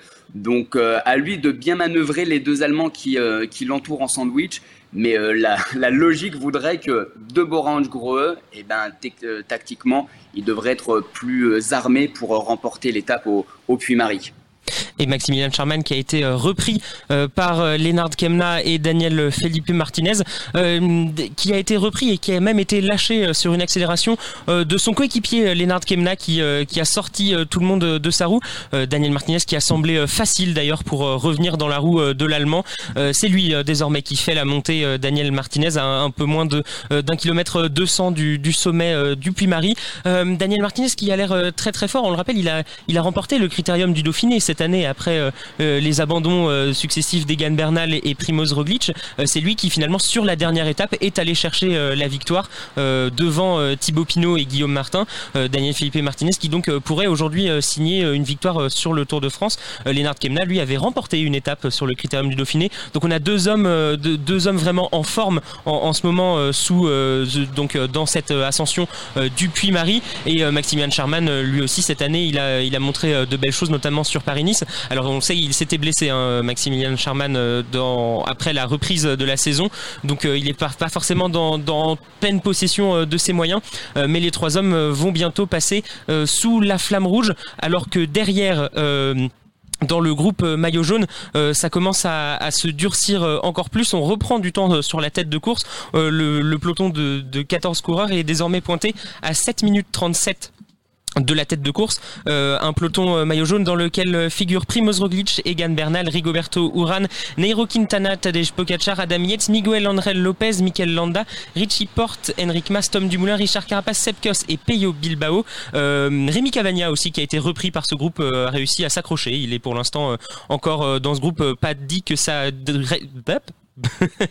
pas dit que ça reste jusqu'au bout comme ça euh, pour euh, Rémi Cavagna qui a déjà beaucoup donné euh, aujourd'hui. Et puis derrière Guillaume Martin est, est pointé à euh, 45 secondes du, du groupe maillot jaune pour l'instant. Romain Bardet qui est désormais pointé lui à une minute du, du groupe de tête. Romain Bardet qui a été rejoint par Damiano Caruso et Alejandro Valverde pour l'ascension du Puy-Marie. Alors que devant les, les trois hommes de tête euh, euh, à un peu moins de euh, 750 mètres euh, de l'arrivée. On sent Maximilian Charman un peu en, dessous de ses deux compagnons d'échappée. il va sûrement être décroché. Ça y est, il est décroché à 700 mètres de l'arrivée. L'Allemand qui a fait une partie de, la fin de cette étape en tête, qui aura donc remporté uniquement le dossard rouge et pas l'étape aujourd'hui. ça va se jouer entre le Colombien Daniel Martinez et Lennart Kemna. Lennart Kemna qui porte une attaque justement à 650 50 mètres euh, de l'arrivée. Euh, Lennart Kemna qui euh, lance une attaque et Daniel Martinez qui a l'air très facile dans la roue de l'allemand. Euh, ça va être un, beau duel encore euh, sur les dernières pentes. Euh, Martinez qui, euh, qui serre les dents, hein. c'est pas facile non plus pour lui, mais il lance une autre attaque à, un peu plus de, de 500 mètres de l'arrivée. Ils se suivent, ils se répondent attaque à attaque. C'est un beau duel hein, pour finir cette étape. À un peu moins maintenant de, de 500 mètres de l'arrivée, c'est Daniel Martinez qui imprime le tempo pour l'instant. Il va pas falloir se, tromper sur la distance avant l'arrivée. Hein. Il faudra pas se découvrir trop tôt pour les deux coureurs. Euh, une attaque euh, trop tôt pour être euh, pour être fatale pour la victoire d'étape. Donc voilà, les deux coureurs qui sont toujours devant. Maximilian Charman derrière qui est en train de, lâcher complètement prise, qui finira tranquillement cette étape sûrement en troisième position. On voit mal qui pourrait lui revenir devant. Derrière, dans le groupe maillot jaune, on, avance vraiment un, tempo d'enfer puisqu'on a repris depuis le pied de cette ascension quasiment une minute sur les hommes de tête. Guillaume Martin qui pointe désormais à 50 secondes euh, de ce groupe euh, maillot jaune. Euh, Daniel Martinez toujours euh, devant à 350 mètres euh, de l'arrivée. Euh, Lennart Kemna qui semble un peu dans les cordes euh, l'allemand, euh, qui cache euh, sûrement euh, très bien son jeu, alors que derrière dans le peloton c'est euh, Tadej Pogacar qui a euh, lancé une première attaque. Euh, le jeune Slovène, on, le sait, hein, qui a encore du temps à, récupérer. Euh, 44 secondes. Egan Bernal qui semble lâcher dans ce groupe euh, de favoris. Euh, Tadej Pogacar qui est septième euh, du, du classement général avant cette étape à 45 secondes euh, du maillot jaune. Daniel Martinez euh, qui euh, commence à, dandiner un peu euh, des épaules à 200 mètres de l'arrivée. Ça va être une vraie arrivée au sprint en haut du, du Puy-Marie sur des pentes encore à 12%. Hein. C'est, ça, ne se, ça ne devient pas plus facile à la fin, à, la, à, la, à l'arrivée. Daniel Martinez qui va sûrement attaquer puisqu'il est, il est devant. Il a l'air, il a l'air plus fort, hein, le, Colombien, qui, accélère un peu le coup de pédale. Et, et c'est Lennart Kemna qui lance euh, le sprint à 150 mètres euh, de l'arrivée. Il, est, il semble fort, euh, l'Allemand, mais Daniel Martinez le suit parfaitement. Il est parfaitement dans la roue, euh, le Colombien. Lennart Kemna qui est toujours devant pour l'instant, mais qui va être débordé par Daniel Martinez. Daniel Martinez qui le déborde largement, et c'est gagné pour, pour le Colombien Daniel Felipe Martinez, qui vient signer une, une belle victoire ici au, au Puy-Marie, au Pas de Parole, pour la première arrivée hein, de l'histoire du Tour de France ici, en 5 heures 1 minute et 47 secondes. Euh, le Dossard 76 donc qui vient euh, marquer, euh, qui vient gagner pour pour euh, l'équipe Education First, alors que derrière euh, Tadej Pogacar euh, toujours toujours à l'attaque, devant le maillot jaune Primoz Roglic. Derrière, ça a un peu de mal à suivre pour Egan Bernal, pour Mikel Landa, pour Miguel André Lopez qui essaye de revenir sur le groupe. Richie Porte aussi qui essaye de, de rentrer, alors que c'est encore une accélération hein, de Tadej Pogacar. Il est vraiment impressionnant le Slovène. On l'avait déjà vu dans les Pyrénées, on le revoit encore. Alors que Tom Dumoulin, lui, paye un peu. Sepkios et, et, Tom Dumoulin ont payé hein, leurs efforts au profit de leur euh, de leurs euh, compagnons et, et équipier euh, Primoz Roglic. Ils sont deux, voilà, les deux hommes forts de, de ce Tour de France de Slovène. Tadej Pogacar, le maillot, le peut-être euh, maillot blanc, euh, qui sait si Egan Bernal n'arrive pas à revenir. Il est loin, hein, Egan Bernal, il est avec euh, Neiro Quintana derrière. Neiro Quintana qui semble un peu, un peu dans les cordes. Il a, il a souvent souffert encore après sa chute aujourd'hui. Rigoberto Urán qui cale aussi l'autre. décidément, il y a que des Colombiens. aujourd'hui, oui. l'autre, l'autre Colombien de, d'Education First. ils sont lâchés.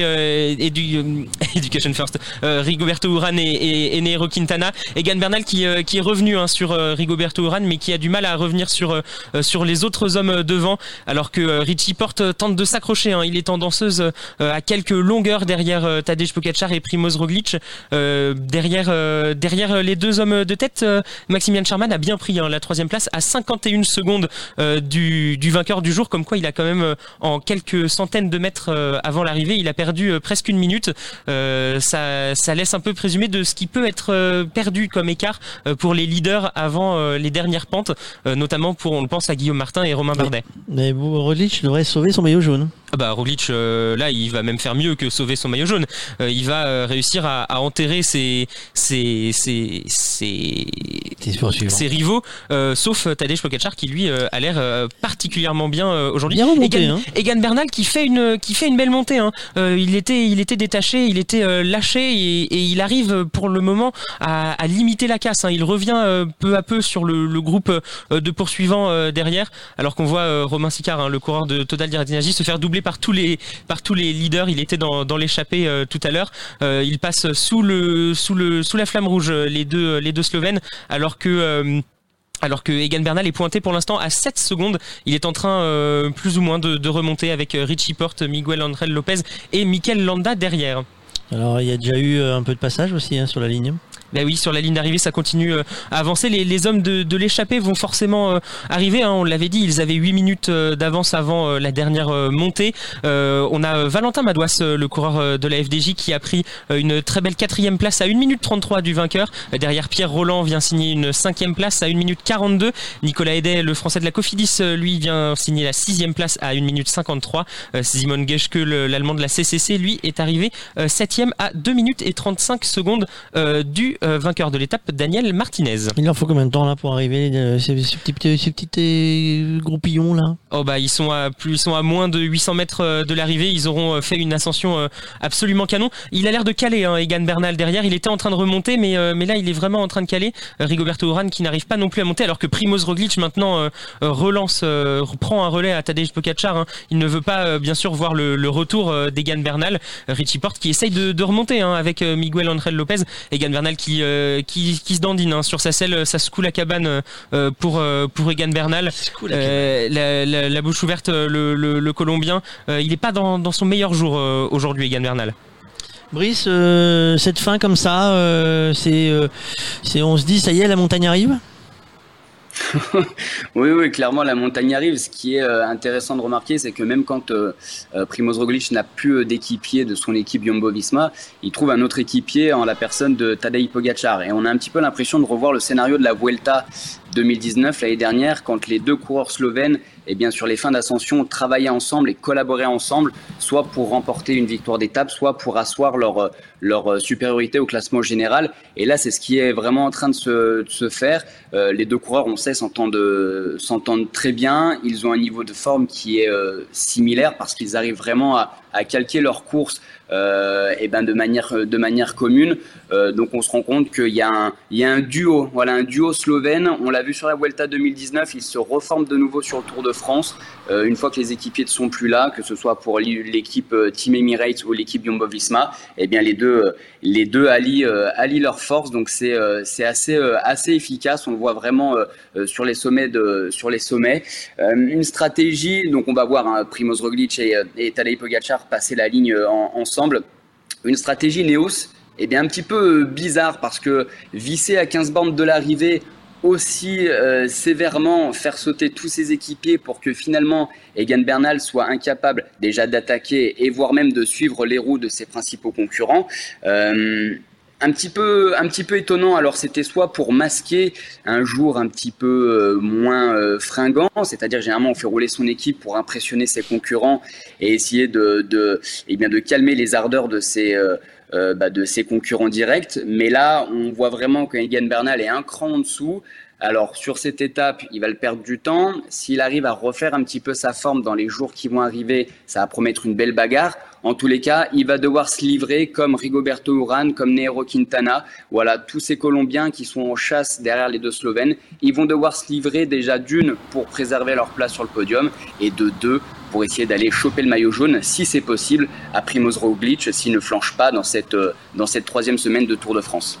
En tout cas, Roglic et Pogacar, euh, ils vont pas s'écarter ni d'une seconde dans un sens ou dans l'autre. Euh, Non, là, euh, ils arrivent en même temps sur la ligne d'arrivée. Euh, les écarts vont déjà être considérables aujourd'hui. Hein. Euh, Egan Bernal a perdu déjà sa, deuxième place et son maillot blanc au profit de, de Tadej Pogacar.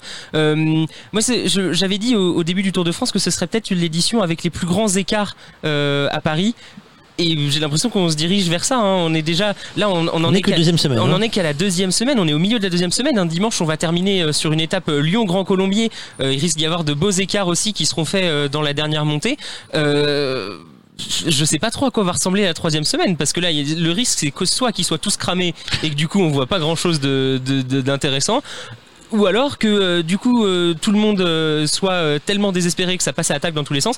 En tout cas, c'est un Tour de France très intéressant, mais les écarts, les écarts ce soir seront là et seront intéressants à, analyser. À part Tadej Pogacar et Primoz Roglic, ben il y aura quand même déjà plus grand monde ce soir dans la course. hein. Alors le temps que tout le monde arrive un peu et qu'on regarde les chronos et tout ça, nous, c'est l'heure de commencer à penser à aller réserver son restaurant. Et pour ça, nous, nous avons un champion du monde avec nous. Et c'est Pascal. Allô Pascal, c'est le moment. Bonjour euh, les amis, bonjour euh, Fabrice, Jérôme, je, je vous suis euh, euh, de loin. Alors euh, évidemment, je ne peux pas toujours partager euh, les repas du soir avec vous parce que je suis pas sur place, mais, mais en tout cas j'essaie de vous donner des, de, de bonnes adresses. Alors euh, aujourd'hui, euh, vous êtes à Puy-Marie, pour l'instant. Oui. Et ce soir, vous allez prendre la route pour Clermont-Ferrand puisque c'est le, le, le, le départ de demain. Alors, ce que je vous propose, qui est-ce qui conduit d'abord? C'est Jérôme, c'est Fabrice Euh, tout le monde qui conduit, malheureusement. et alors, ne, ne prenez pas l'autoroute parce que vous, vous vous apprêtez à partir pour Clermont-Ferrand euh, avec, avec en prenant la 75, j'imagine, il y a à peu près 130 bornes, 100 140 kilomètres, euh, et vous allez mettre deux heures. Je vous propose de passer par la nationale, la départementale, en direction de Saint-Nectaire. Alors, euh, euh, c'est mieux parce que vous allez passer par Chantrelle, par euh, Église Neuve d'Entraigues, etc. C'est- très joli. Sur l'autoroute, vous allez vous faire chier parce que c'est moche. Donc, passez par cette petite départementale et puis arrêtez-vous, s'il vous plaît, à Saint-Nectaire. Et vous allez trouver un restaurant qui s'appelle Les Baladins. Voilà. C'est- C'est c'est assez connu à Saint-Nectaire, c'est euh, avenue du Docteur Roux. Et, et pourquoi je vous emmène là? Parce que on peut faire de grandes tables. D'abord, ils sont très sympas. On peut faire de grandes tables, des tables de 10, des tables de 20. Et ça, c'est parfait pour le Tour de France si vous emmenez des copains qui vous suivent, qui suivent euh, Radio Cyclotour, et si vous êtes une quinzaine, bah allez là. Les baladins, en groupe, ça marche très bien. Il y a un menu à 20 euros qui est parfait. Voilà, ça ferme à 23 heures, c'est impeccable. Et, euh, et, et, et là, il y a des spécialités de fromage. Évidemment, on est à Saint-Nectaire. Alors, fondu au Saint-Nectaire, il y a également des tripous d'Auvergne, puisque c'est- local. Euh, truite au Cantal, jarret au miel, euh, tout ça pour euh, pour une vingtaine d'euros. Euh, je pense qu'il faut il faut pas passer par l'autoroute, faut passer par la départementale et tracer en direction de Saint-Nectaire ce soir, les amis. Alors je le note. Saint-Nectaire, c'est bon, c'est parti, c'est parti, on l'a mis dans le GPS. Saint-Nectaire, les baladins. Et bah alors, euh, Caroline, Saint- Saint-Nectaire, les bananes. euh, hmm. C'est un bon conseil. Ah, Caroline, elle connaît la route, c'est l'avantage, elle n'a pas besoin de GPS. C'est un bon conseil, je précise, pour le repas, l'adresse, mais aussi pour les paysages. Ah bah ça, ouais, on, on fait tout bien nous, hein, ça, on a tout préparé quand même. hein. Euh, Alexis, on n'a pas encore tous les résultats, euh, du coup on va en profiter pour faire euh, le profil de demain. Euh, c'est quoi demain? Eh bien, ce sera pas du repos. Demain, on aurait pu s'y attendre après cette étape euh, très compliquée Bah et puis l'étape d'hier qui était déjà euh, assez carbinée. Eh bien, demain, euh, la 14e étape du Tour de France relie Clermont-Ferrand à Lyon sur un parcours de 194 km du Massif central aux Alpes. C'est une étape de transition qui sera pas de tout repos, euh, car même si elle est, place- elle, elle est classée comme plate hein, par l'organisation du Tour de France, et les coureurs auront affaire à 5 ascensions. La première est située juste avant le sprint intermédiaire. Il sera à Courpierre au kilomètre 32. C'est la côte du château d'Olterib en quatrième catégorie. Et le plus dur, ce sera l'enchaînement du col du Béal et la côte de Kourou, respectivement en deuxième et troisième catégorie. Donc c'est pas de la gnognotte non plus. Euh, des ascensions plus euh, plus longues que sévères. Euh, 10 et 4 km à 5,6%. C'est pas des pentes très compliquées. Euh, L'arrivée au sprint sur les quais du Rhône à Lyon n'est pas forcément assurée euh, à cause de la présence de deux côtes répertoriées dans les 10 derniers kilomètres. La côte de la Duchère et la côte de la Croix-Rousse. Deux très courtes ascensions en quatrième catégorie qui sont assez sèches, qui pourraient euh, peut-être euh, favoriser un puncher. Je vais pas me risquer à dire un nom parce que Euh, Non. je suis un peu déçu par, euh, Ouais, voilà. Par mes punchers habituels. Thomas de Rennes, on l'a pas encore vu, donc je suis très triste. peut-être qu'il sera de mais, euh, mais j'espère- je croise les doigts pour Thomas de Rennes demain, mais euh, je suis très triste de pas l'avoir vu encore. Euh, je, je rêve où il y a un truc qui vient de me sauter aux yeux d'un coup là sur le classement général, c'est les nationalités. Euh, bah, Qui, tout d'un coup, ça me frappe. Les, les- les Français ont disparu déjà. Déjà, et alors les Français out, euh, mais si je prends, alors il y a toujours les 1, alors c'est- quand même phénoménal cette Eh année. oui, mais alors il y a un 4, euh, il y a un 4 qui fait son apparition dans le top 10. Ah oui, oui dans le, mais j'étais dans le top 9 moi, toujours à chaque fois. moi. Bon, les Français ils sont pas très loin non plus, hein, ils sont 11 et 12, mais, euh, Mais non, mais moi ce qui me fascine, donc là, euh, en tête, deux Slovènes. deux Slovènes, et derrière on a une écurie de Colombiens. Et ils sont 4. Euh, Egan Bernal, Rigoberto Urán, Neiro Quintana et Miguel Angel Lopez. Et pourtant, ils ont montré leurs limites aujourd'hui. Hein. Euh, Neiro Quintana, il a encore euh, lâché 40 secondes. Euh, un peu moins de 40 secondes. Il a lâché une, un peu plus de 30 secondes, euh, Neiro Quintana. Egan Bernal, il a encore concédé 30-40 secondes aujourd'hui. Euh, tout le- tous les Colombiens aujourd'hui ont, ont lâché du temps, mais ils en ont lâché moins que les autres. Ce qui fait qu'ils étaient classés euh, 5, 6, 7, 8 euh, il y a Et- quelques jours. Bah, désormais, ils sont 3, 4, 5, 6. Et voilà. Et donc euh, voilà, et les deux Slovènes eux, devant, euh, ils caracolent en tête euh, Primoz Roglic en 56 heures, 34 minutes, 35 secondes, 44 secondes devant Tadej Pogacar et 59 secondes devant Egan Bernal. 56 heures, Caroline, vous avez fait combien de temps de vélo? Vous avez compté? Bah, il faudrait regarder, 8 mois, on roulait 3 jours consécutifs, un jour de pause, 3 heures moyenne par jour, ça se calcule. On, va, on va faire calcul Ah, j'ai pas pensé à faire ça, c'est beau. Ah, Ah, ouais, c'est beau. hein, voilà, une, un nouveau, une nouvelle page dans le, dans le bouquin. On fait le tour des maillots? On fait le tour des maillots, évidemment. Et maillot jaune Le maillot jaune, Primoz Roglic, donc, qui arrive à, à un peu écarter encore plus euh, ses, ses rivaux aujourd'hui, sauf Tadej Pogacar qui, euh, lui, euh, arrive dans le même temps, mais il a quand même une avance de 44 secondes, donc c'est pas négligeable pour l'instant. Donc ça, c'est pour euh, le maillot jaune. Le maillot vert. Bah, le maillot vert, euh, bah, c'est le même écart que ce matin, hein, personne n'a pris Oui, de points. c'est pour ça, oui. Donc euh, Sam Bennett a toujours 252 points, Peter Sagan 186 et Brian Cocard 162. Euh, c'est pas perdu hein, pour Peter Sagan. Ouais, non, non. il peut encore non. euh, largement Tant se- qu'il tant qu'il tient le coup. il euh, peut encore largement euh, reprendre euh, ce maillot vert. Et puis euh, surtout, euh, le plus dur pour les sprinters, c'est encore d'arriver à Paris. Mm. Et vu la difficulté de ce Tour de France, il va falloir faire attention déjà un à pas être cramé et abandonné, et puis deux ne pas euh, arriver hors délai. Et ça, ça va être euh, assez compliqué pour euh, les sprinters. Le maillot à popo. Le maillot à poids, lui, il n'a pas changé puisqu'aujourd'hui personne euh, de classé n'a pris vraiment les points. Donc Benoît Cosnefroy a toujours son maillot. C'est pas dit qu'il le garde encore longtemps, mais on dit ça tous les jours. Donc euh, au point où on en est, euh, il peut Bah, encore le garder. C'était son, hein. c'était son dixième jour avec le maillot à poids aujourd'hui. Il l'a pris lors de la deuxième Et- étape.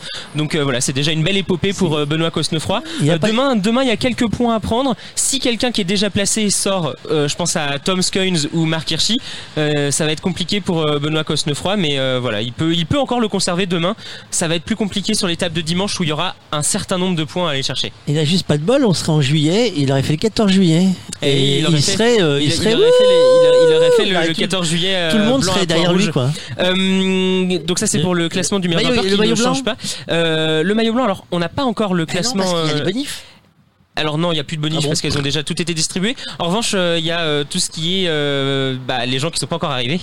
Or, euh, la majeure partie des candidats au maillot blanc ne sont pas encore arrivés. Il faut. Euh, une chose est sûre, puisqu'on a vu le classement général, euh, c'est que le premier de ce classement du maillot blanc, c'est Tadej Pogacar, qui a donc désormais 15 secondes d'avance sur Egan Bernal et il a euh, où est Henrik Mas Euh, il a presque il a 2 minutes 10 d'avance sur euh, l'espagnol Henri- Henrik Mas qui est en troisième position de ce classement du maillot blanc Donc ils vont se battre tous les deux, quoi. et donc ils sont voilà la, la bataille est entre Tadej Pogacar et Egan Bernal et on pourrait très bien avoir comme l'année dernière un porteur du maillot blanc porteur du maillot jaune aussi Eh oui, oui, ce serait pas étonnant. si Primoz Roglic venait à, à exploser, ce qui pour l'instant n'a pas l'air d'arriver. Mais le Tour de France c'est long, la troisième semaine va être très compliquée. Là on a déjà une arrivée dimanche euh, au sommet, Euh, lundi euh, lundi c'est le repos, mais mardi arrivée au sommet à la côte 2000 euh, de, de Villard-de-Lans. Euh, Il y aura une arrivée ensuite euh, à Méribel, euh, au col de la Loze. Euh, Il y aura ensuite euh, le plateau d'Aiguilière, la- l'étape de la Roche-sur-Foron. Il y aura ensuite un contre-la-montre individuel. Il est encore long ce Tour de France hein, pour les coureurs. À mon avis, ils en voient pas le bout. Ouais, nous non plus. Euh, j'ai rien dit. C'est moins fatigant pour nous quand même. Mais, nous, mais, mais nous, on a le, nous, nous avons quand même le conseil euh, tous les soirs pour aller manger, donc euh, c'est plus sympa pour nous. Exactement. Puis alors là, aujourd'hui, un double conseil validé. hein. Donc là, euh, Caroline, euh, merci. On te revoit quand? Ben, quand vous m'inviterez avec plaisir. Euh, C'est qui, c'est qui celui-là? Moi, je le connais pas. celui-là. C'est- c'est- lui, il vient pas. hein. Toi, tu viens, mais lui, il vient pas. Euh, non, non, ben, on va, on va, on va s'organiser. Euh, le plus dur, c'est de trouver ton planning, en fait, parce que c'est, tu bosses, en fait. T'es, pas en vacances là. Non, c'est mais c'est du, du, du plaisir quand même. J'ai de la chance comme vous de faire un métier passion. Bon, bah écoute, euh, on va renvoyer les gens qui ont envie de découvrir ton périple euh, à, à vélo euh, pour les gambettes et pour le reste. euh, notre, euh, je me à l'envers, c'est difficile. Notre tour à 7 roues sur graines-de-baroudeur.com. Vous pouvez aller voir. Je suis allé curiosité, j'ai fait aller voir tout à l'heure. Graines-de-baroudeur.com. Le site est toujours vivant. le périple est terminé. Euh, Il y a une nouvelle aventure à venir ou pas Il y en a plein. Ah, Et en plus, euh, le Covid a exacerbé encore plus tout ça. Donc, euh, ouais, suivez-nous ça et puis on vous retrouvera vite sur euh, certaines routes de France, je pense. Ah, il y a les, les gambettes qui démangent. Euh, Jérôme, nous on se retrouve demain. Euh, on se retrouve demain où? On se retrouve demain à Lyon, hein, donc chez, chez Cyclab, euh, chaîne de magasins de vélo. On aura des invités, peut-être plus d'invités téléphone que invités plateau, parce que euh, parce que parce que ça se situe dans la boucle où le Tour de France va passer. Tiens, petite surprise, petit scoop, nous aurons certainement soit au téléphone, soit sur le plateau. Vous parliez tout à l'heure des maillots. On aura notre notre correspondante sur Lyon, Radio Cyclo, Radio Cyclo Tour, euh, Priscilla Petitjean, qui va remettre le maillot demain à poids. Alors, le tu sais qu'ils ne remettent plus les maillots en fait? Oui, mais enfin, elle va être à côté. Quoi. Elle va être à En côté. fait, c'est la déception des gens qui redonnaient le maillot. C'est qu'en fait, maintenant, à cause du- de la Covid, euh, en fait, euh, ils rentrent, on fait la photo et puis on, on s'en va. Il n'y a plus le même charme. Ah bah, mais tout le monde hein, le dit, c'est plus pareil. Hein, euh, c'est comme l'hôte, il y a eu un débat sur l'hôte et l'hôtesse. Euh, Il y a beaucoup de gens qui disent, ouais, bof, voilà. C'est fait, mais bon, ça change. C'est terminé. Mais elle y sera. Mais elle y sera, mais j'espère bien qu'elle nous racontera Elle nous surtout racontera. euh, les coulisses de comment ça se passe sur le podium protocolaire, parce qu'il y a aussi des choses, il y a des, c'est c'est millimétré. C'est minuté, C'est millimétré. minuté, il y a un- on rentre Mm. pas. Alors maintenant cette année c'est un peu différent, mais on rentre pas dans le désordre. euh, C'est tout est tout est aux, aux- aux petits oignons comme qui dirait. Euh, euh, fini pour aujourd'hui, c'est terminé. Hein, c'est on, on les laisse se reposer, on les voit demain alors. Oh bah là surtout il va falloir laisser euh, le temps à tout le monde d'arriver. Bah oui, Il y en- c'est il y en vrai. a ils sont pas rendus encore. hein. On a déjà le, le timing du hors délai, ça a été affiché ou pas encore Oui, c'était affiché. Ils avaient euh, 48 minutes, euh, peut-être un peu moins, 47 minutes euh, à partir de, de l'arrivée euh, de Daniel euh, Felipe Martinez. Ça devrait rentrer pour tout le monde hein, dans les délais puisque le groupe, pour l'instant, à l'arrière de la course, était pointé à euh, 18 minutes euh, 40. Ce qui fait qu'ils sont largement dans les délais. Dans les donc, délais. Normalement, ça devrait, ça devrait le faire pour tout le monde, sauf défaillance ou accident dans la dernière montée. Normalement, tout le monde devrait rentrer dans les délais aujourd'hui. C'est essaiera- fait d'ailleurs, peut-être bien. On, essaiera de voir Sivakov, hein, ce qu'il fait. Eh bien, euh, Pavel Sivakov, lui, il a, il a rallié l'arrivée. hein. Il était dans l'échappée, donc l'avantage, c'est qu'il n'était pas lâché euh, comme il a pu l'être euh, dans, dans les, les- les étapes précédentes. Donc voilà, il fait son petit bonhomme de chemin. Pavel Sivakov, qui s'est quand même refait la cerise. hein. Il, est, il, est, il est mieux que sur les premières étapes. Donc on devrait pouvoir voir Pavel Sivakov d'ici la fin de ce Tour de France en bonne posture. Bon, eh ben nous on va vous abandonner là. On a fait la, la grande marche et c'est l'heure. Bah ça, si vous nous prenez par les sentiments, Séance comment, dégustation. comment voulez-vous qu'on... Alors c'est pas possible, on va jamais y arriver à Vous Paris avez, les gars. On va vous prendre avez 25 vu comment kilos, les Auvergnats savent euh, vous accueillir Euh, si, si, je commence. Alors, je vais pas le prendre tout de suite parce que si je le prends tout de suite. Merci énormément Caroline d'être euh, passée nous euh, rejoindre. Euh, Merci à vous de m'avoir reçu. c'est- Ce fut un vrai plaisir euh, à, à- à rééditer. Ça, il n'y a pas à tortiller. Il faudra qu'on trouve une solution pour que tu nous puisses nous venir nous causer. Euh, on va trouver. En a plein de trucs dans, nos- dans notre musette. Euh, Jérôme, on se dit à demain. Euh, Michael euh, et Thierry, Michael nous abandonne. Il, il nous lâche. On l'a vu, ça y est. a il a dit- du jambon. Ouais, en fait, le- il, a, il a droit à un bon de sortie, Michael. Il l'a pris. Il a dit, je. Il s'échapper. Il savait pas ce que c'était en venant, un bon de sortie. Maintenant, il sait. Et là, il l'a pris. il dit, je le prends. Donc, on le retrouvera nous là-haut dans les montagnes. Et c'est Thierry qui va s'atteler à la tâche. Pauvre Thierry. Il sait pas dans quoi il est tombé. Le traquenard du week-end de Thierry. On va lui raconter aussi ses coulisses à Thierry. Je pense que ça va valoir son pesant de cacahuètes entre le voyage par le TER et, le reste de la montée jusqu'à Villard-de-Lans. Euh, je pense que l'aventure de Thierry n'est pas terminée. Nous, on se retrouve donc demain à 14h. Ah bah, je vous souhaite une bonne fin de journée. Allez, ciao